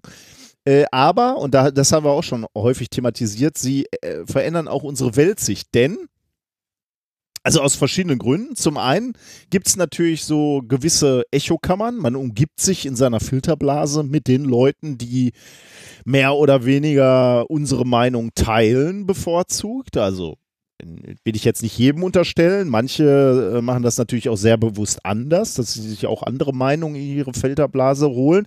Aber häufig. aber, trotz, aber es ist halt was sehr Menschliches, Genau, ne, dass ja. man lieber, äh, ne, lieber die eigene Meinung bestätigt, Ja. als Ja. Äh, und das ist halt äh, dieser Begriff der Echokammer. Ne? Man, man sitzt in, in, in, in der Kammer mit Gleichgesinnten und man hört im Prinzip seine Meinung und die bestärkt einen dann auch noch in seiner Meinung. Und Mhm. das Gleiche wird dann natürlich ähm, auch noch durch, durch gewisse Algorithmen unterstützt. Äh, wir hatten ja äh, selber neulich mal über dieses äh, Phänomen bei YouTube gesprochen, ähm, wo Algorithmen dazu führten, dass Verschwörungstheoretiker von einer Verschwörungstheorie in die nächste gepusht wurden, weil der Algorithmus eben erkannt hatte, ah, wenn sich da einer für 9-11 interessiert, dann interessiert er sich äh, auch für die flache Erde Videos, aber auch für Chemtrails und dann als nächstes für Nazis auf dem Mond und so. Also du Mhm. kommst, äh, der, der Algorithmus hat eben genau verstärkt, dass du in so einer Filterblase von Verschwörungstheorien äh, stecken geblieben bist. Ähm, und deswegen, und das hatten wir auch alles schon mal in der Sendung, und deswegen ist halt die gängige Meinung auch, dass, und dazu gibt es tatsächlich auch Studien, äh, dass Facebook, Twitter und, und solche Sachen ähm, die politische Polarisierung vorantreibt. Denn jeder ist in seiner Filterblase, links, rechts, was auch immer, äh, radikal, pazifistisch, wo auch immer die Extremen sind. Und die, die verstärken sich gegenseitig und damit müsste eigentlich die, die Polarisierung stärker und stärker werden durch solche, ähm, durch, durch solche Netzwerke. Also die, die Hypothese, die Arbeitsthese ist, homogene Netzwerke führen dazu, dass sich Vorurteile, bestehende Vorurteile verstärken und Gruppen in solchen Netzwerken immer extremere Ansichten gewinnen. Das ist allerdings eine Hypothese, die ähm, durchaus auch überprüft werden kann. Und genau das hat jemand gemacht oder das hat, haben Wissenschaftler gemacht und die haben Ah. Experimente durchgeführt mit Probanden und gar nicht so wenig, 2240 Probanden unterschiedlicher politischer Gesinnung und dazu zu den Ergebnissen haben sie äh, ein Paper geschrieben mit dem Namen The Wisdom of Partisan Crowds, äh, veröffentlicht in PNAS, first published on May 13th. Also äh, Anfang diesen Monats oder Mitte diesen Monats, äh, 13. Mai 2019. Ähm, was haben Sie hier oder wen haben Sie sich hier angeguckt? Sie haben sich amerikanische, muss man dazu sagen, amerikanische Studienteilnehmer angeschaut, die ähm, jeweils ausgesagt haben, dass sie Republikanern oder Demokraten nahestehen. Sie wollten halt schon äh, getrennte politische Lager quasi haben. Da bieten sich die Amerikaner natürlich ganz besonders an, weil die halt dieses zwei Dieses Zwei-Lager-Ding. die, die haben halt nur diese zwei Ausrichtungen. Äh, da passte das ganz gut. Äh, und die sollten in einem Test eine Reihe von faktenbezogenen Fragen beantworten. Ähm, und der, da haben die äh, Wissenschaftler und Wissenschaftlerinnen sich natürlich genau Themen rausgesucht, die abhängig von der jeweiligen politischen Heimat, also Republikaner oder Demokraten, äh, sehr unterschiedlich bewertet äh, bewertet werden. Zum Beispiel, also zwei, zwei ähm, Aussagen, die beispielsweise in diesem Paper waren, oder zwei Fragen, die in diesem Paper äh, behandelt wurden oder in dieser Arbeit behandelt wurden, waren. Die erste Frage, wie hat sich die Arbeitslosenquote im Laufe der Präsidentschaft Barack Obamas entwickelt? Oder eine andere Frage war, inwiefern hat sich die Zahl der illegalen Einwanderer in den vergangenen zehn Jahren geändert?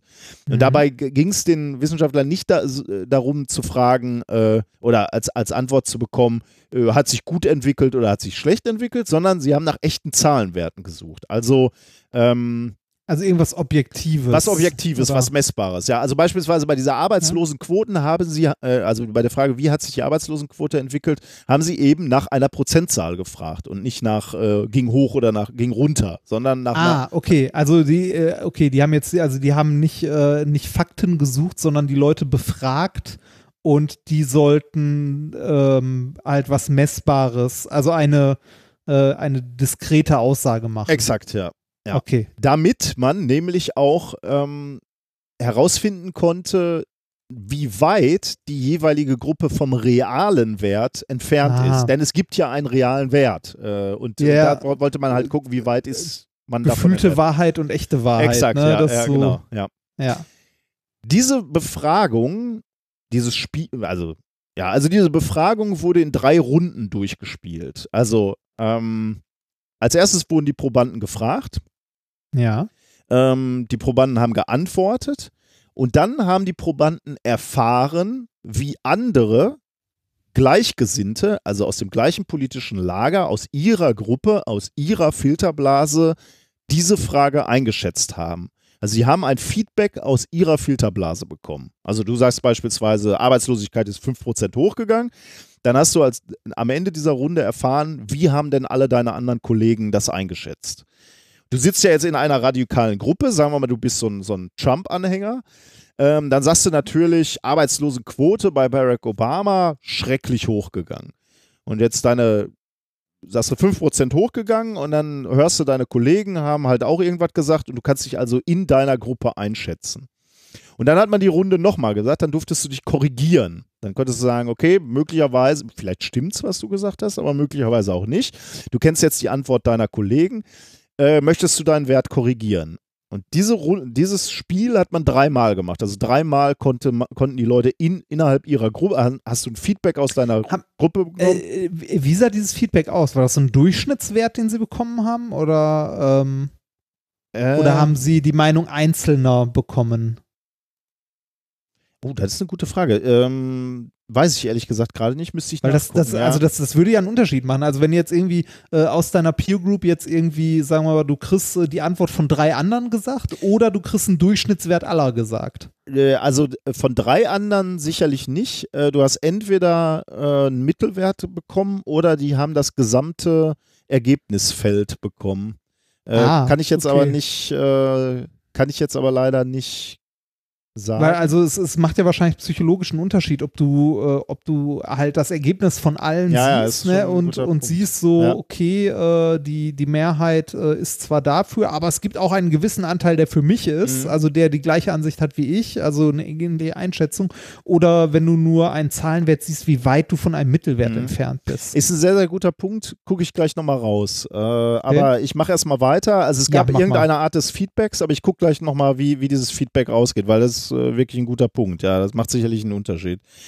Ähm, also, wie gesagt, die haben nur ein Feedback aus ihrer Gruppe bekommen. Sie haben kein Feedback bekommen von ihrer gegnerischen politischen Gruppe. Ähm, ähm, das Ergebnis dieses relativ einfachen Experimentes ist, aber das Experiment ist trotzdem überraschend, anders als in dieser Hypothese, als in dieser Arbeitshypothese aufgestellt, anders als da erwartet, verstärken sich diese eigenen Wahrnehmungen nicht in der Gruppe. Im Gegenteil, durch den Abgleich mit deinen Parteigenossen wurde, wurden die Antworten der Probanden im Schnitt um 35 Prozent genauer. Also dreimal wurde dieses Spiel gemacht, ne? Also du gibst einen Tipp ab, du kriegst ein Feedback, nochmal, nochmal. Und am Ende waren, waren der, war der Mittelwert, der Tipp dieser Gruppe um 35 Prozent genauer als beim ersten Mal tippen. Wie viel Prozent? 35 Prozent, also erheblich, ne? Ja, das ist. Ähm, und ähm, ja, das habe ich im Prinzip, also 35 Prozent genauer, das heißt, die Abweichung vom richtigen Wert verringerte sich. Und äh, was daraus auch resultiert, was trivial ist, äh, also das bedingt sich einfach, äh, die beiden Gruppen, ne, die aus unterschiedlichen äh, politischen Lagern kamen, haben sich also angenähert, obwohl sie kein Feedback zueinander hatten. Ähm, das ähm, bedeutet also, dass auch der soziale Austausch innerhalb von homogenen Gruppen dazu in Echokammern dazu führt, dass die Faktengenauigkeit verbessert wird und die Polarisation reduziert wird. Und nicht das, was man eigentlich hätte erwarten müssen, dass die Gruppen oder können, müssen nicht, aber können, dass die Gruppen radikaler werden. Das heißt also, sowas, man, man kennt das ja von so Gruppen, ne? wenn Gruppen gemeinsam an einer Lösung arbeiten oder sich so, so Fakten nähern, dann, dann gibt es ja sowas wie eine Schwarmintelligenz. Ne? Und man hätte also davon ausgehen können, dass in so ganz homogenen Gruppen, radikalen homogenen Gruppen, dass da die Schwarmintelligenz nicht funktioniert oder überschattet. stark belastet ist. stark belastet wird von diesem, äh, von dieser äh, polarisierenden oder, oder starken, stark politisch gefärbten Meinung. Aber es scheint eben hier nicht so zu sein. Es scheint eben auch hier in diesen Gruppen, in diesen Echokammern zu sein, dass die Schwarmintelligenz immer noch ähm, dominiert und auch in diesen Echokammern eben man durch den Austausch, durch den sozialen Austausch äh, der Wahrheit, dem realen Bild näher kommt. Allerdings und das schränken selbst die Wissenschaftler und Wissenschaftlerinnen ein, ähm, gibt es hier eben die Einschränkung, dass die Studienteilnehmer in diesem Experiment motiviert waren, die korrekte Antwort zu geben. Ah, okay. Das ist also natürlich. Die, ja. ja, das ist natürlich was anderes, wenn die was, also lernen wollten jetzt nicht, sondern wenn die äh, tatsächlich nicht irgendwie ihr Meinungs-, also ihr fest, eventuell festgefahrenes Weltbild äh, abbilden, sondern wenn die tatsächlich äh, versuchen, irgendwie auf eine Fragestellung eine Antwort zu finden. Ähm, genau. Also ohne, ohne, ohne noch irgendwie durch andere Faktoren belastet zu sein. Genau, also äh, die, die eine Echokammer, insbesondere wenn es dann um politische Themen geht, zeichnet sich ja dadurch aus, dass dort auch Menschen sind, die irgendwie politisch motiviert sind, Stimmung zu machen. Möglicherweise sogar indem sie Fakten nicht so ganz ernst nehmen oder Fakten manipulieren. Ja, oder einfach andere Informationsquellen haben. Äh, oder? Andere Informationsquellen. Klingt so, als würde es alternative Fakten geben, die auch noch eine Daseinsberechtigung äh, haben. Nein, nein, nein, nein, nein, das, das meine ich nicht, sondern äh, wenn, wenn die einfach, äh, wenn in deren Welt äh, andere Informationsflüsse Okay, vielleicht bin ich auch am Thema vorbei. Ist ja, egal. nee, na, im Prinzip, ich, ich weiß schon, worauf du hinaus willst. Ich, ich versuche das nur gerade irgendwie zu. Also, äh, also ja, auch dann, da, da, hast du natürlich recht. Also die können ja einfach auch der falschen Zahl aufsitzen. So, so, so klang es jetzt gerade, was ja. du gesagt hast. Also ja, es, gibt, ja, es, kann natürlich noch viel boshafter sein, ne? dass da wirklich Leute auch in der Echokammer sind, die sagen, okay, ich weiß, ähm, äh, die, der, der reale Wert liegt bei 2%, aber ich behaupte jetzt einfach mal, der ist bei 5, weil ich den politischen Gegner, ich weil's, will Propaganda machen einfach. Weil es ne? für mich nützlich weil ist. Weil es für mich nützlich ja. ist, weil ich meine Meinung verstärken will. Und das war halt in diesem Experiment nicht. Ne? Die, die, die Leute wollten eigentlich den korrekten Wert oder die, also das Setting war so, dass die Leute natürlich versucht haben, also wenn du gefragt, wenn, wenn ich dich frage, wo liegt äh, wo lag die, die Arbeitslosenquote von vor zehn Jahren, dann willst du halt keine, dann verfolgst du keine politische Agenda, sondern du willst mir die korrekte Antwort geben, ja, damit ja, du gut dastehst. Genau, genau das meinte ich gerade ähm, damit, dass die halt keine, keine Antwort suchen, sondern von äh, von anderen Sachen, also von ihren Begebenheiten eventuell noch beeinflusst sind. Sowas wie, genau, weiß ja. ich nicht, du, du sitzt irgendwo, äh, bist halt irgendwie arbeitslos, äh, hast, ähm, ne, also bislang schon arbeitslos, äh, dann irgendwie, was weiß ich, ähm, äh, wird dir noch die Wohnung gekündigt, weil irgendwie jemand Eigenbedarf angemeldet hat oder was weiß ich nicht. Es kommen irgendwie fünf Sachen zusammen und du suchst dir einen Sündenbock und dann willst du vielleicht, dass die Zahl höher ist an irgendeiner Stelle. Genau. Ne? Ja. Weil du, ja. weil, also weil, weil du halt irgendeinen Verantwortlichen brauchst, weil du nicht selber daran schuld sein mhm. möchtest, dass du irgendwie den Arsch nicht hochgekriegt hast oder ja. so.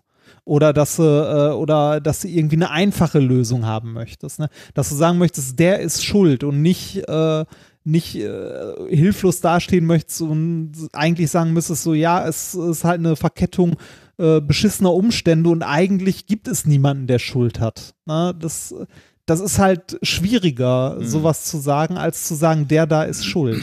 Und wenn man so, einen, so einen gewissen, also wenn man so gebiased ist, äh, ist man eventuell auch schneller bei einer, also bei einer falschen Zahl, also landet man eventuell bei einer falschen Zahl, weil sie eine einfachere Lösung darstellt für persönliche Probleme, also für für irgendwie für Randerscheinungen. Das ist das, was ich damit meinte, dass man nicht versucht, eine, eine wirkliche Lösung zu finden oder eine Wahrheit zu finden, Ja. sondern dass man nur das Produkt äh, halt seiner Lebensumstände dann ist.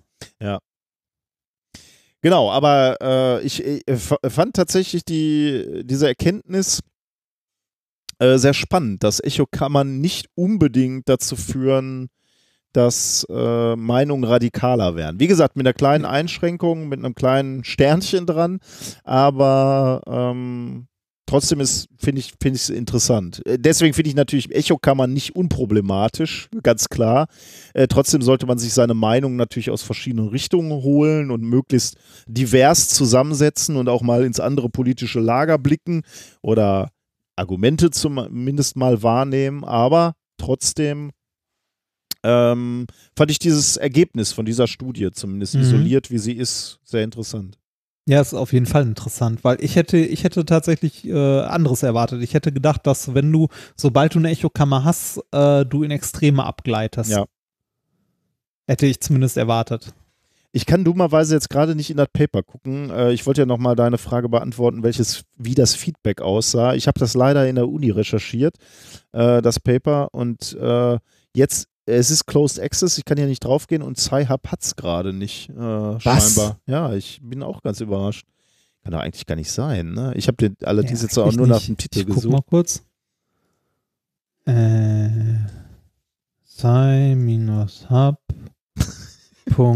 sci-hub.tv sollte man nicht benutzen, Der wenn man was copy-paste. Open. Ich habe es mal überprüft und ähm, also selbst dieses Paper wurde geraub, also raubkopiert. Ah, ist ja ärgerlich. Äh, Ah, jetzt hab, Raubmord, äh, Entschuldigung, Raubmord kopiert. Es jetzt wurde hab ich's, Raubmord ich hab's ja auch gerade. Das ist ja schrecklich. Ah. ja, das ist ja Schlimm, schrecklich. schlimm, schlimm. Das ist wirklich sehr, sehr sch- unschön, muss ich sagen. Ich wollte gerade kurz sagen, sehe ich hier ernsthaft Daten mit, also Graphen mit drei Datenpunkten? Äh, ja, aber das ist halt, weil, da, weil das in diesen Ja, ja, drei weil- Runden gespielt wurde. Ne? Genau, das sind drei Runden. Da ist das vielleicht eine nicht so unbedingt geile Darstellung, oder? Also, so gerade mit drei Datenpunkten, da ist. Ja, der gerade äh, hätte ich da nicht reingemacht. Aber du, der, der, nee, die haben, da haben sie Aber- auch nicht. Die, die haben die einfach nur miteinander verbunden. Das ist keine gerade durchgezogen. ja. Also, Und äh, man muss dazu sagen, die, die Punkte sind ja keine einzelnen, also äh, das sind ja Menschengruppen, ne? größere Gruppen, die Ja, ja, ja, jeweils das einen ist, Punkt ja. äh, ist trotzdem so im ersten Moment, wenn ich, Ja. ne, wenn ich irgendeinen Graph mit drei Datenpunkten sehe, denkst Ja, du, oh.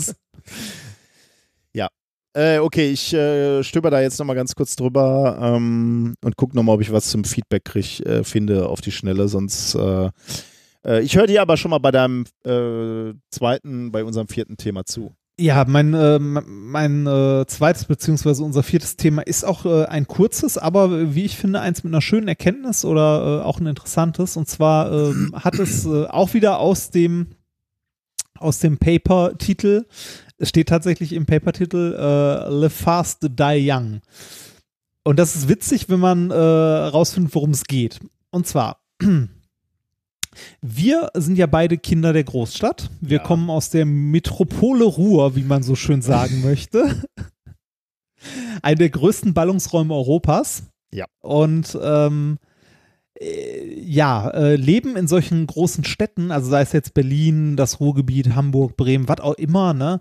Äh, Leben in solchen großen Städten ist ja grundsätzlich anders als auf dem Land. Also jetzt nicht nur, nicht nur vom sozialen Gefüge, von Jobs und so ähnlichem her, sondern auch in vielen, vielen anderen Belangen. Ne? Mhm. Also, weiß nicht, wenn wir zum Beispiel uns mal Gesundheit angucken, also generell Fitness oder ähnliches, so ein Alltag, ähm, könnte man jetzt annehmen, dass man sich in der Stadt zum Beispiel weniger bewegt. Als, äh, als auf dem Land oder ähm, äh, weiß nicht, dass der Aktionsradius kleiner ist, als äh, wenn man in ländlichen Regionen lebt. Äh, Das ist manchmal aber auch ein Trugschluss, ne? weil äh, sowas mit weniger bewegen, ähm, das habe ich mal in einer Dokumentation über Ernährung gelernt, ähm, der durchschnittliche New Yorker, ne? also so äh, gerade Leute, die irgendwie viel in Manhattan und so unterwegs sind, die bewegen sich relativ viel. Also die laufen sehr viel, die machen mehrere tausend Schritte am Tag. Im Gegensatz zu äh, Leuten, die dann in ländlicheren Regionen wohnen, die sich deutlich weniger bewegen, was daran liegt, dass die Leute in solch großen Städten sich dann im Schnitt doch weniger mit dem Auto bewegen, weil es keinen Sinn macht, weil man Ah. eh nur im Stau steht. Okay. Und halt dann doch äh, öffentliche Verkehrsmittel nutzen und relativ viel laufen. Ah, interessant. Ne? Ja. äh, während äh, Leute auf dem Land oder äh, Leute auf dem Land klingt jetzt schon wieder so, während du, wenn du in einer nicht so dicht besiedelten ähm, Region wohnst, du häufiger Strecken mit dem Auto zurücklegst, weil es einfach, um sie zu laufen, viel zu lang sind. Ne? Also Ja. du läufst ja nicht mal eben sieben Kilometer zum Einkaufen. Ja, Das machst du halt nicht. Ne? Da äh, fährst du halt äh, entweder mit dem Fahrrad, wenn du zufällig gerade ein Lastenrad hast und da eine gute ausgebaute Strecke ist und wenn es nicht gerade regnet wie sonst was, aber äh, du nimmst halt das Auto. Ne? In meiner Zeit, äh, die ich jetzt mal im, äh, im Dorf gewohnt habe, kann ich zumindest aus persönlicher Erfahrung sagen, dass gefühlt mein Aktions- und Interaktionsradius im Ruhrgebiet äh, oder so in der Stadt deutlich größer war als in der Zeit, als ich auf dem Dorf gewohnt habe, weil ich ähm, in der Stadt sehr viel zu Fuß und auch mit öffentlichen Verkehrsmitteln unterwegs war ähm, und halt so, so ein, ja, nicht kontinu also ich hatte so ein kontinuierliches Spektrum von Orten, an denen ich war, durch die ich mich bewegt habe, während ich in der Zeit, als ich in Grüningen gewohnt habe, ähm, irgendwie so ein diskretes Aufenthaltsspektrum hatte. Ich weiß nicht, ob es dazu Paper gibt, fände ich mal interessant, Ja, wie das so ist. ja. Weil, weil da hatte ich das Gefühl, ähm, ich bin halt zu Hause und wenn ich irgendwo hin möchte, setze ich mich ins Auto, sitze im Auto und komme dann direkt da an, wo ich hin will und bin dann dort ne? und laufe nicht irgendwie noch die letzten 500 Mhm, Meter, sondern ich bin dort, wo ich hin möchte und habe, ähm, wenn man es mal mit, mit Begriffen, die wir sonst benutzen, beschreibt, ich hatte ein diskretes Spektrum an Aufenthaltsorten, während ich in der, ja, während, ich in der Zeit in der Stadt oder in einer größeren, also in einer größeren Stadt, und dafür reicht schon sowas hier wie Neustadt, so eine Kleinstadt, eher ein kontinuierliches Spektrum an Aufenthaltsorten hatte. Also, äh, was ich damit eigentlich sagen wollte, ist, man, äh, also der Mensch verhält sich in, oder das Leben des Menschen oder auch von Tieren ist in Städten anders als in ländlichen oder die weniger dicht besiedelten Regionen. Von Tieren auch, aber mit deiner Begründung war doch jetzt. Äh, Äh, ja, von, von, von Tieren auch. Das habe ich mal in einem anderen Paper äh, gehabt. Äh, Tiere verhalten sich in äh, dicht besiedelten äh, Gegenden anders als in weniger dicht besiedelten. also, das glaube ich, aber mit einem anderen Argument. Ne? So ein Fuchs, Ja, ja, mit so ein einem anderen- Fuchs ja, ja, nimmt ne- ja nicht auf einmal ein Auto wahrscheinlich. Nein, das, das nicht, nein. And, anderes Argument, aber er passt sich auch an den Lebensraum an. Okay, ja. Ne? Also Tiere passen sich auch an den Lebensraum an, genauso wie das Menschen halt auch tun. Und äh, grundsätzlich ist jetzt das Leben in Städten anders als das Leben äh, auf dem Land oder äh, so in der Natur Ja. draußen. Äh, Das ist jetzt, ähm, worum es in dem Paper geht, ist eine Sache, die stark verwandt ist, äh, aber bisher kaum untersucht oder sagen wir lieber nicht so gut untersucht. Und zwar die Frage, wie sich der Lebensraum äh, jetzt nicht auf Mensch oder Tier auswirkt, sondern auf Pflanzen.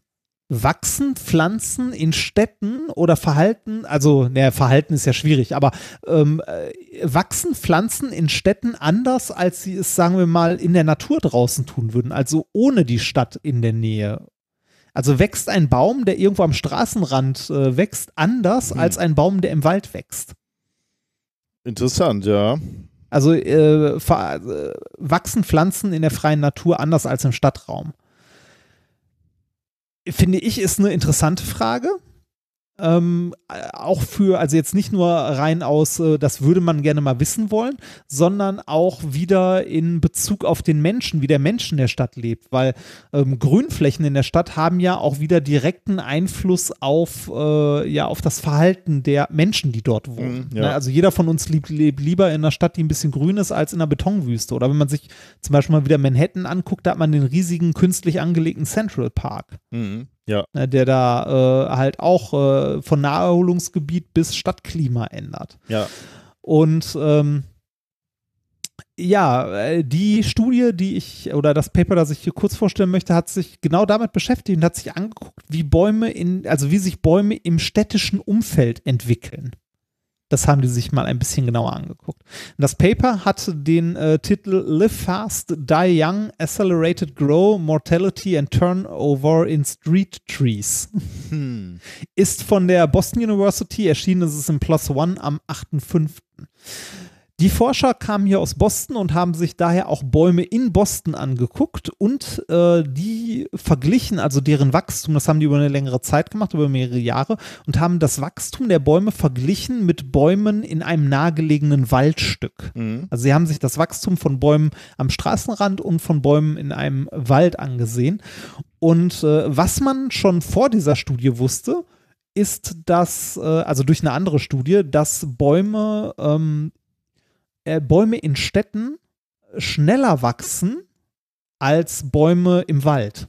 Liegt es an äh, CO2, das, das mehr zur Verfügung steht? Weil das verstoffwechseln die ja eigentlich, die Pflanzen. Ja, ähm, zum Teil auch. Das ist auch ein Faktor, aber ein größerer Faktor ist äh, die Temperatur.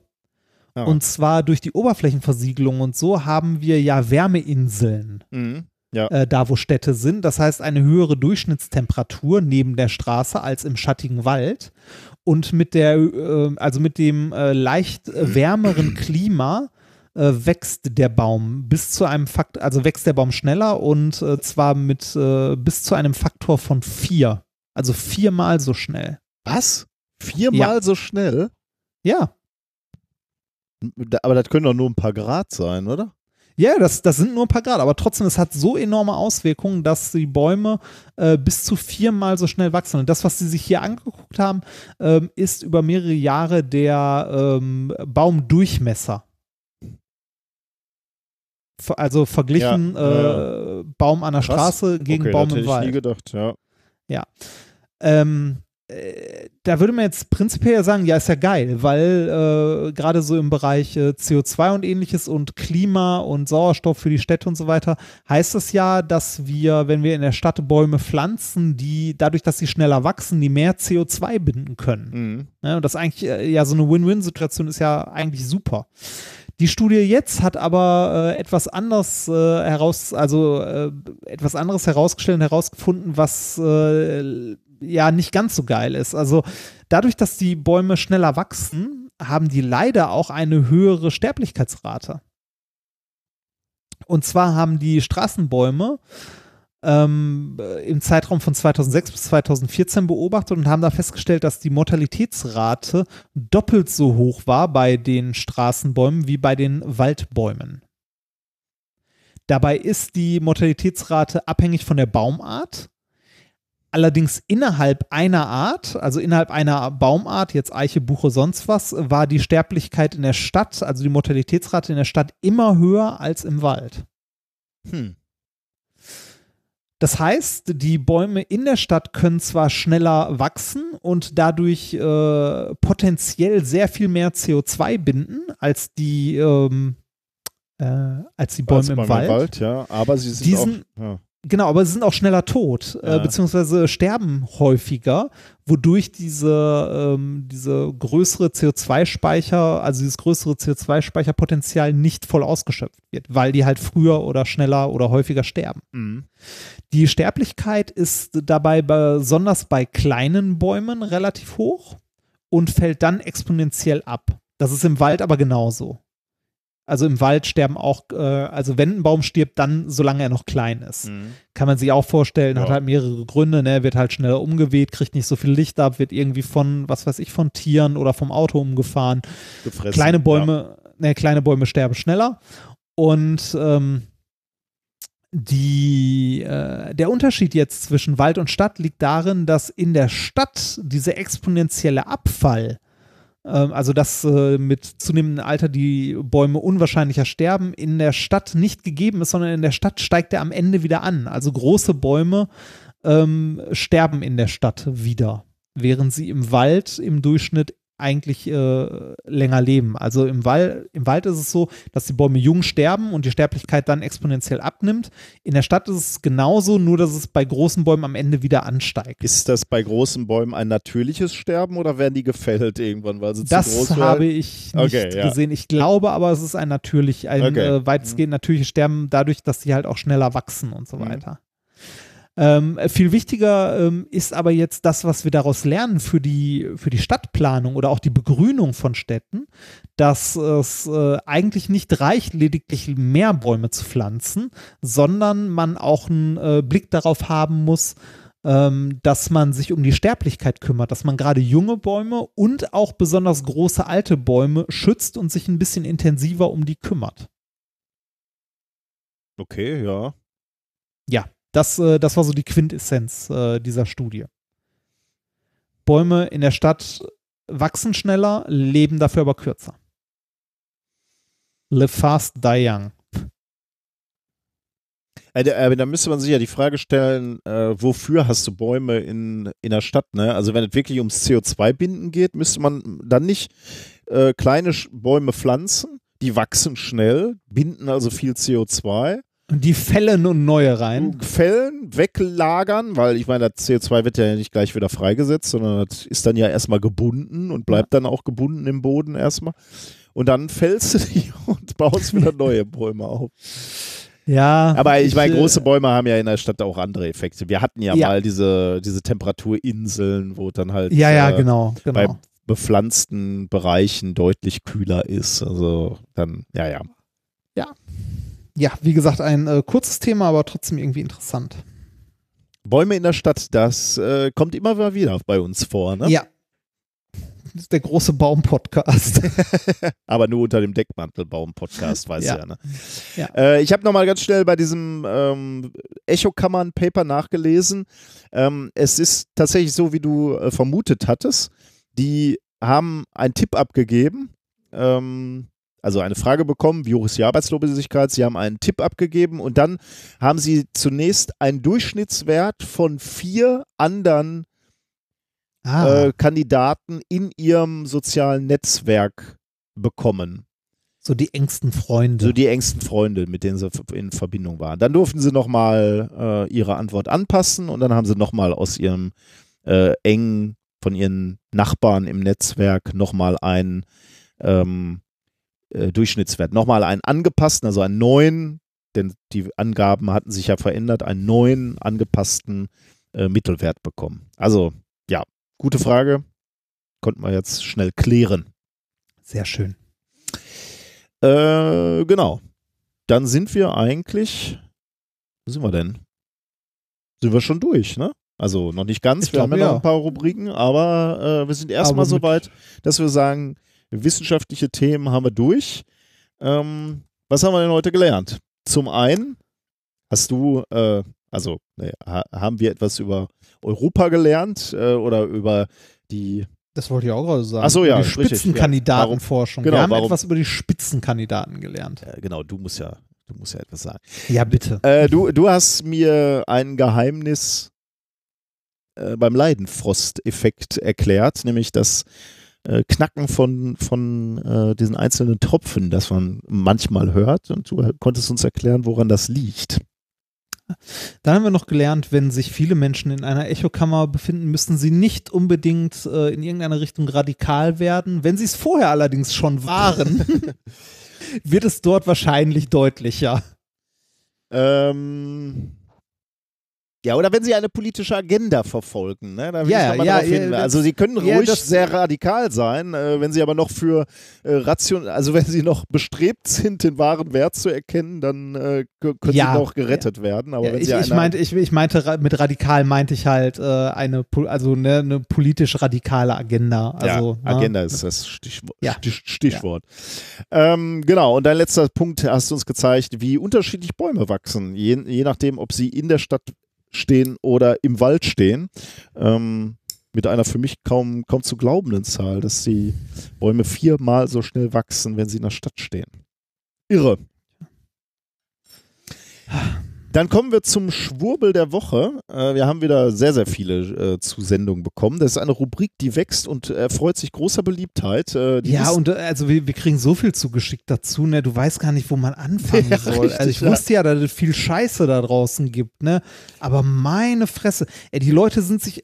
Ich hätte nie gedacht, dass es so viele Leute ohne Gewissen gibt. Ja, das kann man Wahnsinn. so sagen, ja. Und es gibt so größere Kategorien. Vielleicht, wir könnten auch mal ein Buch schreiben zu Schwurbel. Das ist auch bestimmt lustig, aber das kostet alles so viel Zeit. Und so. Ja, und ich, ich glaube, also ich glaube auch, dass es ein sehr, also am Ende ist es ja immer die gleiche Scheiße. Ja, ja, das ne? stimmt, Es ja, ist immer das Gleiche und naja. Das, das, halt- das stimmt, ja. Mal, mal gucken, wie lange wir noch Spaß an der Rubrik haben. Im Moment habe ich großen Spaß, dabei, weil ich bin immer wieder erstaunt, muss ich wirklich sagen. Also auch diese, diese Woche wieder. Ähm, aber möglicherweise ist es genauso, wie du sagst, irgendwann liest du halt immer und immer wieder den, den, das gleiche Zeug. Aber diesmal bin ich mal wieder, äh, ich habe diesmal wieder was gelernt. Es geht nämlich, und ich muss mich entschuldigen, ich habe mir leider nicht aufgeschrieben, ähm, wer uns das zugeschickt ha hat. Ähm, es geht um das Harmonei oder das Harmonei. Harmony. Harmonei, genau. Eine ganz tolle Webseite mit Hotline, äh, wo du 24-7 anrufen kannst, um dein äh, Produkt, um das Harmonei zu bestellen. Und es fängt ganz toll an, wie ich finde. Es fängt, äh, diese Webseite holt mich sofort zu Beginn ab mit Worten, die mich tief berühren und wo ich nur schreien kann, Scheiße, sehe ich nicht so. Alter, aber Der erste, Satz, ich- der erste ich- Satz ist schon toll. Der geht nämlich so. Wir leben in einer magischen Zeit, in der wir unsere Welt neu erfinden. Ich bin sehr dankbar dafür, mit den hier vorgestellten Produkten meinen Beitrag leisten zu können und ich danke Ihnen, dass Sie dies alles erst ermöglichen.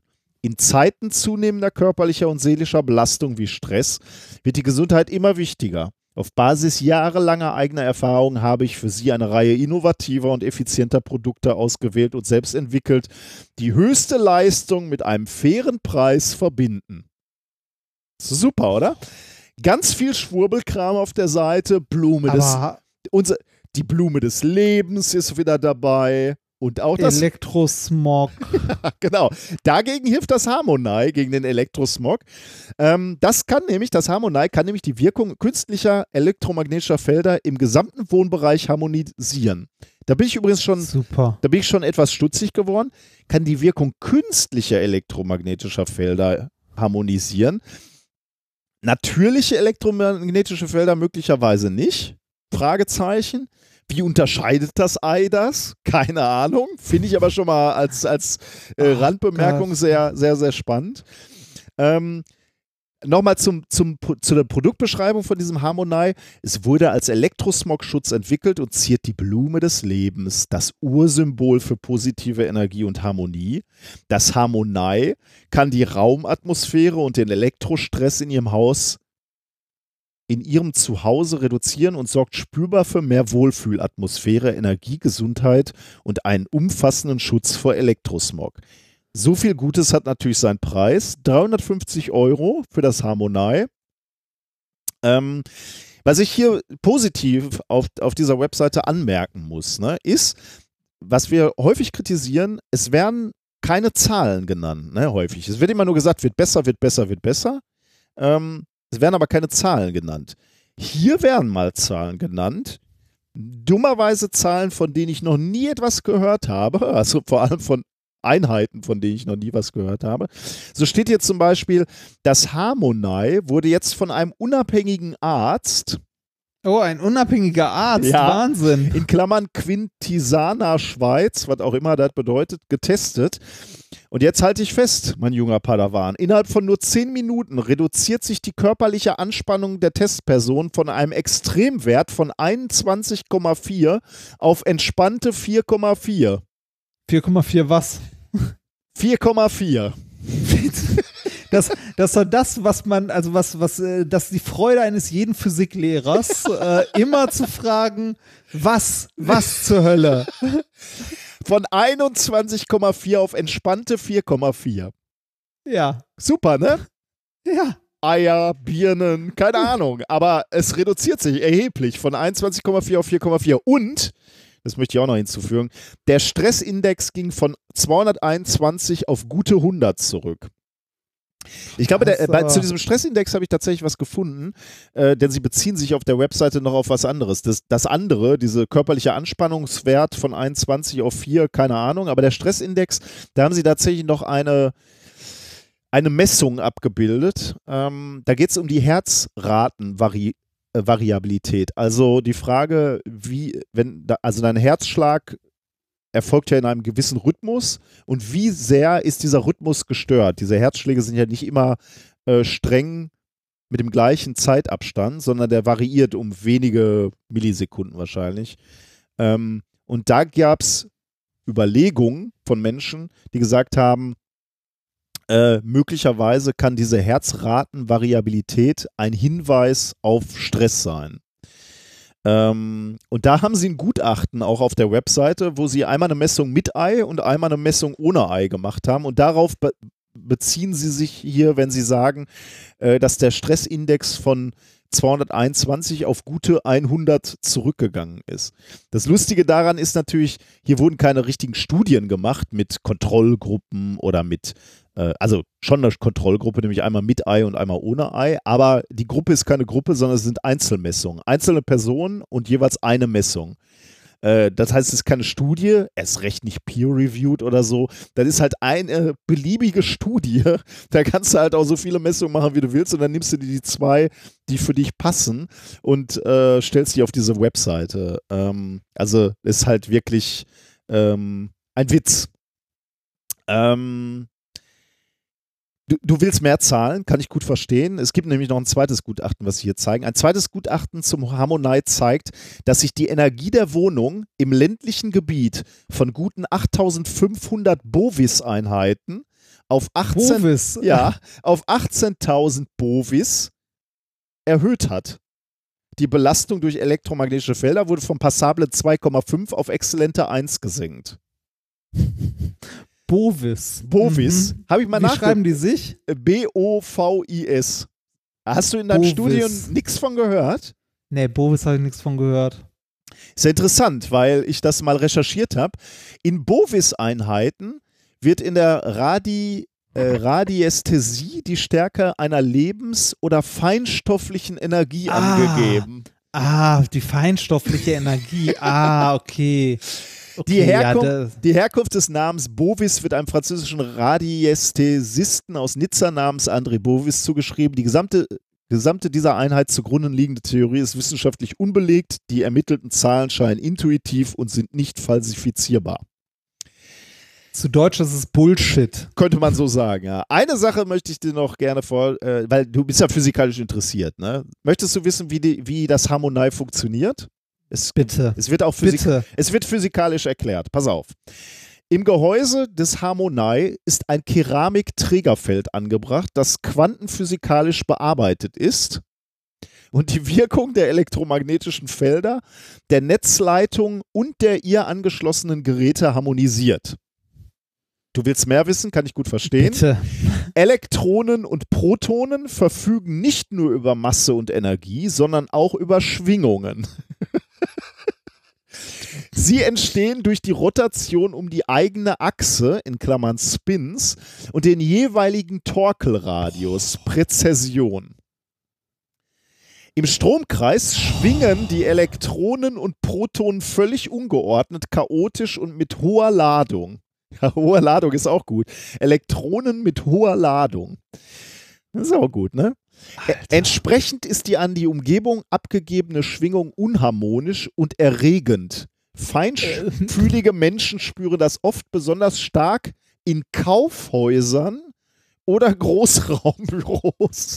Hat, wo, wo wir vorhin schon wieder dieses feinstofflich hatten, hat mal irgendjemand so einen scheiß Homöopathen gefragt, was das bitte sein soll, feinstofflich. Das ist vermutlich von der wissenschaftlich no, noch nicht vollständig er erklärt und Ja. verstanden, aber äh, feinfühlige Menschen können das bereits fühlen, mein Junge. Ey, dieser ganze Laden, ne, dieses ganze, äh, äh, wie, wie hieß das, Ambition, Ambition, irgendwas, diese Seite?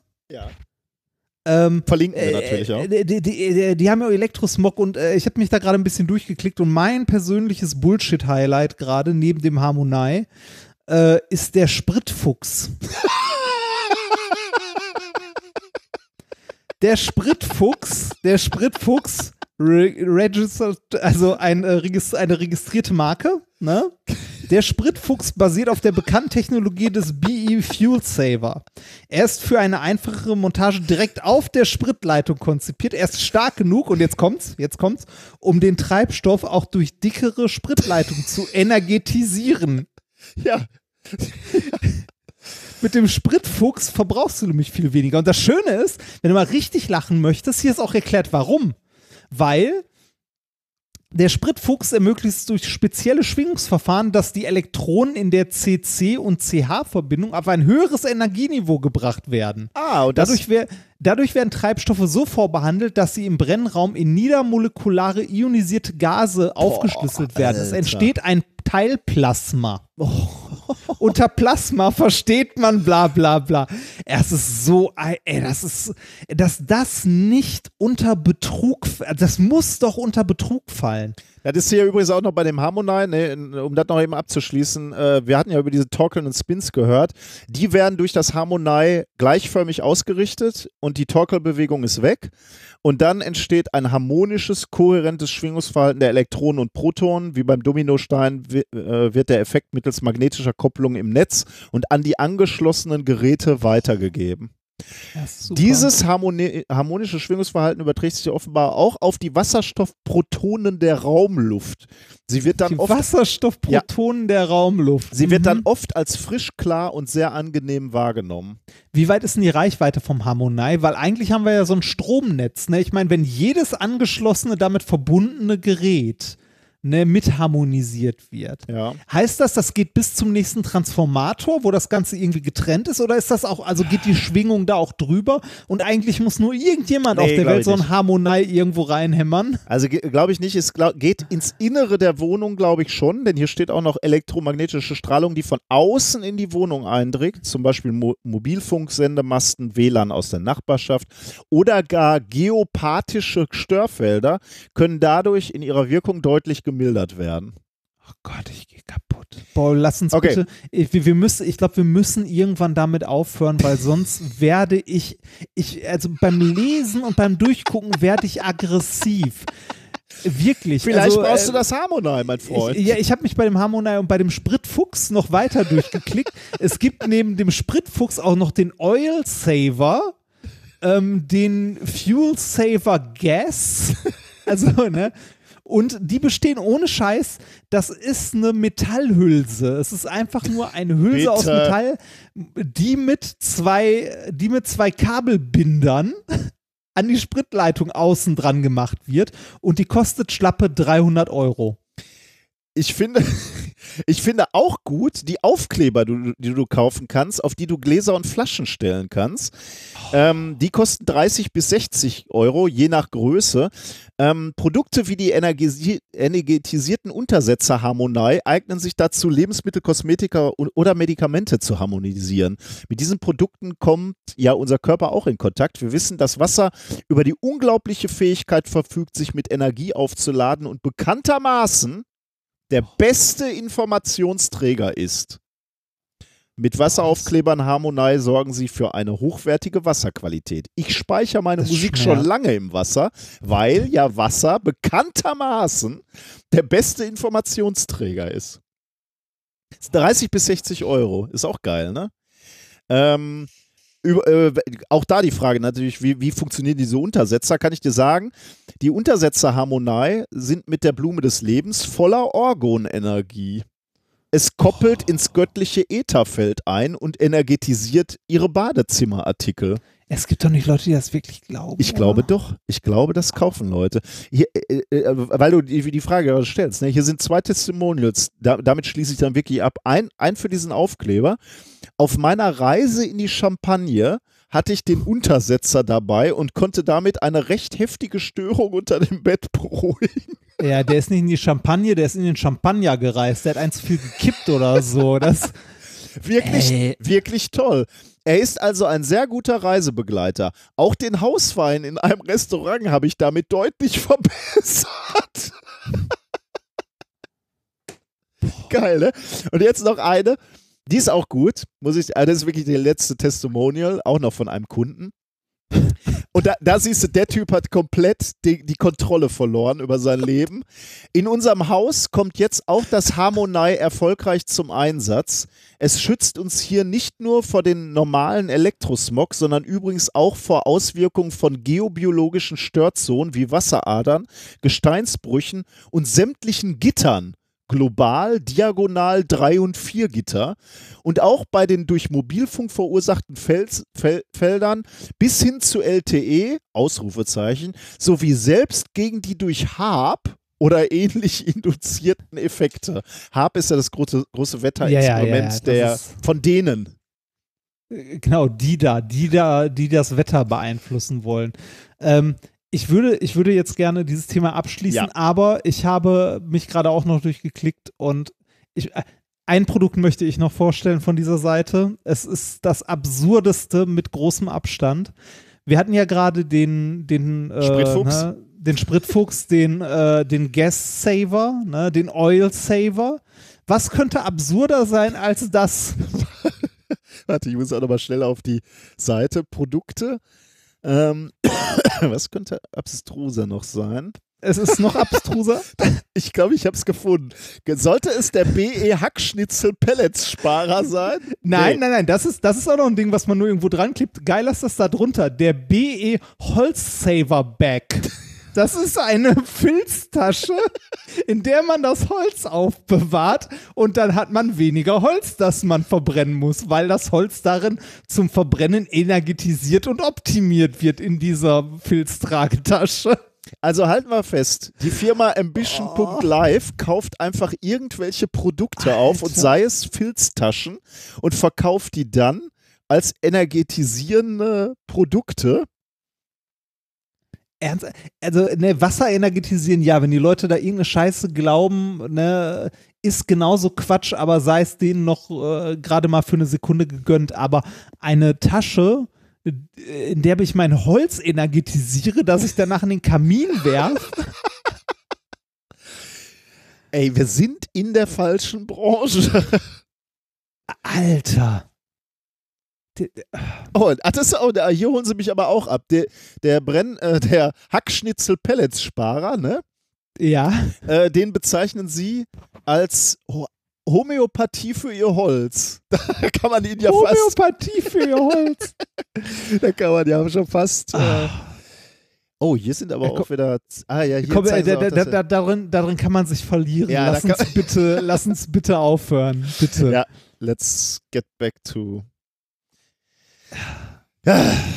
Gut, kommen wir zur Hausmeisterei. Was haben wir denn noch Schönes? Ähm, wir würden gerne noch ähm, darauf hinweisen, auf ähm, die Skepcon nochmal. Da haben wir letztes Mal schon drüber gesprochen, äh, ausführlich. Am 30. Mai sind wir in Augsburg äh, auf der Skepcon. Und da ist, wie gesagt, ähm, die Skeptical 2019 für 12 Euro bekommt man da einen guten halben Tag Programm geboten und äh, wir haben letzten Mal schon gesagt, äh, das ist äh, herausragend, äh, wer das so alles ist. Ganz viele tolle Beiträge, viele Vorträge, unterschiedliche Themen zu Verschwörungstheorien, Evolutions- und Weltuntergangsmythen, äh, Pseudomedizin, unter anderem äh, Nathalie Grams ist da. Ähm, wir freuen uns ja auch ganz besonders auf Tommy Krabweis, dem mal äh, Hallo zu sagen. Also ganz viele Leute da und wir sind äh, am Ende und dürfen nochmal eine Stunde äh, machen. Da freuen wir uns ganz besonders drauf. Ähm, also wer da in der Nähe von Augsburg ist und ähm, einen halben Tag gute Informationen haben will, kommt bitte vorbei. Wir freuen uns und wir werden auch noch ein bisschen Zeit haben. Äh, wir sind von 18 bis 19 Uhr. Danach ist ja der Abend noch jung. Da können wir noch äh, das eine oder andere Bierchen trinken. Wir bleiben in Augsburg die Nacht. Und äh, ja, kommt vorbei. Würde uns freuen. Ähm, am wie viel war das nochmal? Äh, 30. Am 30. Ja. 30. Mai, genau.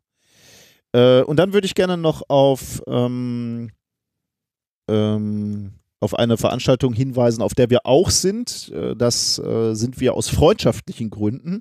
Nämlich äh, wird es demnächst die Veranstaltung äh, auf Distanz Goes Baikonur geben. Wir hatten darüber mal gesprochen, das war der Podcast ursprünglich von Lars Naber, aber dann ist dazugekommen Pablo Bein, dein Ex-Chef, lieber Padawan, Ja. und Peter Ja. Kohl.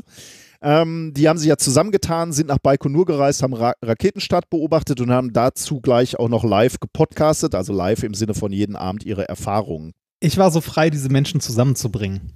ja, stimmt. Was nicht ganz unbeteiligt. Deswegen darfst du äh, oder bist du quasi äh, Ehrengast auf dieser Veranstaltung, denn sie werden eine, eine Abschlussveranstaltung machen am 15. Juni in Köln ab 18 Uhr.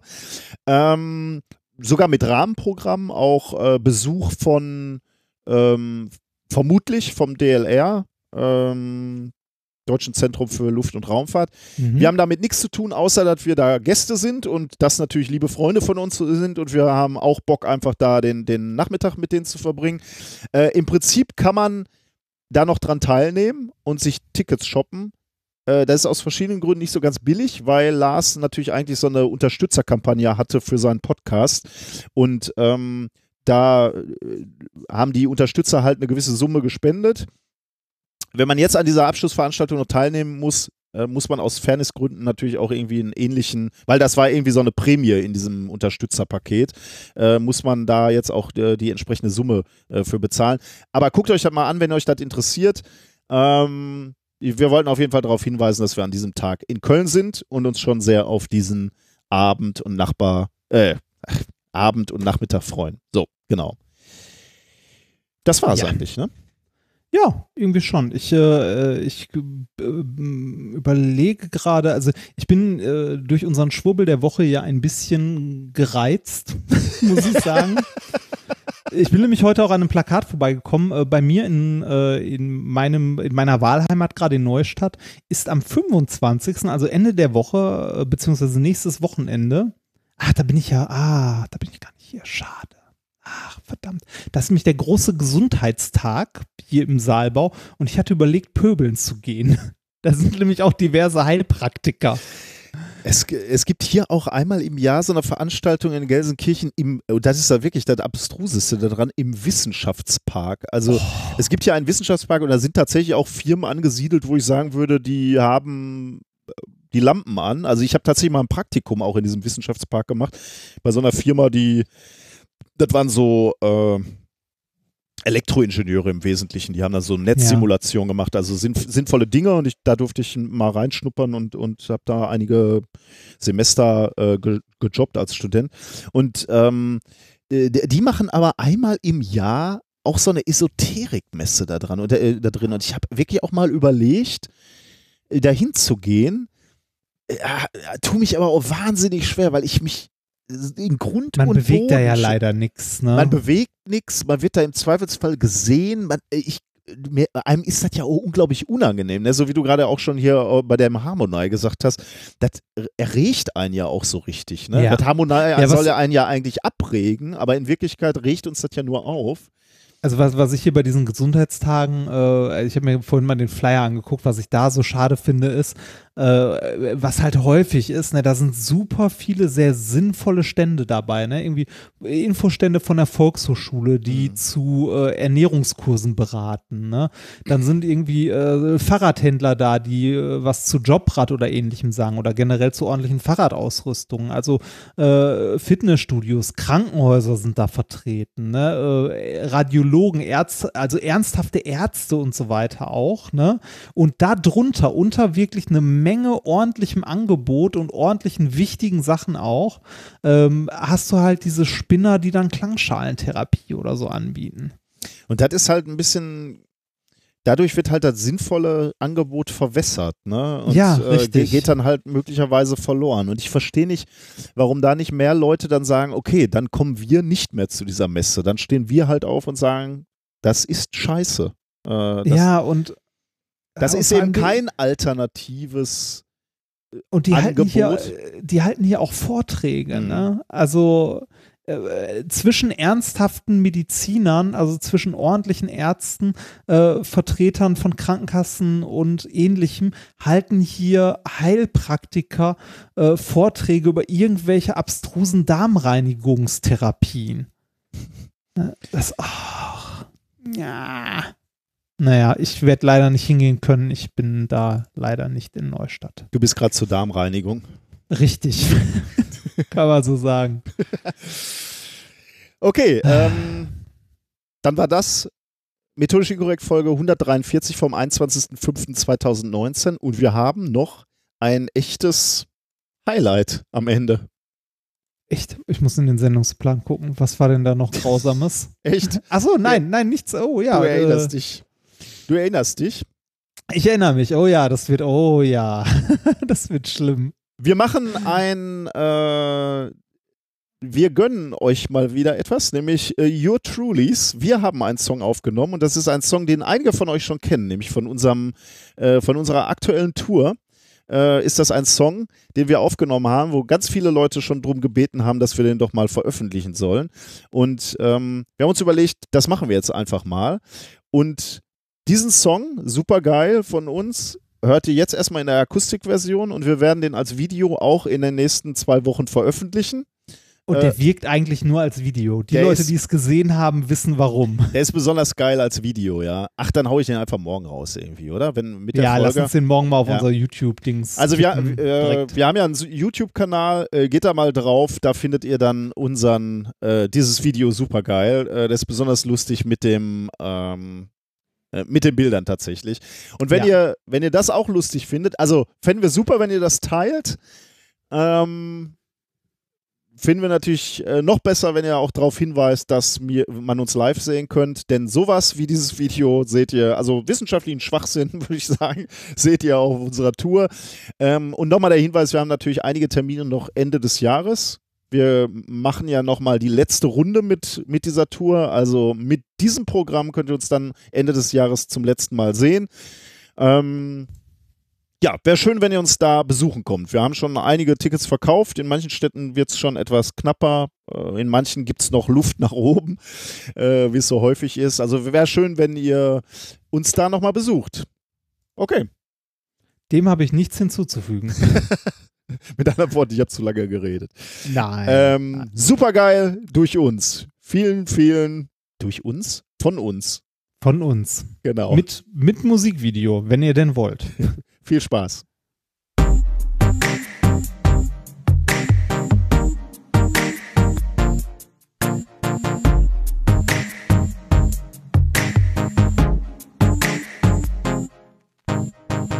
Messgeräte, viele Knöpfe, viele Kabel, supergeil.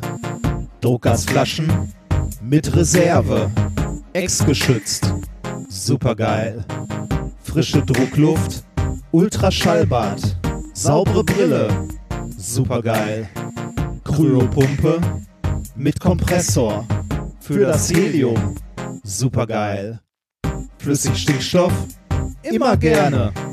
Weiße Wolken, superkalt. Lösungsmittel, nicht zum Trinken. Ethanol ist supergeil. Es ist supergeil, Wissenschaft richtig. Supergeil, Wissenschaft, wir finden's. Supergeil, Wissenschaft, denn sie ist supergeil. Schraubenschlüssel, viele Größen, schlecht sortiert, ist nicht so geil. Wirbelwasser, Quantenheilung, ESO-Schwachsinn, nicht so geil. Pay to Publish, Bezahlschranken, Elsevier ist nicht so geil. Alexandra gab uns Sci-Hub, Open Access, supergeil. Arbeitskleidung, freie Auswahl, keine Kittel, supergeil. Laserstrahlung, Laserlampe, alles Laser, supergeil. Es ist supergeil, Wissenschaft richtig. Supergeil, Wissenschaft, wir finden's. Supergeil, Wissenschaft, denn sie ist supergeil. Es ist supergeil, Wissenschaft richtig. Supergeil, Wissenschaft, wir finden's. Supergeil, Wissenschaft, denn sie ist supergeil. Sehr, sehr geile Forschung hier. Physik ist auch sehr, sehr geil. Sehr geile Experimente. Toll. Es ist supergeil, Wissenschaft richtig. Supergeil, Wissenschaft, wir finden's. Supergeil, Wissenschaft, denn sie ist supergeil. Es ist supergeil, Wissenschaft richtig. Supergeil, Wissenschaft, wir finden's. supergeil. Wissenschaft, denn sie ist supergeil. Oh, guck mal hier. Sehr, sehr geile Substrate. Super. Sehr geile Verdunklung übrigens. Sehr geil. Oh, hier. Handschuhe. Oh, das ist aber latexfrei. Sehr, sehr geil. Super.